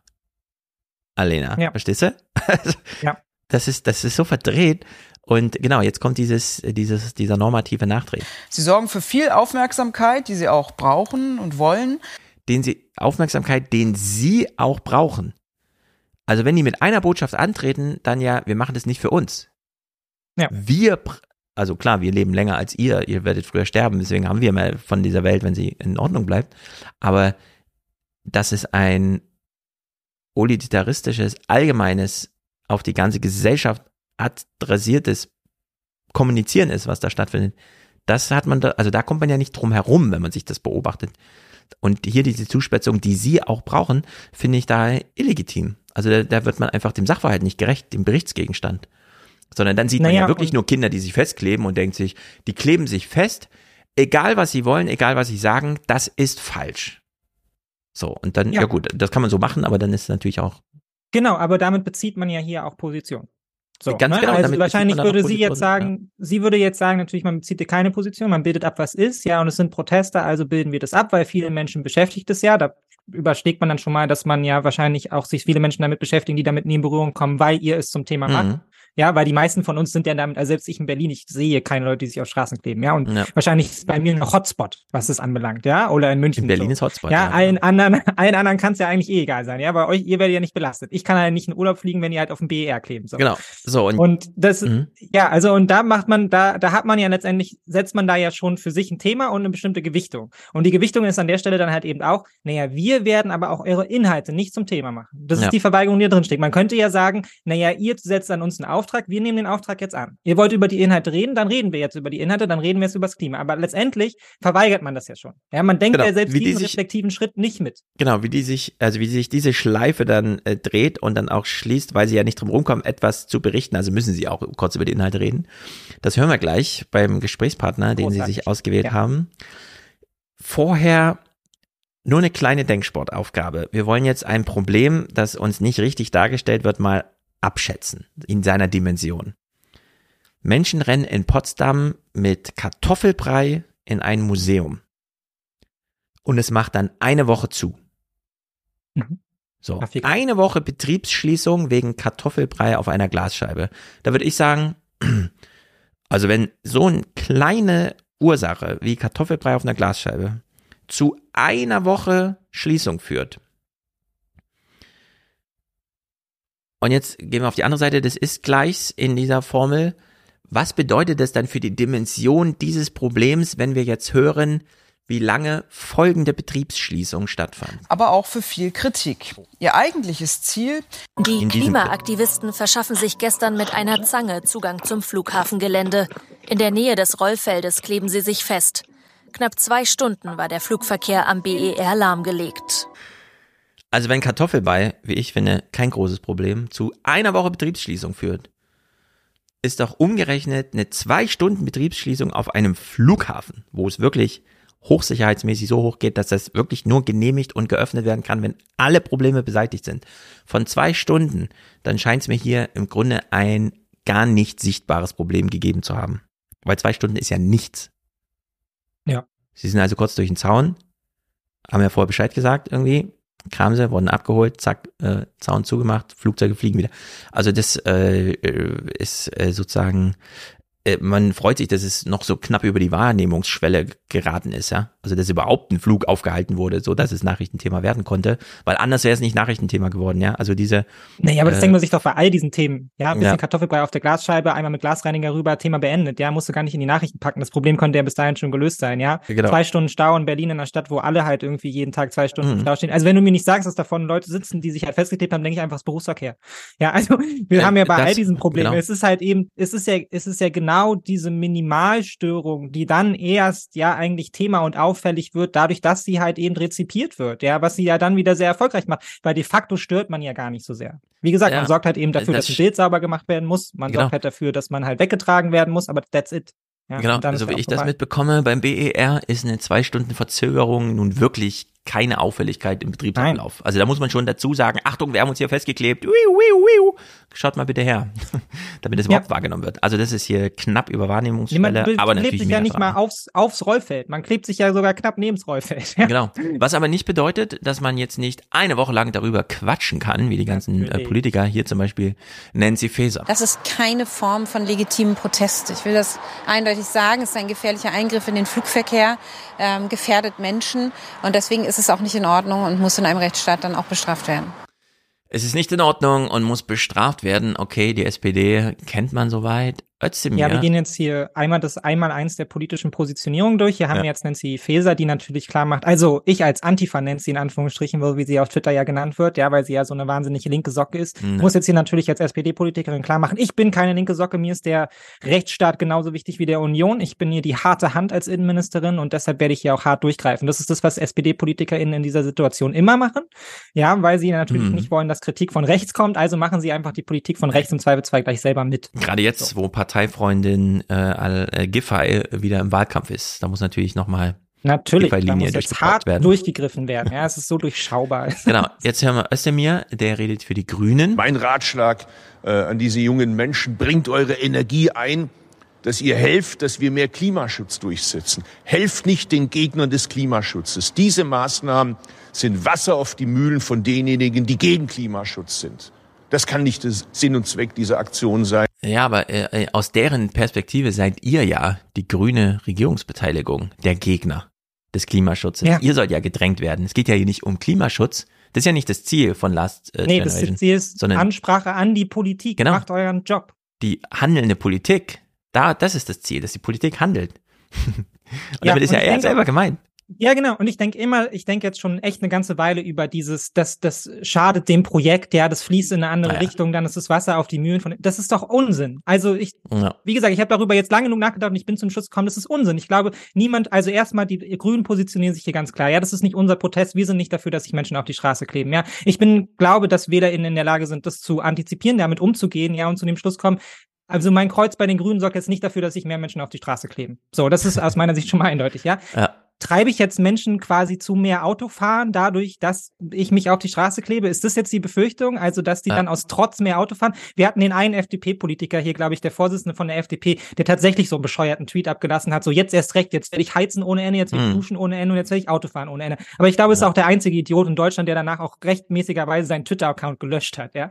Also, und trotzdem schlagen wir uns hier Ja. mit solchen Begrifflichkeiten rum. Wem, wem schadet es, ja? Also, es macht vielleicht nichts besser, aber es macht auch definitiv nichts schlimmer, so, Ja, ja? was mich vor allem ärgert, ist, äh, Özdemir macht es ja hier wirklich einfach nur aus Tradition, dieses Argument. Weil Ja, inhaltlich würde das ja bedeuten, wenn sich die letzte Generation irgendwo festklebt und dann die Vertreterin Carla Hinrichs zum Beispiel bei Anne Will eingeladen wird, ist ihr Gegner Joachim Herrmann. Und die Aktionen, die dazu führen, dass wir darüber reden, dass Klimahandel, klimaschützende Politiker hier eingefordert werden und eine Anne Will-Sendung zum Thema stattfindet, stärkt Joachim Herrmann. Das sagt der Özdemir hier. Ja, das, das stärkt den Joachim Herrmann. Und das stimmt ja nicht. Wir haben ja Joachim, Nein. also ich habe Joachim Herrmann als einen völlig bankrotten, ähm, Ja. die, die, die, die legen ja nicht mehr Rechtsmittel ein und so weiter, sich wundern denn, wo ja selbst Carla Hinrichs schon fast anfing, ihn auszulachen da, aber sie hat Haltung bewahrt. Äh, ja, und äh, klar kann er jetzt irgendwie vermuten, aber es gibt ja so viele Träger Oma Ernest in Deutschland und so weiter und die sind dann doch auf Seiten von Joachim Herrmann und so. Da würde ich aber sagen, das ist mir dann egal. Dann will ich lieber eine klare Konfrontationslinie, wo klar ist, Die stehen auf der anderen Seite. Von mir aus lassen die sich auch dadurch mobilisieren und machen so einen Quatsch wie dieser FDP-Typ, der sagt jetzt erst recht. Aber äh, das würde ich dann äh, tatsächlich in Kauf nehmen dafür, dass man den Konflikt wenigstens offen austrägt und nicht weiter. Ja, und ehrlicherweise, das will ich auch mal sehen. Also sorry, aber das kann man nicht Das einfach auch, mal in den ja. Raum stellen. Das will ich dann auch einfach mal sehen, ja. Also ich meine, bei einer grünen Partei, die sich hier so klar positioniert und immer wieder sagt, wir gehen dazu ganz klar auf Abstand. Das ist, hat nichts mit uns zu tun. Es wäre ja auch irgendwie schizophren, wenn sie jetzt die Leute beklatschen würden, die sich auf die Straße kleben und sagen, ihr macht Ja. Mistpolitik. Dann sagen würden, ja, ihr habt völlig recht, wir machen absolute Genau, Mistpolitik. wir machen Scheiße. Das wird man nicht machen, ja. Damit hat man sich eh Ja. schon mal distanziert, ja. Also welche Auswirkungen hat es auf die Wahlsituation in Deutschland? Ich glaube, keine. Ich glaube, niemand denkt sich jetzt, ich hätte vorher die Grünen gewählt, aber jetzt werde ich knallharter CSUler. Ja. Das ist doch Unsinn. Also genau, das sowieso. doch nicht. Das, diese Da macht man doch sind ja Menschen so auch dümmer, ja. als sie sind. Das glaube ich einfach nicht, Ja. dass das so funktioniert. Was ich allerdings schon glaube, ist, dass es wahnsinnig viele Menschen gibt, die auch vielleicht ein etwas älteres Semester sind, ja, die selber Kinder haben und sich selber Sorgen um diese machen und vielleicht sogar Verständnis haben dafür, dass es hier langsam so ein bisschen die Wut am Überkochen ist. Ich hoffe ja sich sehr, eigentlich das dass- mehr wünschen würden. Genau, trotz alten Republik und Trägheit und überhaupt so ein, ein gewisses kollektives Restgemüt da ist, dass jemand wie Carla Hinrichs im Fernsehen gesehen wird und man sich sagt, nee, das ist keine Terroristin und es wird auch keine. Ja. Irgendwie, das, das ist so eine Nee, Grundlage. man hat doch selber Kinder, also dem bringt man doch auch Verständnis gegenüber, auch wenn Ja. sie über die Stränge schlagen oder was auch immer, ja, aber man erkennt doch die Probleme, man ist doch damit konfrontiert, man tauscht sich doch mit denen aus, man Mhm. sieht doch die Verzweiflung im Zweifel Ja, die Wetten bei der FDP laufen anders. Dort glaubt man, der Gemütszustand ist verfahrener. Die FDP fordert jetzt die volle Härte des Rechtsstaates. Wer Situation, gefährliche Situation dieser Art herbeiführt, der ist natürlich mit beiden Beinen jenseits der Demokratie und des Rechtsstaates. Und das äh, können wir uns alle nicht gefallen lassen. Doch. Ich habe nichts Ja, gegen doch. blockierte Straßen in Berlin. Ich wohne in Frankfurt am Main. Klar bin ich dafür, dass da sich junge Menschen an der Straße festkleben und Ja, dafür ist auch unser Rechtsstaat einfach da und unsere Demokratie, damit genau das möglich ist und Menschen halt Das nicht auch, in um genau Ungehorsam ja. halt irgendwie weggeprügelt werden, ja. Das ist Ja. Demokratie, dass man eben auch als Minderheit seinen Unmut äußern kann, da zählt Minderheitenschutz und deshalb gibt es auch Demonstrationsrecht, auch wenn deine Positionen übrigens bescheuert sind, ja, wenn, auch wenn du als Freidenker auf die Straße Äh, gehst. zum so, Beispiel, ja? genau. Solange, Aber natürlich, äh, die FDP ist jetzt hier als Dritte im Bunde. Ja, die Grünen wollen sich distanzieren, wenn nicht zu viel Klimaschutz. Man wollen ja noch gewählt werden. Die SPD will natürlich klar machen, wir sind nicht die Linken. Und die FDP möchte klar machen, wir sind die natürlichen Erben der CDU. Bitte wählen Sie uns, uns ist der Rechtsstaat sehr wichtig. Mhm. Ich habe gerade gesehen, dass Ulrich Schneider bin auch ganz aus dem Häuschen antwortet auf einen Tweet von äh, Karl Lauterbach, der sich mal wieder damit befasst, dass es besonders tolle Visualisierung von mRNA gibt. Es ist wirklich, das ist so äh, dieses Rumgenörde bei dem Thema, obwohl man eigentlich noch Hausaufgaben zu erledigen hat. Ne? Das ist dieses abends schon mal ein bisschen Fernsehen gucken noch, obwohl man eigentlich noch die äh, Mathearbeit vorbereiten wollte. So Ja. ungefähr regiert Karl Lauterbach sein Thema. Politische Klasse Polizei äh, hier, also es ist, wie soll man sagen, ein großer Aufmarsch gegen die Jugendlichen und eine ganz kleine Solidaritätsadressen, zum Beispiel von Fridays for Future. Diese äh, Klimaextremisten, ähm, Das ist übrigens äh, Kai Wegner, der hätte auch CDU äh, Giffey herausfordert, äh, vielleicht dreht er jetzt wieder an, keine Ahnung, wie die CDU sich da sortiert, aber war mal Bürgermeisterkandidat in Berlin. Hohes Tier. diese äh, Klimaextremisten, ähm, Die Klimaextremisten. Ja, der ne? hat die irgendwie so auf die Plakate geschrieben, mit den Mieten ist alles in Ordnung oder so. Kam Ja. irgendwie nicht so gut an bei den BerlinerInnen. Niemand Ja. weiß so genau warum, weil die Aussage war ja toll. Ja, Klimaextremisten ist eigentlich das falsche Wort. Klimaextremisten würde ich für die Klimazerstörer reservieren. Ja. Die sind mehr so Politikforderer oder sowas, ja. Also die, die ziehen ja nicht auf Klimaextremismus, sondern Klimapolitik. Extremismus, wenn schon, denn schon. diese äh, Klimaextremisten ähm, haben mittlerweile einen Punkt erreicht, wo wirklich eine rote Linie äh, äh, überschritten wurde. Und jetzt Ja, das ist der Sinn. Das ist der Sinn. Da ist eine rote Linie, also überschreitet Ja. man sie. Das ist der Sinn Das des ist die Protests. Idee von Aktivismus. Das ist ganz überraschend, ist sowas. muss es Konsequenzen geben. Ja, genau. Äh, Mehr Klimaschutz zum Beispiel. In Leipzig wurden gestern die Wohnungen von zwei Mitgliedern der Gruppe durchsucht, die sich im Sommer in Dresden in der Gemäldegalerie Alte Meister an ein Kunstwerk geklebt hatten. Das finde ich auch ziemlich gut. Kommen wir durchsuchen nochmal die Wohnung. Warum? Ja, keine Ahnung. Wir Einfach so. ihn- ich genau. meine, aber das ist genau das, wovor ich, wovor ich Angst hatte und ich habe mich darüber auch tierisch aufgeregt, weil das ist die Antwort, die die Staatsgewalt darauf findet, ja, wenn die Ja. Politik diese Forderung an sie richtet. Wir haben dich jetzt so, jetzt greift ihr aber mal hart durch, ja? Bitte Mhm. greift doch hier mal bitte hart durch. Das geht ja nicht. Und dann marschiert man mit Ausrufezeichen 60 Polizistinnen. Marschiert Ja. man in diese Wohnung ein, zerlegt die komplett für einen, Sachver für einen Sachverhalt, der schon längst aufgeklärt ist, ja? Genau. Wo zwei Menschen sich vor Gericht hinstellen werden und sagen werden, ich werde gestehen, das war ich, ja, hier ist ein Video dazu, ich habe mich hier festgeklebt, genau, nämlich fällen Sie für mich ein Urteil. Ja, und anstatt man das einfach akzeptiert, nee, da kommt man, kommt jetzt der Staat mit seiner Maximalschikane, ja, mit seiner Maximaleinschüchterung, indem halt eben ein Staats, äh, Staatsanwalt, Richter und noch 60 Polizisten hier gemeinsam, ja, inklusive Einsatzzeit an einem Boot sagen, nee, bei euch treten wir jetzt die Tür Naja, morgens um neun ein, voller Ausrüstung, so. Vielleicht sucht man die Terrorzelle dahinter. Hm, klar. dass ja. das Geständnis allein nicht reicht. So im Sinne von, ja, ich habe mich übrigens auch selber gefilmt. Sie können mein eigenes Archivmaterial anschauen. Ich war es. Das ist der ja, und wie Kleber. wir das aus, wie wir das aus äh, Leipzig kennen, ja, wenn dann die Soko links auch noch einen Hammer findet, dann wird wahrscheinlich auch heißen, das ist halt eigentlich hier ist Mord schon angedacht. Richtig, richtig, richtig, richtig. Wahrscheinlich haben die sogar ein Messer in der Küche rumliegen gehabt. Ja. ja. Was man damit alles machen könnte, Ja. da müssen wir jetzt vorsichtig sein. Abud in den Tagesthemen moderiert ein Gesprächsbeginn mit äh, Latif an. In Bayern gingen Oh. zuletzt mehrere hundert Menschen Hier. Erreichen die Protestler mit ihren Aktionen wirklich mehr Aufmerksamkeit für den Klimaschutz? Ich würde sagen, bislang schon. Denn warum moderierst du überhaupt zu diesem Thema? Immerhin fiel das Wort Klimaschutz. das ist ja schon mal nicht unbedeutend. Hier muss man auch dieses Zugeständnis, glaube ich, mal zulassen.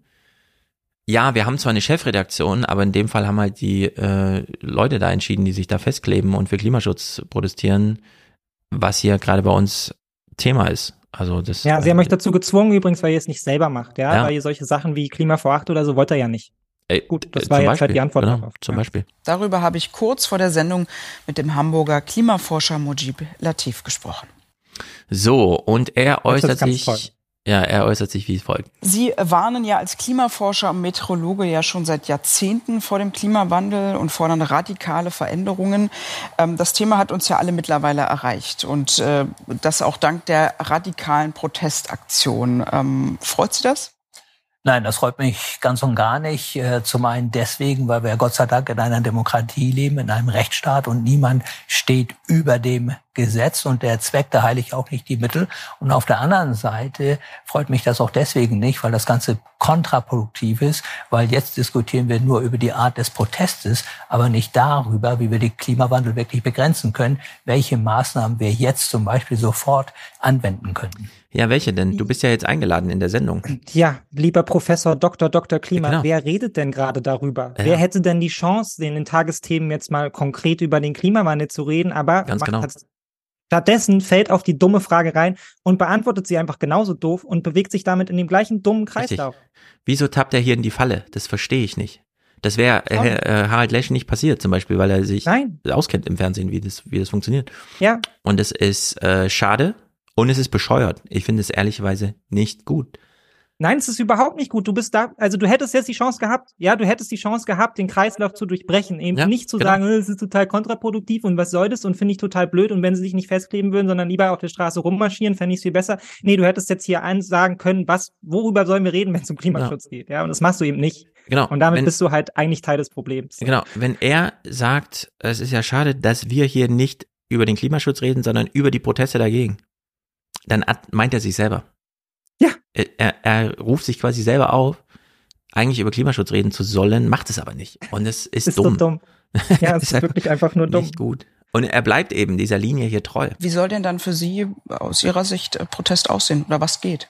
Ja, also Protest ist natürlich gut. Äh, Man kann ja friedlich demonstrieren und auch entsprechend der Gesetze. Das passiert ja auch mit Fridays for Future beispielsweise, wo ich ja auch selbst hin und wieder auftrete. Aber ich glaube, es müssen auch noch mehr Menschen auf die Straße gehen. Mm, einfach mehr Menschen. Also wir hatten diese Klimademo mit äh, in Berlin damals. Wie viele Leute waren auf der Straße? Und es war dann so ein, ja, war ja angekündigt, nichts Besonderes, schick mal kein Kamerateam und so.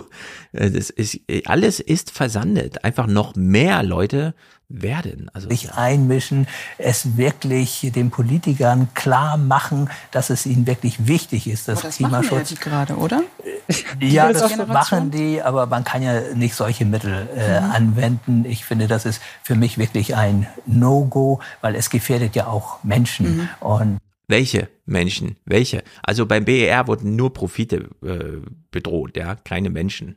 Ja, hier muss man jetzt natürlich wieder in die dumme Henne-Ei-Debatte, wer ist jetzt schuld, Ja. der, der Stauauslöser oder die Leute, die nicht die Rettungsgasse bilden, wo ich ehrlicherweise sagen muss, mein Autofahren hat sich sehr verändert, ich bilde jetzt immer Rettungsgassen, also auch hier haben sie positiv Mm. beigetragen aus meiner Sicht. So. Am Ende hast du eine Habe ich vorher nämlich auch immer nicht dran gedacht. Hm, siehst du? Ähm, ja, aber letztendlich ist es ja, also zu welchem Ergebnis will man dann kommen? Weil ich meine, wir haben ja schon, also wir hatten Fridays for Future auf den Straßen und die haben damit auch ihre Elterngeneration animiert und wir Menschen widmen sich ja auch immer mehr diesem Thema. Die meisten Deutschen geben an, es ist für sie ein wahnsinnig relevantes Thema. Da haben wir alle die Grünen gewählt oder zumindest sehr, sehr viele von uns, ja. Und auch noch die SPD dazu, wo man ja auch meinen konnte, das ist denen sehr wichtig und gerade noch die FDP, die das halt mit Technologie lösen wollen, so Ja. Pustekuchen. Ja, aber das, das war ja schon der Input. Ja, das, da hat man Menschen schon animiert zum Wählen. So, wir können denen jetzt immer mehr Prozente geben, aber dann schauen wir uns an, ja, welche Klimapolitik in Anführungsstrichen wir da mit Katar machen und dann kommt man halt an den Punkt, Mhm. also wie oft soll ich jetzt noch wählen? Also ich kann ja, Ja, also was soll genau. ich machen als Bürgerin? Ja? Ja. Das habt ihr in den Das- 29ern ja auch schon thematisiert. Ja, was soll ich jetzt machen? Genau, du kannst So, ich nichts kann mehr jetzt noch machen. individuell Fahrrad fahren. Genau. Wobei gewählt habe ich richtig, ja. Ökostrom habe ich auch, Fahrradfahren Mhm. tue ich auch. Ja. So, man liebe ist, Politik, darauf habt ihr alles nicht reagiert. Was soll ich jetzt machen? Genau, man ist am Ende seiner Möglichkeit. Äh, In dem Moment hört wirklich der Spaß in Anführungsstrichen auf, ja. Und deswegen nochmal, es ist wichtig, dass sich möglichst viele Menschen äh, einmischen, äh, dass auch jeder Einzelne versucht, etwas zu tun und nicht immer gleich, wenn was Neues jetzt diskutiert wird, dann gleich zumachen und sagen, nee, das will ich nicht, ich will alles, dass alles so bleibt, wie es ist. Ja, wofür plädierst du denn da gerade? Ja, Ich hoffe, dass alles wen so meint er gerade und überhaupt, das war jetzt so schwammig. Ja, genau. Stefan, das ist wichtig. Wenn was Neues kommt, verschließt sich dem nicht. Wenn Ja, du da nur offen genug wärst, dann hätten wir ja auch eine andere Politik. Genau, dich gleich dem nicht einfach immer verschließen. Ich meine, die tollen Vorschläge sind ja alle da. Wir haben sie ja, Ja, aber ich also meine, leider meint er jetzt nicht die gehört. Bundesregierung, die dann immer Ich sich verschließt, Ahnung, wenn was Neues meint. kommt? Oder das ist irgendwie, ich weiß auch nicht, das ist bei ihm so ein bisschen halbgar. Äh, jetzt wird's richtig hart, denn wir kennen ja das Argument, Deutschland ist ja nur zwei Prozent der Welt und so. Auf der anderen Seite, wenn man es eben nicht sachlich, nämlich regionaler Proport, sondern historisch aufzieht, wissen wir, naja, Deutschland ist schon für 10 Prozent der globalen Emissionen oder sowas verantwortlich, historisch gesehen. Und wenn wir das Recht, das sich Deutschland genommen hat, auch dem ein oder anderen afrikanischen Land zugestehen, dann ist aus die Maus. Und in dieser Maxime verstehe ich überhaupt nicht, wie er sich hier äußert. Egal, wo CO2 jetzt rauskommt, ob es in China ist, in Deutschland oder in Amerika, äh, es verteilt sich um den Erdball sehr, sehr schnell. Deswegen ist das überall wirksam und deswegen braucht es internationale Kooperation. Ohne internationale Kooperation geht es nicht. Zwei Zahlen dazu. Weltweit ist der Ausstoß von CO2 seit 1990 um 60 Prozent gestiegen, bei uns in Deutschland um fast 40 Prozent gesunken. Das heißt also, relativ zum weltweiten Ausstoß haben wir schon sehr viel gemacht. Vor allen Dingen auch die erneuerbaren Energien äh, bezahlbar gemacht. Und deswegen finde ich, Ja. äh, ist Deutschland schon äh, ein Land, Vorreiterrolle vielleicht. ja, genau, das Ihre- zumindest zu den Guten zählt. Aber klar, Deutschland hätte viel, viel mehr machen können. Und das habe ich in den letzten Jahren immer wieder betont. Genau, Sie warnen ja auch regelmäßig. Wir zählen zu den Guten, wie er sagt. Ähm, Wir sind die Guten. Deutschland hat eine CO2-Emission auf Augenhöhe mit dem ganzen Kontinent Afrika. Wir zählen doch nicht zu den Guten. Wir sind doch diejenigen, die genau das gemacht haben, was nicht alle machen dürfen, weil dann wäre es vorbei. Also stehen wir Ja. in besonderer Schuld, hier auch äh, sozusagen einen Rückbau zu betreiben. Und minus 40 Prozent, weil irgendwie äh, nach der Wende in Ostdeutschland die absolut nur auf äh, Energie und wie auch immer, also gar keine Standards gelten. Äh, Ja, also ich, die Erzählung für uns damals war, äh, ja, wenn es regnet, musst du aufpassen, weil saurer Regen, da fallen dir die Haare aus danach, ja. Das war der Zustand, den wir abgewendet haben. Klar, das sind bedeutet dann minus 40 Prozent, aber ist halt, was Klimagase angeht, immer noch auf exorbitanten Niveau. Das kann sich die Welt nicht erlauben. Und Nee. dass er dieses Argument hier bringt, dieses geschichtsvergessene Argument. Zum einen ist er am Anfang, er ist Klimaforscher. Er kann sich nicht zur Legitimität der äh, Proteste äußern. Das ist nicht sein Fachgebiet. Äh, und jetzt äh, übersieht er wieder nicht sein Thema, äh, die ganze Geschichte in dieser Rechner, die, also die da drin steckt. Und das verstehe ich. Ja, er macht hier halt eine sehr beruhigende, tolle Erzählung auch so. Bei Ja. uns läuft's ja eigentlich schon und ich meine, das kriegt man ja dann auch in oft genug in Argumenten um die Ohren geworfen, so, ja, solange China nicht seinen Teil dazu beiträgt, so, dann können wir es ja Ja, genau. So, und das ist halt genau das China liegt immer noch unter dem deutschen historischen äh, Wert. Also in der Nee, Hinsicht, ach, Drama alles. Das ist alles Drama und das ist noch nicht mal der Höhepunkt, sondern Nee. auf dieses Gespräch folgt ja ein Kommentar. Auf der Stelle kleben, statt sich vorwärts zu bewegen, die Meinung zu den Protesten von Jörg Thaddeus vom Rundfunk Berlin-Brandenburg. Tief durchatmen. Diese Demonstranten setzen auf die Macht ihres Hinterteils. Sie sind damit nicht die Ersten. Ich habe als junger Mann mit noch vollem Haar im Hunsrück auf der Wiese gesessen gegen den NATO-Doppelbeschluss. Die Welt war bereits damals am Ende. Dass Jörg Thaddeus überhaupt sich ins Spiel brachte, ist ein Skandal. Dass er ausgewählt wurde in der morgendlichen Konferenz, wer spricht den Kommentar, ist absolut nicht zu akzeptieren. Das ist ein Fehler, sage ich ganz deutlich. Und dass man ihm inhaltlich, und ab dann ist es sozusagen komplett seine Verantwortung, er darf schreiben und vorlesen, was er will, mit der Macht des Hinterteils argumentiert, aber nicht seine Boomer-Generation meint, sondern diejenigen, die sich auf die Straße setzen, Ja. Finde ich ungehörig. Naja, und auch einen Das total paternalistischen Ton her, von vorne bis hinten so. Naja, wir dachten damals auch, dass die Welt untergeht, aber das habe ich, meinte ich ja zu dir vorhin schon so. Ja, aber jetzt, wo ich drei Eigentumswohnungen habe und so, sieht die Welt ganz anders aus. Genau. Ja, jetzt, wo ich einen Ja. tollen RBB-Vertrag habe, ja, wie scheint die Sonne, ja, die Ich meine, Jörg. Thaddeus ist, wir wollen gar nicht äh, sagen, wo er so alles drin hing, dieses, ach, lässt sich auch von der CDU bezahlen, hat auch so ein Netflix-Ding am Laufen oder sowas, ne? Lauter solche Sachen, sondern Jörg Thaddeus ist durch ein einzelnes Medienereignis, nämlich sein Gespräch und seine Gesprächsführung mit Maya Göpel, komplett disqualifiziert Ja, für alle verbrannt. Thematisierung, die irgendwie Klima, Generationengerechtigkeit oder sonst noch was betreffen. Ja, Und damit meine das ich war jetzt schon nicht, Sau, ja. Genau, damit meine ich jetzt nicht, äh, ich fordere jetzt, dass er da nie wieder was zu sagt oder so, sondern ihn in dieser Rolle auftreten zu lassen, ist keine Mikroaggression, sondern das ist der ultimative Boomer-Institution Deutschland AG. Wir hassen euch jugendliche Vorschlaghammer, den man da rausholen kann. Und da braucht man sich nicht zu wundern, wenn das auf Radikalisierung äh, stößt am Ende. Weil das genau diese kleinen, ach, wir machen doch nur Fernsehen und so, ja, wir haben doch mit nichts zu tun. Doch, das ist Ja. eure Verantwortung hierfür auch ein bisschen Aussöhnung und äh, sowas zu, und das ist Ja, genau, ein weiteres System, was vor die Hunde geht. Ja, aber da muss ich auch immer sagen, so, hm, weiß ich jetzt nicht, ob ich dann so richtig Bock habe, euren Rundfunkbeitrag noch zu bezahlen in 15 Jahren. Zum Beispiel. Also das ist einfach, äh, Ja, also- das hier Jörg Thaddeus in diesem Kommentar zu sehen, ist, ich will's, ich stehe ja so ein bisschen zwischen den Generationen. Habe natürlich Kinder, aber auch Eltern und so, keine Ahnung. Äh, ich, ich, halte das für einen Fehler. Das ist einfach ein ganz großer Fehler, sowas zu machen.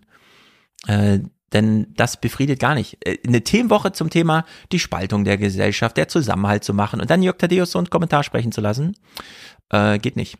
Also das ist verlogen. Denn ein was von beiden kann man dann streichen. Ja, man muss Ja, dann kein äh, 18 Uhr Sonntag, äh, willkommen zum Bericht aus Berlin, wir reden jetzt mit dem Bundespräsidenten Also diese- über das Wir ja. zu veranstalten. diese ganze Chose, aber von vorne bis hinten. Ne? Wir führen dieses vollkommen sinnlose Interview irgendwie, ja. Vorberichterstattung war schon Murks, dann das sinnlose Interview und jetzt auch nochmal Thaddeus. Also was auch für ein Zeitaufwand, einfach nur um zu sagen, euer Protest interessiert uns nicht. Ja. Also das ja, hier ist, irgendwie schizophren, ja, und gleichzeitig einfach maximal Genau, ich kann es nicht hart genug verurteilen. Äh, das ist ein Fehler. Und äh, wenn irgendwer von dem Öffentlich-Rechtlichen auf einer Bühne sitzt und es irgendwie verteidigt, ist diese Verteidigung gleich der nächste Fehler. Das ist nicht Jo. zu erklären oder zu verteidigen. Das darf einfach nicht stattfinden. Ich bin hier total für Canceln. Und da kann man mit noch so, ah, das ist ja Vogue. Ja, das ist Vogue. Man muss dieses mal anerkennen. Das ist es steckt irgendwas drin in diesem Vogue-Begriff. Der kommt ja nicht von ungefähr. Ron DeSantis wurde jetzt per Gericht gezwungen, mal darüber aufzuklären, was meint er denn mit Vogue und so weiter, weil man nämlich in Amerika festgestellt hat, wenn Politiker irgendwas sagen oder in Medien irgendwas stattfindet, nehmen wir das mal ernst und dann wollen wir das unterfüttern und dann kommen irgendwelche Richter und sagen, äh, führen Sie bitte mal aus. Und ich sage, ja, wir müssen dieses ganze Vogue zum Beispiel total ernst nehmen. Und ich sage jetzt ganz Vogue, das geht nicht. Das ist ein Fehler. Und er wird auch irgendwann äh, boomerangmäßig zurückkommen. Also in der Hinsicht, äh, ja, ihr dürft in eurem öffentlich-rechtlichen Rundfunk machen, was ihr wollt. Ihr seid politisch unabhängig und es ist trotzdem ein Fehler. Sage ich jetzt von außen in euch rein irritiert. Ja, man kann ja nicht in euch reinregieren. Ihr macht ja selber Blödsinn. Äh, muss man nicht von außen noch kommen. Aber das ist mal rein irritiert zu sagen, das ist ein Fehler, das zu machen. Und äh, weil es ja trotzdem irgendwie auch eine gewisse Amüsanz hat, überhaupt Jörg Thaddeus da so zu sehen, von dem Hintern, dem, dem der Macht eines Hinterns sprechen Ja, zu hören, ja, während er selber bei Maya Göbel so, Also ich krieg meinen fetten Arsch nicht in ein Auto rein, ich brauche ein SUV, ich muss im Stehen einsteigen, ja. Wir verkneifen uns da auch Kommentare über den eigenen Hintern von Jörg Thaddeus, der Richtig. sehr breitbeinig steht Äh, ja, und fast das äh, komplette Studio genau. ausfüllt. Schaut euch das Jörg Thaddeus äh, Gespräch mit Maja Göpel an. Das ist ja, jeder kennt es und es ist absolut selbsterklärend, was äh, solche Gespräche, äh, diese Inhalte da angeht. Wir, wir gucken aus Amüsement äh, trotzdem auch den Finale hier von seinem Kommentar. In einer Niederlassung des Deutschen Zentrums für Luft- und Raumfahrt in Cottbus versuchen junge Wissenschaftlerinnen und Wissenschaftler herauszufinden, wie Luftfahrt CO2-frei möglich ist. Sie lassen sich nicht einschüchtern vom ewigen Albtraum des Weltuntergangs, sondern sie tun vieles dafür, damit der Menschheitstraum vom Fliegen weiter geträumt werden kann. Die Forschenden in Cottbus sind nur ein Beispiel für sehr viele junge Persönlichkeiten in unserem Land. Die kämen leichter in eine Talkshow, würden sie auch auf Rigorismus setzen und sich irgendwo hinkleben. Es sind aber eben Leute, die sich nicht auf ihren Hintern verlassen wollen. Stattdessen zapfen sie an einer unerschöpflichen Kraftquelle. Sie sind Verbündete des menschlichen Geists. Die Meinung von Jörg Thaddeus. Sorry, Leute. Ja, Das was wir in ist so Deutschland brauchen, dumm. sind Raketenwissenschaftler, ja. Ja. Die sind Verbündete des menschlichen Geistes. Keine Worte. Nee, es fällt einem halt auch wirklich nicht mehr zu ein. Das Also radikalisiert ist auch- mich, ehrlich gesagt. Ja, mich auch. Voll. Und jetzt können gerne irgendwelche Leute kommen und sagen, das ist aber nicht gut, dass du dich hier radikalisierst und so. Aber das ist der Radikalisierungsauslöser. Jörg Thaddeus hier Also so ich finde, man muss also bin ja offen für jegliche Kritik, ja, und ich unterhalte mich auch gerne und diskutiere auch gerne mit anderen Denken, aber man muss mir schon auch irgendwas anbieten, wo man diskutieren kann. Ja, und Ja. das macht Jörg Thaddeus halt nicht. Das ist einfach Müll. Was soll ich damit? Ja. Worüber soll ich da jetzt diskutieren? Dass Genau. es offensichtlich nicht miteinander zu tun hat, dass irgendwo Leute halt irgendwie an Biotreibstoffen arbeiten, ist ja nun Mhm. eindeutig. Ja, bleiben wir mal noch ganz kurz bei den Jungen. Mm, Es ist ja so, dass junge Menschen auch echte Probleme haben. Nicht nur in der Zukunft ist überhaupt noch eine Welt da und so weiter. Und die Antwort ist übrigens nein, sondern wo lebe ich eigentlich und so. Und dieses Wohnthema wird ja auf eine Art und Weise immer behandelt. Äh, Wir haben zum Beispiel hier eine Berichterstattung nur vom 25.11., also demselben Tag, in dem auch das hier gerade in den Tagesthemen veranstaltet wurde, zeigen uns im Heute-Journal so ein bisschen, ja, hm, es war also eine Landesministerkonferenz zum Thema Wohnen unter Beteiligung der Bauministerin Bund, Clara Geiwitz, cool.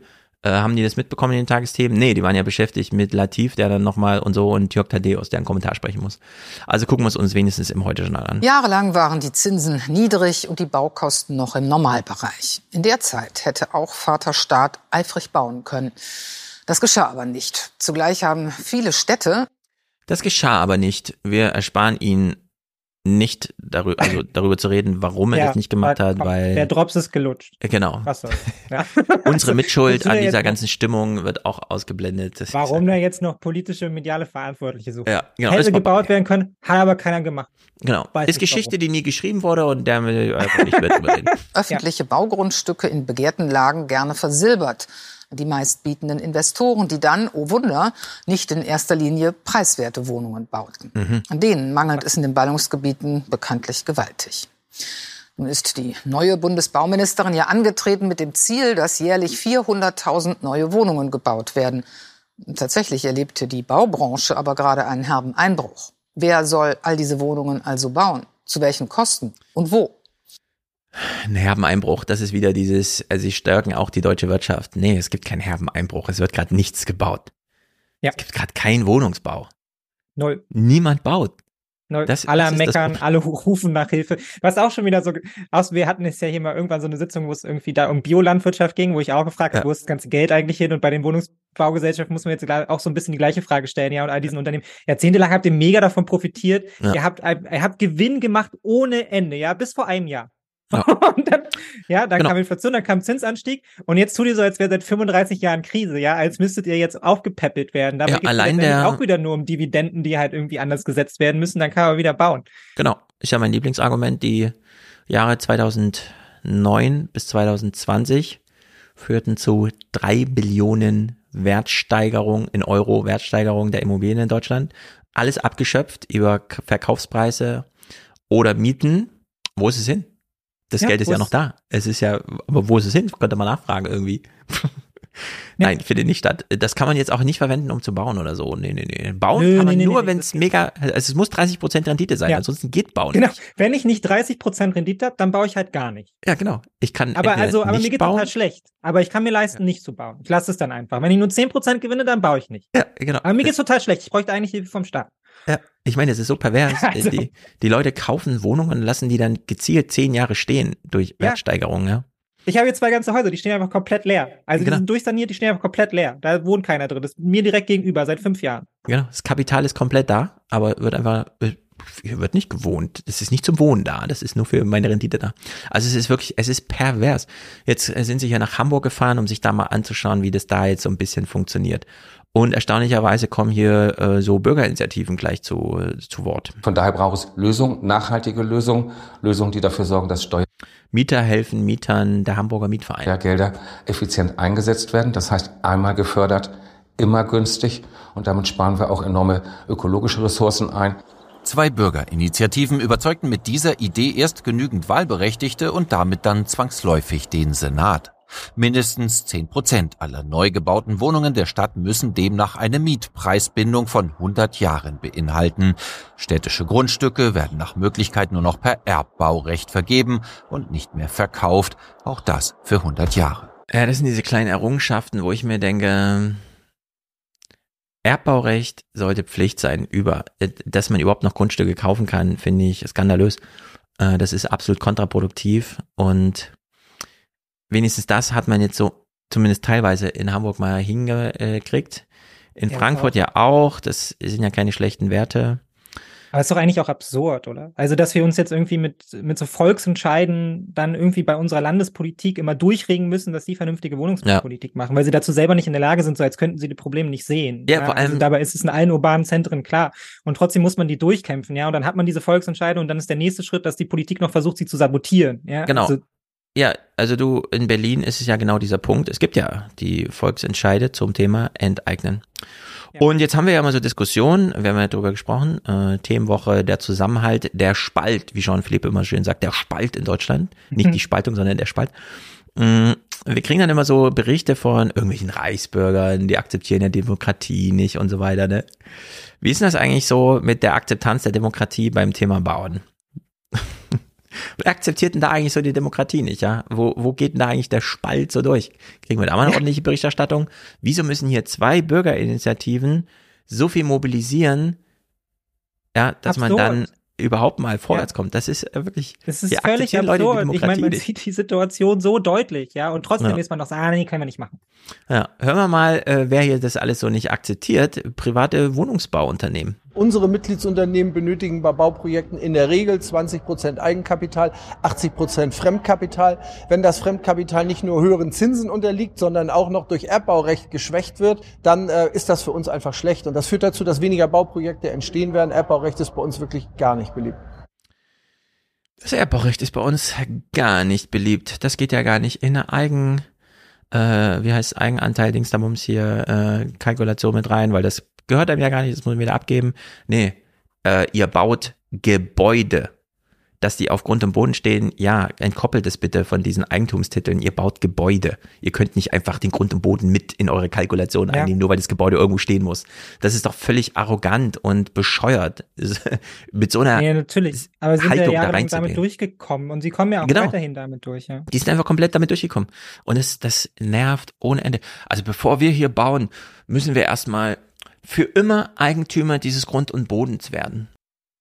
Ach so, der hat Werksteigerungen von 70.000 Prozent in den letzten 40 Jahren. Das ist ja gut für uns, oder? Ich glaube, das sind ja dann demnächst unsere 70.000 Prozent Rendite. Nee, dieser, der Grund und Boden muss entkoppelt werden vom Thema Bauen. Liebe Bauunternehmer, kümmert euch um das Gebäude, darum geht's, äh, nicht um die Grundstücke. Also das ist einfach äh, völlig Banane. Der Hamburger Finanzsenator allerdings äh, macht einen etwas aufgeweckten Eindruck. Immerhin zeigt er sich beeindruckt von diesen zwei Bürgerinitiativen, von denen wir eben schon gehört haben. Die haben nämlich ihren Volksentscheid noch gar nicht sozusagen wie in Berlin, sondern die drohen erstmal nur damit und so, trotzdem das ist sagt er schon. okay. Genau. Die Aussicht auf einen Volksentscheid hat einiges in Gang gesetzt. Wir gehen den Weg der kooperativen Wohnungspolitik weiter. Aber dazu gehört eben auch, dass auf man Belange der Mietervereine reagiert. Deswegen war es uns wichtig, einen Konsens zu erzielen, weil ein Volksentscheid gegen die Mietervereine wäre, glaube ich, für eine SPD geführte Regierung keine gute Idee. Na, immerhin. Ja, sag das mal Frau Giffey, bitte. Genau. also, kannst du denn mal bei dir anrufen und dir sagen, ist keine gute Ja. Idee, weil Ja, wir werden die sonst bald abwählen. Ne? In Hamburg so, ja, dann machen wir jetzt mal Erbbaurecht, weil es ist ja auch vernünftig und machen wir mal hier äh, feste, keine Indexmieten, sondern wirklich eine feste Mietpreisbindung über 100 Jahre, egal wie der Markt sich entwickelt. Und zwar nur, weil Bürgerinitiativen drohen. In Berlin, wir machen den Volksentscheid, wir gewinnen ihn, das liegt auch schon zwei Jahre zurück, ist uns trotzdem egal. Das ist die Arroganz der Macht, das ist wirklich ganz schlimm. Nein, Ja, aber auch bei beiden letztendlich so. Ich meine, er geht ja auch nur darauf ein, weil er sich so denkt, ja, das sind ja eigentlich unsere WählerInnen, oder? Leute, die Ja. sich dafür interessieren, wählen wahrscheinlich SPD. So. Genau. Und dann Das kommt jetzt sich nur dann müssen wir, erlauben, nicht wir. Dann müssen wir wahrscheinlich was machen. So, Ja. als kein, also äh, offensichtlich wird keiner dieser PolitikerInnen einfach mal so durch die Städte durch und schaut sich das so an, ach, da auch Leerstand, da auch Leerstand, komisch, warum wohnt denn da keiner drin? Ach so, sind nur Renditanlagen, okay, hm, alles klar. Ja. Irgendwie so ganz schön viele Luxuswohnungen, die hier rumstehen. Wo Ja, genau, wohnen denn ich warte auch die anderen Leute? Dass in Frankfurt mal wieder die teuerste Wohnung Deutschlands verkauft wurde für diesmal 27 Millionen Euro statt Ja. 25 Millionen, was für ein lächerlicher Betrag war da vor zwei Jahren. Also das ist alles schlimm. Clara Geiwitz, es ist diese große Minister, äh, Landesministerkonferenz zum Thema. Ich höre aus ihrem Statement raus, ah, wenn wir jetzt politisch bauen, also die Politik tritt so ein bisschen auch vielleicht als Finanzierung, Bauherr und so weiter auf. Das macht doch alles Arbeit. Bund und Bundesländer finden es eine gute Idee, die Balance zwischen frei finanziertem und sozialem Wohnungsbau zu wahren. Das schien heute in Berlin eine indirekte Absage an so strikte Vorgaben wie in Hamburg zu sein. dass uns das gemeinsame Ziel einigt, ähm, dass man in Deutschland wieder gut und preiswert bauen können muss, weil es gibt einen großen Bedarf. Und das ist eine der großen Herausforderungen für alle staatlichen Ebenen. Ja, das ist der O-Ton, den sie rausgesucht haben. Näher dran am Thema war man da offenbar nicht in ihrer Nee. Rückmeldung und Ja, aber was will man halt auch erwarten, wenn man da schon wieder politisches Personal hinsetzt, was halt damit eigentlich auch nur belohnt wird, weil es mal zusammen mit Olaf Scholz um den Richtig. an, ja, ja, um den Parteispitze da zusammen kandidiert hat. Das ist dein Belohnungsabend. So herzlichen Glückwunsch, bist Bauministerin geworden, kannst du bei Wikipedia eintragen, damit ist die Arbeit dann aber auch so ein bisschen getan. Also Ja. Clara Geiwitz gehört auch wirklich zu den Leuten, von denen ich am meisten enttäuscht bin. Ähnlich wie Karl Lauterbach auch. Das sind eigentlich Leute, wo man erwarten müsste, ihr habt zumindest eine Stimme, ja. Ihr könnt zumindest auch mal, so schaut euch das bei der FDP an, ja, wie man gegen den eigenen Laden pöbeln kann, wie man da auch letztendlich Themen mitgestalten kann, Mhm. ja, um daraus was zu machen, um da auch einen Druck aufzubauen, wenn es euch wichtig wäre, aber es ist euch offensichtlich egal, so von Ja. den Medien kann man da eh nichts erwarten. Es ist Ja. einfach ein verschwendeter Posten da an sie. Was macht sie da den ganzen Tag? ja, ich gratuliere den Jusos zu ihrer besonders guten innerparteilichen Ja. äh, Oppositionsarbeit. äh, hier die äh, Repräsentation der jungen Menschen und ihre Anliegen mal so ein bisschen voranzutreiben. ist wirklich sehr gut. Dafür hat äh, Kevin euch 48 Leute da alle reingebracht. ja, davon fallen wir jetzt gar nicht an, ja, wo die Habt ihr 48 wirklich sehr gut sind. gemacht. Äh, eine Kurzmeldung noch zum Thema Wohngeld. Wer hätte es gedacht? Und jetzt weitere Nachrichten mit dir, Judith. Und die beginnen mit Problemen beim neuen Wohngeld. Hm. Der Hauptgeschäftsführer des Deutschen Städte- und Gemeindebundes Landsberg hat vor Verzögerungen bei der Wohngeldreform gewarnt. Der Bild-Zeitung sagte Landsberg schon heute bedauere die Bearbeitung eines Antrags bis zu sechs Monate. Diese Zeitspanne würde sich noch deutlich ausweiten. Hat's hier jemand eilig? Zeit ist Geld, oder? ja. Ja. Also wie gesagt, ich habe ja auch schon die Wette am Laufen, so sehe ich meine 200 Euro, bevor ich exmatrikuliert bin. So, ich glaube Ja. ehrlicherweise nicht. Also ich Ja. glaube, ich werde schneller sein. Aber ich schreibe dann den Brief, ich schreibe dann die Rechnung an den Bundestag und ich will meine scheiß 200 Euro. ich habe sie mir Ja. versprochen, ja. Und wenn sie erst im April 2025 kommen. Hm. Kommen wir mal noch zu einem ganz traurigen Thema. Rainer Maria Rilke. Wir denken uns alle, wie was? Ist das nicht dieser komische Schauspieler, der gestorben ist? Nein, Dichter und Denker und würdig für eine Sendungseröffnung am 1. Dezember im Heute-Journal. Guten Abend Ihnen allen, die Sie vermutlich eher keine super eingefleischten Fußballfans sind. Ob es mit der deutschen Mannschaft bei dieser WM weitergeht, erfahren Sie live am Ende der Sendung. Wir beginnen. Und das merken wir uns mal, ja, für Thea Dorn. Ich mache gleich eine Einschätzung. Äh, es ist der Abend, in dem Deutschland rausfliegt. Und die ARD zeigt das. Und er, so höre ich das hier raus, macht einfach das, die Gegenöffentlichkeit im ZDF äh, für Leute, die sich noch für Sachen interessieren und nicht nur Fußball gucken, ja. eingefleischten Fußballfans sind.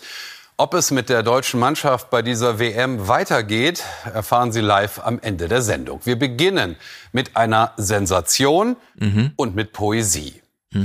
Lösch mir die Augen aus, ich kann dich sehen. Wirf mir die Ohren zu, ich kann dich hören. Und ohne Füße kann ich zu dir gehen und ohne Mund noch kann ich dich beschwören. Rainer Maria Rilke, einer der bedeutendsten Dichter des 20. Jahrhunderts. Einer, der von Marilyn Monroe gelesen wurde und von Oliver Kahn interpretiert. Gut, soweit. Wieso ist das eine Sendungseröffnung? Was ist denn hier los? Ist er nicht schon lange tot? Äh, ja, aber solche Leute sterben ja nicht so ganz. Es steht ja immer noch irgendwo ein Koffer rum und hier stand also noch ein Koffer rum. Wir alle werden jetzt Neues über ihn erfahren und von ihm. 23.000 Seiten aus Rilkes Nachlass gehen nach fast 100 Jahren in Privatbesitz an das Deutsche Literaturarchiv Marbach und damit an die Öffentlichkeit, uns alle. Der spektakulärste Deal in der Geschichte des Archivs, ein Jahrhundertkauf. Eva Schiller. Dieser Gang führt zum bislang schlummernden Literaturschatz, der jetzt lagert in Marbach im atomsicheren Archivraum. Hier entblättern sie Rainer Maria Rilke. Man steht vor dem Material und weiß, da ist ein Autor, den kennen wir, aber nur teilweise. Sein Charakter ist eine große Frage der Geschichte. So. Ich glaube, atomsicher ist kein Wort. Atomsicher? Da fliegen keine Atome ja. rein. Ja, ja, ich weiß, was sie meint, aber ich ist zu sehr verkürzt. Sorry, meinen die Atombomben sicher oder was? Ja, was denn sonst? Ist es sicher Ah, vor. Atom? Hm.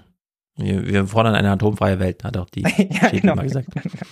Also, wir haben jetzt Sach, also Sachstand ist wie folgt. Rainer Maria, äh, Rainer Maria Rilke ist über 100 Jahre tot. Ja. Und er hat ganz viel Papier hinterlassen. Und da steht Zeug drauf, von dem jetzt gesagt wird, super Deal, endlich verfügbar, äh, ganz wichtiger Schatz, endlich können wir gemeinsam nochmal staunen, was da geschrieben wurde und so weiter und so fort. Also super wichtig, Marbach, Atom, äh, äh, Literatur, Archiv und so weiter, der ganze Kram. Aber keine, also nicht mal eine Formulierung, sei es denn eine Antwort auf die Frage, warum war das jetzt 100 Jahre verborgen, Ja, warum so hat das so ist? lange gedauert? Ja. Ja, was war denn los die 100 Jahre? Es war ja nicht verschollen, man wusste ja, wo es ist, so habe ich das jetzt Ja. rausgehört. Es hat einen Deal gebraucht. Mhm. Also, ich habe ja das Drama damals um Luhmanns Zettelkasten mitbekommen.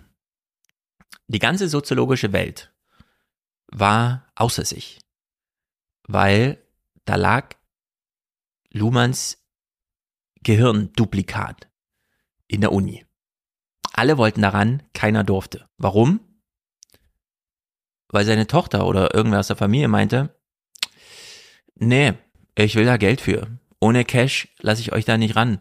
Ich weiß, ihr wünscht euch, dass in den nächsten 30 Jahren, bevor sich die Gesellschaft so weit verändert, dass sie vielleicht die ganze Theorie nicht mehr modern ist, das gerne ins Englische übersetzen und vielleicht ein bisschen Kommentierung und nochmal nachvollziehen, wie hat er das gemeint, was er schrieb. Er schrieb ja viel, aber was steckt noch so in den Zettelkasten drin? Ich gebe euch das aber nicht. Ich will dafür Cash haben. Und dann die Uni, ja, wir sind arm. Wir sind staatlich hier. Ja, mir doch egal. Ich lasse äh, diesen weltbedeutenden Schatz einfach hier versauern. Ja. Und äh, für mich, äh, ich finde es absolut wichtig, ja, das ist Sendungseröffnungsthema, warum nicht? Warum nicht auch an so einem Fußball-WM-Thema äh, Tag und so? Nur dann sollte man auch das ganze Drama, was da drin steckt, in Tiefe und Breite behandeln, weil das betrifft nicht nur Rainer Maria Rilkes Nachlass, sondern das ist ein grundsätzliches Problem in Deutschland, dass hier Ja. über Eigentumstitel offenbar alles geht, sogar das kulturelle Gedächtnis, das kulturelle Fortkommen des Landes, der Dichter und Denker, das auch Richter und Henker sein könnte, einfach mal zu blockieren für ein ganzes Jahrhundert. Natürlich, wir haben das. Wie viele also ich Literaturwissenschaftler sind hier geboren und gestorben, ohne das zu begutachten? Aber naja, es war da. kann man auch, wir, wir kommen ja vom Thema Wohnen, auch hier wieder die Transferleistung machen, ja. Also genauso wie wir jetzt hätten diesen Schatz im Zweifelsfall lieber in irgendeinem Keller, ja, in irgendeinem feuchten Ja. Keller verrotten lassen. Genauso lassen wir im Zweifelsfall lieber Häuser in irgendwelchen Innenstädten Genau. verrotten, weil die Eigentümer nicht wollen, dass die halt bewohnt werden. Ja. Und dann zerfallen sie halt langsam vor unseren Augen. Und dann macht der Senat irgendwann einen Zaun drumrum und sagt, also hier müsst ihr jetzt aufpassen, hier fallen ab und zu Steine runter und dann schauen wir uns das alle gemeinsam an, weil Eigentum geht über alles. Rainer Maria Rilke schreibt 27.000 Seiten unveröffentlichtes Zeug. Das veröffentlichte Zeug finden alle super geil und sie wissen, das sind Hintergrundinfos, das sind Probentexte, das sind Ja. Tagebuchzeug. Ist für alle super interessant. Und wir hören da gleich, was Rainer Maria Rilke selbst dazu sagt, wie damit umzugehen ist. Und man hält es unserer stolzen Nation 100 Jahre lang vor, wegen einem Eigentumstitel auf so ein Quatsch, ja. Das ist wirklich unfassbar. Erstens, dass es so ist. Zweitens, dass es hier überhaupt nicht thematisiert wird. Stattdessen geht einfach diese Orgasmusberichterstattung weiter, wie ich finde, völlig zu Recht. Aber man muss die zweite Seite der Medaille mit thematisieren. Verpackt in Schuhkartons verkaufen Rilkes Urenkelinnen seinen Nachlass. Eine Sensation. Jahrzehntelang verschlossen, entpuppen sich jetzt wertvolle Details. Rilkes vor über 100 Jahren eng beschriebene Notizbücher. Seine Aufregung, als er die weltberühmte Gedichtreihe fertigstellt und frohlockt. Hat sich nun unerwartet und herrlich erfüllt. Die Elegien sind da. Schauen Sie mal hier, wie, der das, wie groß er das geschrieben hat hier. Ne? Der Dichter probt jede seiner Zeilen, bevor er sie in Reinschrift überträgt. Also mir ist das völlig unklar. Das ist, ich krieg richtig Wut. Ich, ich weiß nicht, mich würde es auch einfach wahnsinnig interessieren, was sie jetzt dafür letztendlich bezahlt haben. Also ob dann dazu. das Archiv da, also von welchen ja. Summen reden wir hier? Genau. Weil am Ende ist das irgendwie so ein, weiß ich nicht, ein einstelliger oder zweistelliger Millionenbetrag. Wahrscheinlich ja. nicht mal, oder? Also ich weiß es nicht. Ja, Christian Sievers einfach so, ja, es gibt jetzt einen Deal. Ja. Das ist doch die eigentliche einfach, Story. Ja, aber es ist halt auch wieder, ist auch wieder ein schönes Beispiel dafür, wie Deutschland im Zweifelsfall eben auch mit Kultur ausgibt, ja. äh, umgeht. Ja, da muss man halt 100 Jahre warten, bis man das Geld irgendwie zusammen gespart hat, um ja. sich halt irgendwie ja, das mal wirklich, zu kaufen, ja, weil. Es ist halt wirklich vergleichbar mit diesem Klimawandel, ne? Wir wissen, dass die Welt untergeht.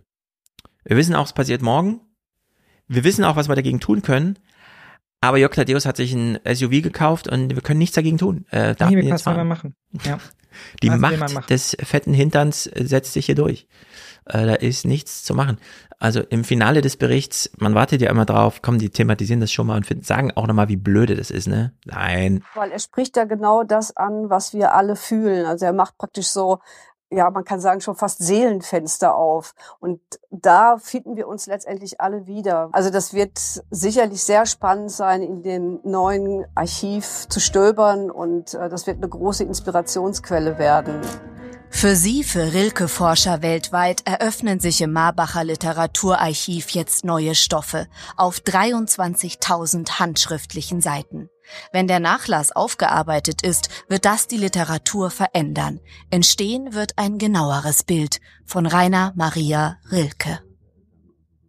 Ja, und dieses neue Bild wollen wir uns jetzt mal ein bisschen anschauen mit Thea Dorn. Sie ist Schriftstellerin, Literaturkritikerin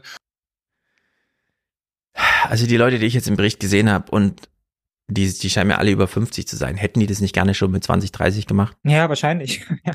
Das ist eine Verschwendung von allem. Es ist unglaublich. Also es, man kriegt es nicht in seinen Kopf rein. Äh, Thea Dorn, jetzt zum Thema, ist es heute der Tag, an dem Deutschland aus der WM ausscheidet? Ja, aber wir haben ja äh, zum Glück Rilke. Rilke ist sicher einer der ganz großen Trostdichter. Ihm ist das gelungen, was Literatur in ihren glücklichsten Momenten kann, nämlich Gefühle, die der Mensch eigentlich gar nicht so gerne hat. Wehmut, Sehnsucht, Einsamkeit, alle Arten eben von Schattierungen von Weltschmerz. Und er schafft das, das so auszudrücken, dass darin auf einmal sowas ähnliches wie Glück aufblitzt. Und das ist eine große, große Kunst. So, also. Sehr zeitgemäß, hätte man vielleicht gern gelesen. Rainer Maria Rilke ist ein Großmeister des Trosts. Ähm, wenn wir jetzt auf die letzten 100 Jahre deutsche Geschichte zurückschauen, sieht jemand Anlass vielleicht für ein bisschen Trost, den man hätte gerne noch mehr spenden können, als einfach nur durch die veröffentlichten Werte? Oder sagen wir, nee, die letzten 100 Jahre Deutschland waren geil äh, da haben wir zum Glück keinen Trost gebraucht. Jetzt wird es erst kompliziert. Nee, das ist doch. ja, ich das bringt dich richtig Rage. Aber ich kann es verstehen, ja, ich check's auch nicht. Äh, das, äh, das ist wirklich, und insbesondere, also, jetzt kommt der Kicker. Auch, dass sich da niemand kümmert. Also ich kann, also ich finde schon komisch, naja, dass man das halt das irgendwie, ja, also, weißt du, ich hätte es ja auch gekauft. Also warum ja. nicht gekauft? Warum hat das keiner gekauft? Das War Problem hier ist so ein bisschen, äh, ich kann das auch ein bisschen nachvollziehen, nachfühlen fast. Diese Leute, die wir jetzt hier so sehen, die in diesen Keller da gehen, die kämpfen seit Jahrzehnten darum, da reinzugehen.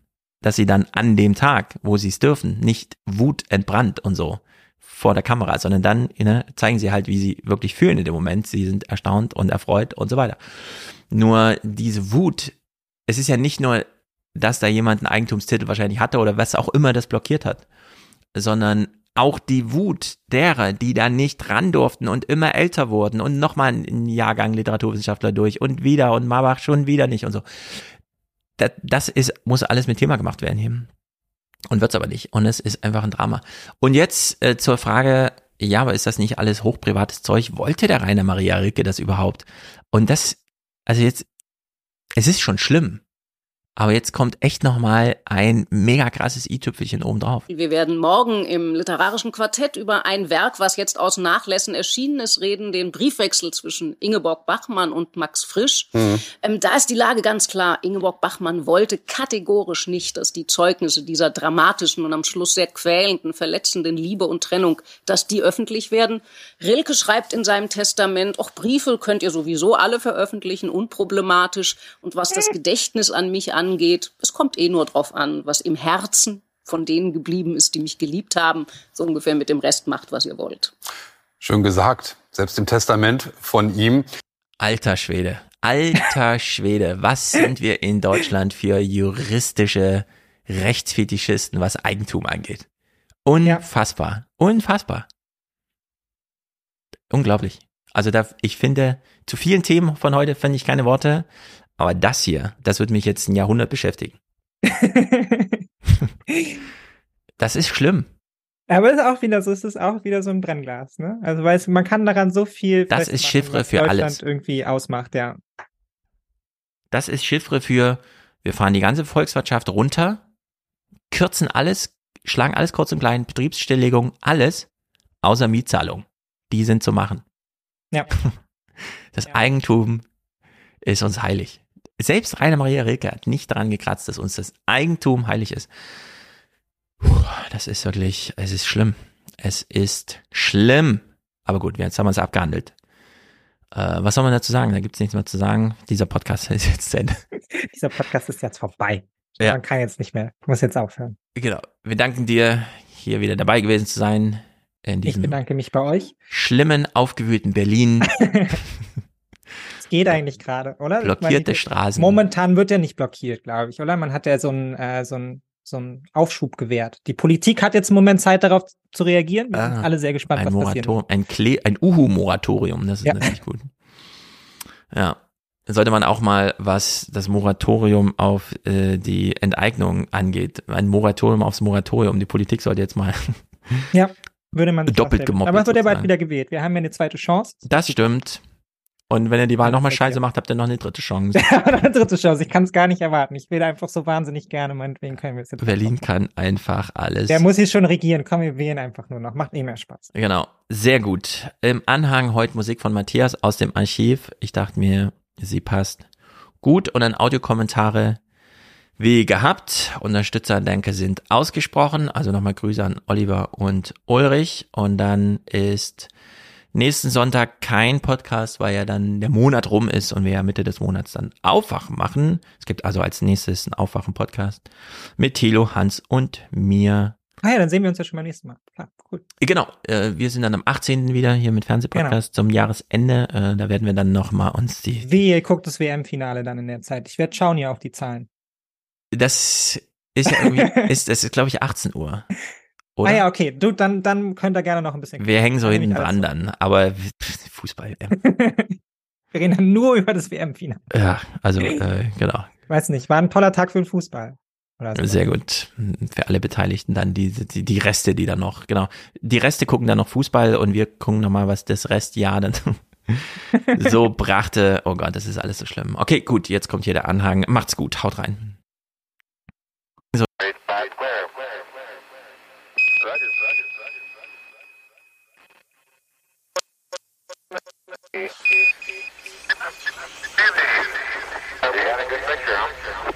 Uh, there's a great deal of contrast in it.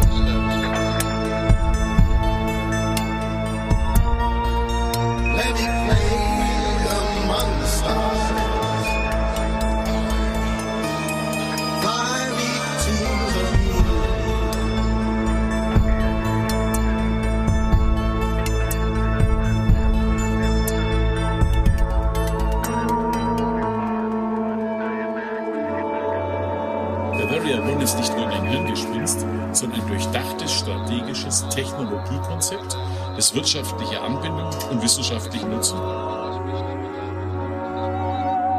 Nur wer in die Zukunft schaut, wer immer schaut, wo sozusagen an den Bereich geht, wo noch nie zuvor ein Mensch gedacht hat, der wird auch die Zukunft möglicherweise kontrollieren, planen und auch ein Stück weit sicherer machen können.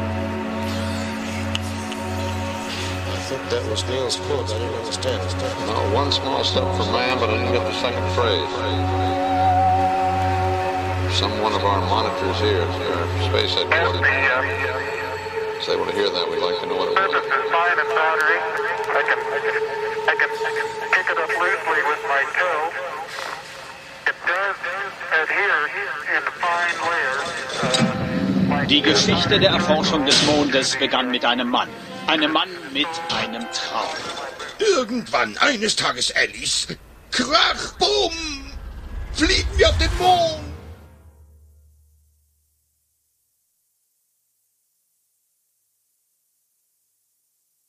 Hallo Stefan, hallo liebe Mithörenden, Martin hier. Aus meiner Sicht zeigt sich in der TV-Show Anne Will mal wieder sehr deutlich, dass es nur darum geht, die eigene Meinung zu präsentieren. Jeder Teilnehmer versucht, die Deutungshoheit für sein Anliegen zu gewinnen. In dieser Sendung zur letzten Generation ging es darum, die Deutungshoheit darüber zu gewinnen, was unter Verfassungsbruch bzw. Rechtsbruch zu verstehen sei. Dabei ist es sehr komfortabel für die Beteiligten in der Sendung, dass sie vor allem mit Aussagen statt mit Argumenten arbeiten konnten. Es ist eben niemand da, der Argumente einfordert. Die Rolle des Richters wird dabei dem Zuhörer überlassen, mit dem Unterschied, dass die Zuhörer nicht dazu angehalten sind, wirklich neutral abzuwägen. So kann sich jeder die Aussagen herausgreifen und verwenden, welche am besten geeignet sind, das eigene Verhalten vor anderen Menschen zu rechtfertigen, statt zu begründen. Indem wir uns mit Menschen umgeben, welche unsere Meinung teilen, kommen wir auch nicht in die Verlegenheit, wirklich argumentieren zu müssen. Innerhalb der jeweiligen Gruppe sind sich dann auch alle schnell darüber einig, was richtig und was falsch sei.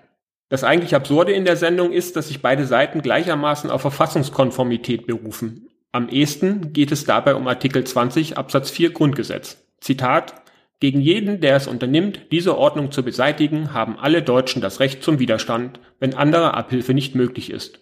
Zitat Ende. Jeder wirft der anderen Seite vor, sie würde Verfassungsbruch begehen und sieht sich selbst in der Rolle, die Verfassung zu schützen und damit natürlich auch die demokratische Rechtsordnung sowie die darauf beruhende Freiheit. Dabei definiert niemand, was der Begriff Demokratie oder Freiheit wirklich beinhalten soll. Dass eine Rechtsordnung nur eine willkürliche Zusammenstellung von Regeln ist, wird nicht offengelegt. Das würde schließlich den Absolutheitsanspruch der eigenen Meinung untergraben. Stefan, du fragst, ob es in Ordnung sei, wenn ein Politiker den Entscheid der Richter eines Revisionsverfahrens vorweg für sich in Anspruch nimmt. Statt nach der Legitimität eines solchen Verhaltens zu fragen, wäre ich seiner Ausführung eher damit begegnet, dass das Verfassungsgericht bereits mehrfach auch Strafgesetze kassiert hat. Zwei Themen, welche mir direkt einfallen, welche heute nicht mehr absolut unter Strafe gestellt sind, ist zum einen der Schwangerschaftsabbruch durch einen Arzt, zum anderen, wenn erwachsene Männer mit anderen erwachsenen Männern sexuell verkehren. Das Strafgesetzbuch ist also nicht das Maß aller Dinge und vor allem genauso fehlbar wie jede andere von Menschen gemachte Regelung. Recht ist und bleibt Willkür, einschließlich des Eigentumsrechts. Es fehlt aktuell allerdings an einem Paragraphen im Strafgesetzbuch, welcher die Nichteinhaltung von Gesetzen durch Regierungsmitglieder unter Strafe stellt, wie zum Beispiel dem Klimaschutzgesetz. Zum Aspekt der Radikalität. Es ist so, wie du Stefan es letztlich selbst äußerst. In der Sendung war anscheinend niemand in der Lage, einen radikalen Gedanken zu formulieren. Wir sind nicht in der Lage, uns gedanklich vom Status quo der Herrschaft respektive der Notwendigkeit einer Regierung zu lösen. Ganz passend zur Logik, welche im Roman 1984 von George Orwell beschrieben wurde. In der Sendung wurde sogar das Stichwort Gedankenverbrechen aus eben jenem Roman erwähnt. In einem sind Politiker sehr erfolgreich. Nahezu jedes Wort, welches Politiker einmal für sich entdeckt haben, endet schließlich als vollkommen inhaltsleerer Begriff. Eine alternative Gesellschaft zu denken, welche ohne die Gewalt demokratischer Herrschaft funktioniert, erscheint gegenwärtig fast schon unmöglich. Es soll und darf keine Alternative zur Herrschaft und schon gar nicht zur Demokratie geben. Zum Glück sind wir noch nicht so weit, dass es uns unmöglich ist, Utopien zu entwerfen, welche ohne Staat und ohne Gewalt auskommen sollen. Wer sich über die Feiertage einmal mit einer solchen Utopie beschäftigen möchte, findet mein Buch Freiwilliges Grundeinkommen statt Gewalt zum Lesen auf meiner Webseite martinfinger.de oder zum Anhören in meinem YouTube-Kanal. Ich würde es gerne erleben, dass wir radikaler werden im Denken und bereit sind, den Status quo und seine gewalttätigen Grundlagen in Frage zu stellen. Schließlich geht Utopie nur gemeinsam. Macht's gut! Hallo, hier ist der Linus. Ähm, zwei kleine äh, Anmerkungen zum Vermittlungsausschuss. Ihr habt in der letzten Folge vom 21. November, ähm, du Stefan und Thomas, über den Vermittlungsausschuss kurz am Rande gesprochen und äh, ich habe da spaßeshalber mal den Wikipedia-Artikel kurz äh, überflogen danach. Also, ähm, wie Thomas richtig gesagt hat, sitzen da neben den 16 VertreterInnen der Bundesländer 16 Leute drin, die nicht von der Bundesregierung gestellt werden, sondern vom Bundestag. Die sind nach äh, Proports verteilt, sprich von den einzelnen Fraktionen werden dann entsprechend viele Menschen dahin entsandt. Und die VertreterInnen der Bundesländer sind in den allermeisten Fällen die, die MinisterpräsidentInnen selber. Allerdings in zwei Fällen gibt es da eine Ausnahme, und zwar zum einen in äh, Bayern. Dort ist nicht Markus Söder der Vertreter, sondern Melanie Hummel, die auch ähm, in der CSU ist und ich glaube aktuell die Staatsministerin für Europaangelegenheiten. Brandenburg schickt auch nicht ähm, den brandenburgischen Ministerpräsidenten ins Rennen, sondern die Chefin der brandenburgischen Staatskanzlei. Ansonsten sind es aber tatsächlich die Ministerpräsidentinnen. Ein kleiner Funfact noch am Rande, den ich sehr interessant fand. Ähm, wie ihr gesagt habt, vertag, äh, Tag dieser Vermittlungsausschuss ja hinter verschlossenen Türen. Es gibt Protokolle, die angelegt werden. Diese werden allerdings mit einer Sperrfrist belegt, die bis zur übernächsten, jeweils übernächsten Legislaturperiode gelten. Das heißt, ähm, diese Protokolle werden mit einigem Verzug erst veröffentlicht. Das heißt, man kann als geneigter politischer Beobachter oder interessierter Bürger erst einiges später nachvollziehen, was denn in diesem ähm, Ausschuss passiert ist. Ja, kleine Fun Facts am Rande. Viele Grüße aus Bozen. Ja, hallo, hier ist der Philipp aus Berlin und eine kleine Rückmeldung für dich, Stefan, zu den neuen Zwanzigern. Für die aktuelle Ausgabe, ähm, deine Gästin bezieht sich auf C.G. Jung im Rahmen dieser Persönlichkeitstest und ähm, C.G. Jung wird dich interessieren, weil der auch mit Adler verbunden war, für den du dich interessierst. Und da empfehle ich dir mal das Buch von Jung, Psychotherapie für den Alltag. Ja, das war es eigentlich auch schon. Macht's gut. Tschüss zusammen.